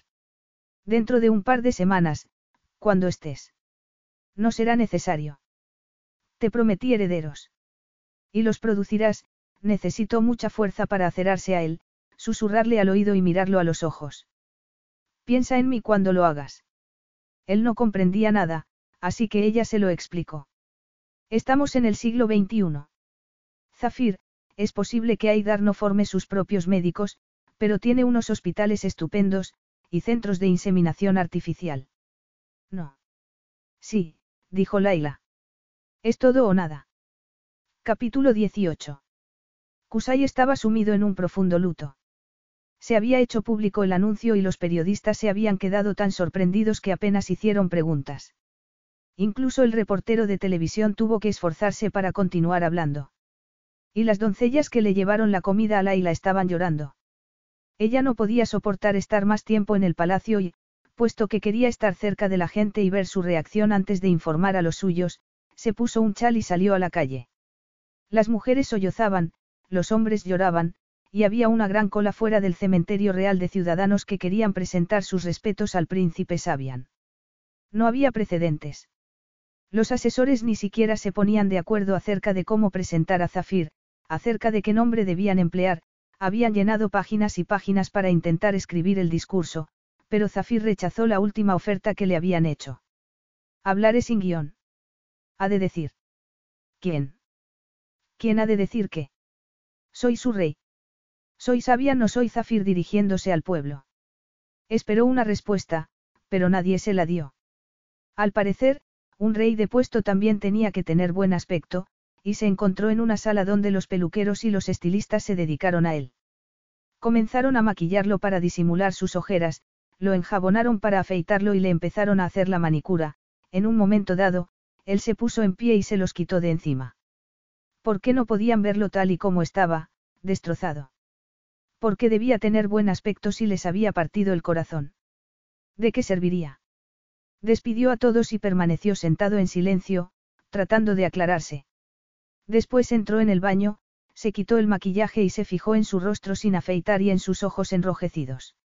Lo había perdido todo. Pero seguía teniendo muchas cosas. Había ganado una familia, hermanos y un título con mucha menos responsabilidad. Y cuando pronunciara el discurso más difícil de su vida, su vida real, la vida de Zafir, continuaría. Sin embargo, había perdido a Laila. Los reyes no lloraban, pero él ya no era un rey. Aún así se negaba a ceder ante las lágrimas que se agolpaban en sus ojos mientras abría la puerta y se percataba, demasiado tarde, de que era la equivocada. Oyó la voz de Laila mientras ésta permitía que la maquillaran y se dejaba aconsejar por sus asesores. Insista en la idea de que aunque no es un rey, es príncipe de Calista, mencione la riqueza de su tierra, los diamantes de color rosa, la riqueza de los genes que sus descendientes traerán a Aidar, diga que esta unión es buena para el pueblo. Diré lo que yo quiera, Imran. Majestad. Dejadme para que pueda pensar, soltó Laila. Pero no es un momento habitual. Por eso se necesita un discurso extraordinario. Contestó Laila, y Zafir esbozó una sonrisa al oír su voz arrogante. Una pequeña sonrisa provocada por el privilegio de conocerla de una manera diferente. Y podré prepararlo mejor si, al menos por un momento, me dejan sola. Entonces se quedó sola con Baja y Zafir supo que debía marcharse, porque pronto se presentaría ante el pueblo.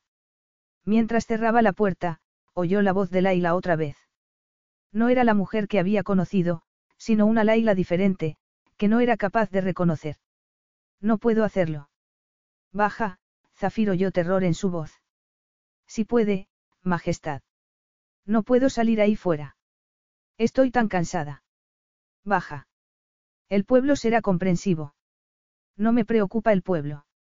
Sollozó, y Zafir notó que su corazón se paralizaba al percibir sinceridad en su voz. A veces, baja, a veces quiero preocuparme por mí.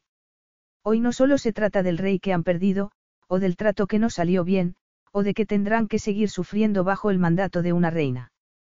También se trata de mí. Laila, suplicó baja, olvidándose del título y abrazándola. Lo sé, sé mejor que nadie lo difícil que esto es para ti. Ella tenía miedo, y Zafir sintió ganas de tranquilizarla, pero ese ya no era su lugar. No quiero, sollozó Laila. No digas eso, insistió Baja. Es la verdad. Mañana, quizá la semana próxima, volveré a ser fuerte, pero ahora no quiero seguir siendo reina. Se te pasará, imploró Baja. Recuerda que ese sentimiento siempre se pasa. Algunos días te sientes débil, y después vuelves a sentirte fuerte. Esta vez no. Sí, esta vez, insistió Baja. Estoy cansada de ser fuerte, sollozó Laila. Cansada de tener que ser fuerte. Cansada de ser una mujer dura. De ser reina. No tienes elección, Baja le puso colorete en las mejillas. Tienes que ser el doble de fuerte que cualquier hombre para gobernar Aidar. No era cierto. Zafir sabía que con él a su lado ella podría ser tal y como era en realidad. Laila. Observó cómo los rasgos tensos de su rostro recuperaban la normalidad. ¿Qué haces aquí? No es la hora de tu discurso. Majestad. Se acercó un asesor, he de informarla. Ahora no. Te he dicho que estoy ocupada. Te he dicho que quiero estar sola. Por supuesto, Imran hizo una pequeña reverencia, pero ha habido un terremoto en Aidar. Zafir vio que la isla se ponía pálida. Hay heridos. ¿Cuántos? Acabamos de recibir la noticia. Todavía no hay datos. ¿Dónde ha sido? Preguntó Laila. En la ciudad o en los pueblos. Aún es pronto, siento molestarla en estos momentos difíciles. Claro que debías informarme. Perdona mi respuesta de antes. Una cosa más, le tendió una carpeta. Hay que enviar este documento de vuelta a Aidar, el mensajero está esperando. Por supuesto. Zafir entornó los ojos al ver que ella trataba de mantener la compostura y que le temblaba la mano al firmar. ¿Sabemos la magnitud del terremoto? Preguntó Zafir al asesor de Laila. En cuanto tenga más información os la haré saber. Majestad, Akmal apareció alterado. ¿Qué hace? Es la hora, las cámaras están preparadas. Guiaron a Zafir por los pasillos del palacio hasta una sala. Él se sentó junto al escritorio, dejando a un lado sus pensamientos, incluso olvidándose de Laila esa última vez que iba a dirigirse a la nación como gobernante. Tenía que hacerlo bien. No se trataba de él, tenía que ser más fuerte que ellos, que guiarlos en ese momento difícil, mostrarles el camino aunque él también estuviera agotado. Ese era el trabajo solitario de un rey. Y de una reina, pensó cuando las cámaras lo enfocaron. Laila también se sentirá así. Pueblo de Kusai, Zafir se aclaró la garganta, pido vuestra atención. Os pido que escuchéis mis palabras, que detengáis la pena unos momentos para escuchar lo que tengo que decir, y confío en poder calmar vuestros temores. Miró a Akmal, que estaba de pie con cara de pavor. Zafir respiró hondo y habló desde lo más profundo de su corazón, concediendo el discurso más importante de la historia de Kusai. El príncipe Sabian descansa con sus padres. Muchos de vosotros habéis ido a presentarle vuestros respetos hoy. El cementerio real cerrará antes de la puesta de sol, pero estará abierto desde el amanecer hasta el atardecer durante una semana más, comprendemos la necesidad de honrar a Sabian y quizá de perdonar al rey y a la reina, tal y como yo espero hacer. Se fijó en que Akmal tenía los ojos cerrados, como si estuviera rezando, y se armó de valor para continuar hablando. Trataron de ocultar una muerte, ese fue su pecado. Sin embargo, estoy seguro de que no era su intención mentir al pueblo. Quiero pensar que no intentaban provocar este dolor, sino prevenirlo. Querían mantener con vida a su hijo, vuestro futuro gobernante. Yo no podía comprenderlo y ahora empiezo a hacerlo. Porque al enterarme, podía elegir, podía engañar de nuevo, vivir la mentira y ahorraros este dolor. Pero sé que el pueblo de Kusai es fuerte, Zafir miró de nuevo a Akmal y este asintió. Fuerte, orgulloso, y prefiere el dolor de la verdad. Lo sé. Las mentiras se extienden como el cáncer. Alguien lo habría descubierto. Mis hermanos, que han llorado mi ausencia, ya saben la verdad, mi esposa. Laila estaba en observando desde otra habitación y vio que todo el mundo estaba cautivado mientras escuchaba sus palabras tranquilizadoras. Yo os habría mentido, al ver que Akmal suspiraba, pensó que quizá había dicho algo indebido, pero necesitaba contar la verdad. Pueblo de Kusai, si hubiera pensado que no había otra manera de hacerlo, habría suplicado a mis hermanos que guardaran silencio, y no se lo habría contado a la reina de Aidar. Me habría llevado el secreto a la tumba. Sin embargo, hay otro camino para vosotros, el camino adecuado, que debería haberse tomado años atrás. Los hijos del jeque Yazan, Karef. Rafik y Tair, son vuestros príncipes. Mientras yo me dirijo a vosotros, el comité de ancianos los está localizando para informarlos del cambio, el príncipe Karef de ahí será vuestro rey. Como sabéis, es un gobernante fuerte y justo, y yo le confío al pueblo de Kusai. Las fotos de Tair. Rafik y Karef aparecieron en pantalla. Zafir salió de la sala y se quedó en el pasillo. Akmal se acercó a él. Gracias. Vete, dijo Zafir. Cuéntame la reacción que ha generado la noticia. Tienes mucho trabajo que hacer. Y entonces vio a Laila. Caminaba con confianza y lo miraba mientras asentía a modo de felicitación. Calmada, sofisticada, fuerte. Sin embargo, él sabía que no era así. Observó que sus ayudantes se colocaban a su lado, y entonces. Zafir sintió el peso de la joya que llevaba en el dedo y notó como un aviso, algo parecido a lo que notaba cuando le quemaban las cicatrices. Se fijó en que Imran miraba a uno de los periodistas y le hacía un pequeño gesto. Zafir era listo y sabía lo que pasaba. Tras comprobar un pequeño dato, le pidió a Akmal que fuera a buscar a Imran.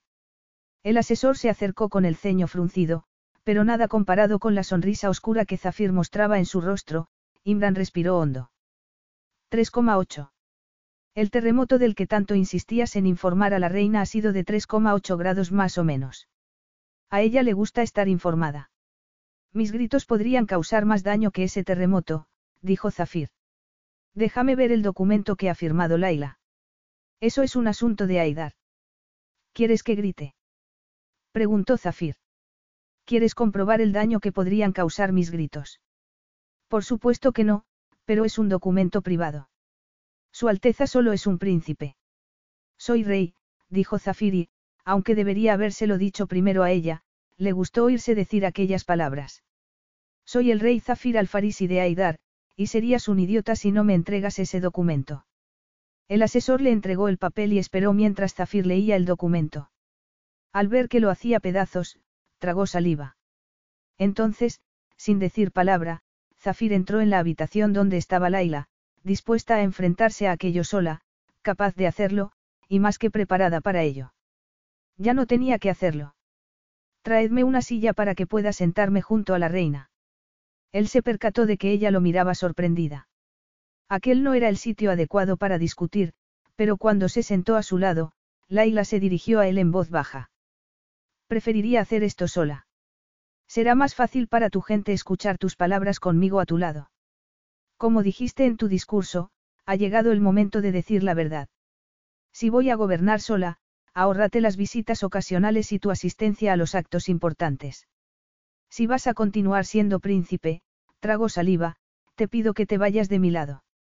No puedo. Laila estuvo a punto de convocar a los asesores, levantarse y marcharse en lugar de quedarse sentada a escuchar la mentira de que él la amaba. Se volvió y, en directo, el pueblo de Aidar vio que la reina no se dirigía a ellos en la pantalla de televisión, sino que miraba a su esposo mientras hablaba. Me sentiré orgulloso y honrado de gobernar junto a ti, orgulloso de ayudar a gobernar al pueblo de Aidar. Hubo una pausa y Laila se percató de que estaban en directo. Se sonrojó, miró a la cámara y comenzó a hablar. Pueblo de Aidar, comenzó a decir, pero las lágrimas no la dejaban continuar. Era el discurso más importante de la historia de su país y no podía mostrar sus emociones. Sin embargo, no podía hablar. Cuando el silencio ya se hacía demasiado largo, encontró las palabras para continuar. Se dirigió a la audiencia sin titubear, diciéndole al pueblo que todo iría bien, que Aidar sería un reino próspero. Su cerebro confuso trataba de asimilar las palabras de Zafir. Estaba demasiado asustada para creérselo, para confiar en que esa vez lo decía en serio, que no volvería a cambiar de opinión. La reina admite preguntas. Laila imaginaba que serían sobre Zafir, sobre su papel, sin embargo, un periodista la sorprendió. Ha aceptado posponer la construcción del edificio del nuevo hospital universitario. Laila pestañeó y miró a sus asesores, quienes miraban hacia adelante fijamente. Ha firmado el acuerdo hoy mismo, continuó el periodista, y Laila sintió que empezaba a desmoronarse. En ese momento, supo lo que había pasado. Porque era lo que temía desde hacía tiempo. Sus asesores habían esperado un momento de debilidad para saltar sobre ella. Los años de trabajo que había dedicado al bienestar de su gente se habían borrado con un movimiento de su propio bolígrafo. No hay ningún acuerdo, la voz de Zafir invadió la sala. Zafir, Laila estiró la mano para que se callara, porque sabía lo que ella había hecho, pero él le tomó la mano por debajo de la mesa y se la apretó con fuerza. En ese momento, Laila sintió que podía confiar en él, y que solo tenía que quedarse a su lado. Me han contado que se ha firmado el retraso del comienzo de las obras, dijo el periodista, y después añadió, Alteza. Sugiero que le pregunte a su fuente de información que le muestre el documento. No podrá hacerlo porque no existe. Bajo la mesa, él soltó la mano de Laila, pero ella seguía sintiendo su calor. Era más que una caricia, era un ofrecimiento de apoyo en un momento en el que sentía que no podía continuar, cuando todo le parecía demasiado. En aquel día tan triste, ella contempló la posibilidad de que sus sueños se convirtieran en realidad. ¿Cuál será su papel? preguntó otro periodista. Vivirá entre Calista y Aidar. Tiene algo que decirle al pueblo de Aidar. Hoy es un día de sorpresas, dijo Zafir, tanto para el pueblo de Kusai como el de Aidar, todo el mundo está conmocionado, pero mañana aceptarán el cambio. Kusai tiene un nuevo rey, el rey Karef, y Aidar. Hizo lo más valiente e inesperado. Zafir sonrió. Como le dije a mi esposa, besó a un rey y el rey se convirtió en príncipe, pero un príncipe que está orgulloso de serviros de la mejor manera posible. Estaré orgulloso de serviros junto a mi esposa. Lo único que quedaba por hacer era que Zafir se marchara de Kusai. Paseó por el palacio mirando los cuadros de sus antecesores y comprendió por qué nunca había sentido aquello como suyo. Regresarás, le aseguró Estefanía. En Kusai siempre serás bienvenido. Lo sé. Y vendrás a Calista pronto. Zakari tenía lágrimas en los ojos al hablar con el hermano que tanto había buscado. Después de haberlo encontrado. Zafir se marchaba de nuevo. Por supuesto, dijo Zafir. Tengo hermanos que conocer, una vida que recuperar, pero de momento debo atender otros asuntos, miró a Laila. Parecía tranquila, pero él sabía que estaba temblando por dentro. No sabemos cuál ha sido la reacción en Aidar. Es injusto que Laila regrese allí sola. Abrazó a su hermano y a su cuñada y besó al pequeño Zafir. Y, aunque le resultaba difícil despedirse, sabía que no sería por mucho tiempo. No, la parte más dura de marcharse aquella noche fue despedirse de su visir, un hombre que él había considerado petulante, pero que había permanecido a su lado y se había ofrecido a seguir haciéndolo. Akmal, aquí te necesitan, dijo Zafir. Has de mostrarle al rey Karev cómo se hacen las cosas, sacó el collar de esmeraldas y se lo entregó. Kusai ya no necesitaba nada más de él, así que se subió en el avión real de Aidar, se sentó junto a su esposa y miró cómo las luces de Kusai se hacían cada vez más pequeñas. Agradecía que Laila permaneciera en silencio, pero echaba de menos la suavidad y el calor de su mano. Entonces se acercó baja. Majestad, el capitán me pide que lo disculpen. Lo siento de veras, Zafir frunció el ceño mientras Baja se dirigía a la reina, porque la doncella no parecía en absoluto compungida. Hay una dificultad técnica y no podemos escuchar las noticias de Aidar. ¿Cómo voy a valorar la reacción de mi pueblo? Preguntó Laila, y le pidió a Baja que se retirara. Sin embargo, al instante deseó llamarla de nuevo, porque sin Baja se quedaba a solas con Zafir, y no estaba segura de querer oír la respuesta a sus preguntas. No quería descubrir que tenía un discurso preparado para ganarse su cariño y poder compartir la cama con ella esa noche. Estaba confuso, dijo él. Más confuso de lo que ningún hombre debería estar. No tenía nada, Laila. Tienes hermanos, un reino en el que jugar al polo. Pero no tenía mi edad, ni mi nombre, ni mi gente, ni mi título, ni siquiera estaba seguro de tener una esposa. Estuvimos delante de un juez. Ese no era yo. Eras tú el que estaba en la cama aquella noche, insistió Laila. Tú, sea cual sea tu nombre, fuiste el que se llevó mucho más que mi virginidad. Me mostraste cómo podía ser, y luego, cuando surgió el primer problema, retiraste todo lo que me habías prometido. Quería que fueras libre de elegir, dijo Zafir, y Laila se dio cuenta de que era la primera vez que tenía la posibilidad de hacer una elección personal. La habían educado para ser reina. Se esperaba que se casara con un hombre al que nunca había conocido, que tuviera herederos, que gobernara Aidar, pero nunca le habían permitido elegir. Y sí, a su manera, Zafir le había ofrecido una elección. No soy lo que ponía en el envoltorio. Él la hizo reír, pero la risa se atragantó en su garganta y se convirtió en llanto. No necesito comprobar tu firma, ni leer tus discursos. Ahora sé que estás de mi parte. Pero te he mentido, Zafir, tragó saliva. Lo sé, dijo él. Te oí hablar con baja sobre cómo, a veces, te resulta un peso demasiado grande.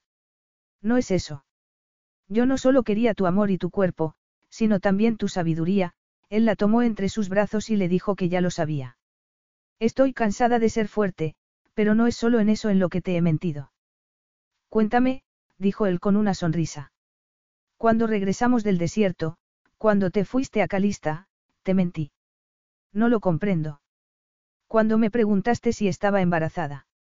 Él se puso pálido, pero sentía ganas de sonreír. Te mentí cuando te dije que no. Él la besó y fue maravilloso, pero no terminaba de comprenderlo. ¿Y por qué me mentiste? Sabías que pronto lo descubriría. Y todo eso de la inseminación artificial. Nunca entregaría mi trono, pero si lo perdiera, le resultaba difícil explicarlo. O si ese terremoto hubiera sido fuerte y esta noche tuviera que enfrentarme al desastre, Zafir, quería que estuviera seguro de qué era lo que ibas a darme, y que entendieras que eso supone tener que renunciar a muchas cosas. Es todo o nada, y quería que lo comprendieras. Podré enfrentarme a cualquier cosa si por la noche puedo descansar contigo. Así que ahora lo tenemos todo. El miedo, la soledad, el lugar que él había habitado durante años, desaparecieron de su corazón y este latió libremente mientras ella lo acariciaba con sus palabras. Iba a tener un hijo suyo. Y mientras asimilaban la noticia, él no era el rey, ni el consorte, y Laila no era la reina. Eran una pareja y habían hecho un milagro, no se trataba de cuestiones dinásticas y herederos. Se estaba formando una nueva familia real, que gobernaría sabiendo qué era lo que verdaderamente importaba en el mundo. Estoy nerviosa, admitió Laila, mirando la pantalla de televisión. Kareev, el nuevo gobernante de Kusai, apareció ante sus ojos con sus hermanos, Rafik y Tair. También la reacción de la gente en las calles. Ella pensó en su pueblo y en cómo la gente se habría tomado la noticia. Han cambiado tantas cosas. Se han corregido muchos errores, dijo Zafir mientras se apagaba el televisor y las luces de cabina para prepararse para el aterrizaje. Laila tenía el corazón acelerado y trataba de imaginar la reacción de su gente. Se había marchado siendo una reina, virgen y cubierta con los velos, con idea de unir a Idar con Kusai, prometiendo que regresaría con un rey. Sin embargo, cuando Zafir le agarró la mano, comprendió que ese hombre era mucho mejor que la descripción que aparecía en el envoltorio. Y esperaba que su pueblo lo descubriera pronto. Aidar tenía a su rey. Aunque quizá les llevara algún tiempo aceptarlo. ¿Qué son esas luces? Zafir miró por la ventana. Probablemente el palacio, dijo Laila, sin seguirle la mirada. Estaba con los ojos cerrados, porque odiaba aterrizar. No, en la calle, empezó a decir Zafir, pero al sentir su tensión se cayó y le agarró la mano cuando el avión tocó tierra. Se encendieron las luces de cabina y Baja se acercó con una ayudante para maquillarla. Ahora no, dijo Laila. Son las dos de la madrugada. Habrá fotógrafos. Entonces protegedme. Dijo Laila. No quiero que tomen fotografías hasta que no conozca cómo ha reaccionado mi pueblo, se puso en pie. Y gracias a una dificultad técnica, no he sido capaz de ver las noticias. Asegúrate de que eso no vuelva a suceder. Pero Baja no estaba escuchando y le ordenó a la maquilladora que continuara. Laila estaba demasiado nerviosa para volver a protestar, demasiado distraída para fijarse en la sonrisa secreta de Baja. Sin embargo, Zafir sí lo hizo. Miró a Baja frunciendo el ceño, pero ésta bajó la vista sin más y esbozó una sonrisa. Entonces se abrió la puerta y Laila se olvidó de respirar. La pista de aterrizaje estaba dentro del palacio, pero los gritos que provenían de las calles se oían a lo lejos. Las luces que Zafir había visto eran velas. La gente de Aidar había salido a recibirlos. Viva el rey Zafir de Aidar. Viva nuestra fiel reina Laila. Quería que fuera una sorpresa, dijo Baja. La gente te quiere. Laila, solo quiere verte feliz, se dirigió a Zafir. Y a su Alteza también lo quieren. Era tarde y estaba oscuro, pero no podían irse a la cama. Aidar quería celebrarlo y los reyes estaban dispuestos a hacerlo. Se subieron a un coche descapotable y recorrieron las calles saludando. Aidar nunca había sido un lugar tan alegre. Estoy en casa, dijo Zafir, y sus palabras se perdieron entre los gritos de la multitud. Laila se acercó a él, pero había demasiado ruido para explicárselo. Durante años, largos y solitarios años, había estado buscando algo que desconocía paz, felicidad, asimismo, y libertad. La libertad que conllevaba el amor. La libertad de ser el mismo. Era una libertad que no podía encontrarse en un palacio que no había heredado de manera legítima, y habían cambiado demasiadas cosas para encontrar la libertad en una tierra de la que había sido apartado hacía dos décadas. Estoy en casa, dijo de nuevo, y esa vez Laila lo oyó. No necesitó ninguna explicación, porque ella también lo sentía. Su pueblo, su vida, su responsabilidad, ya no eran una carga. El amor gobernaba aquella tierra. Yo también estoy en casa, dijo Laila. Mi hogar está donde estés tú. Fin.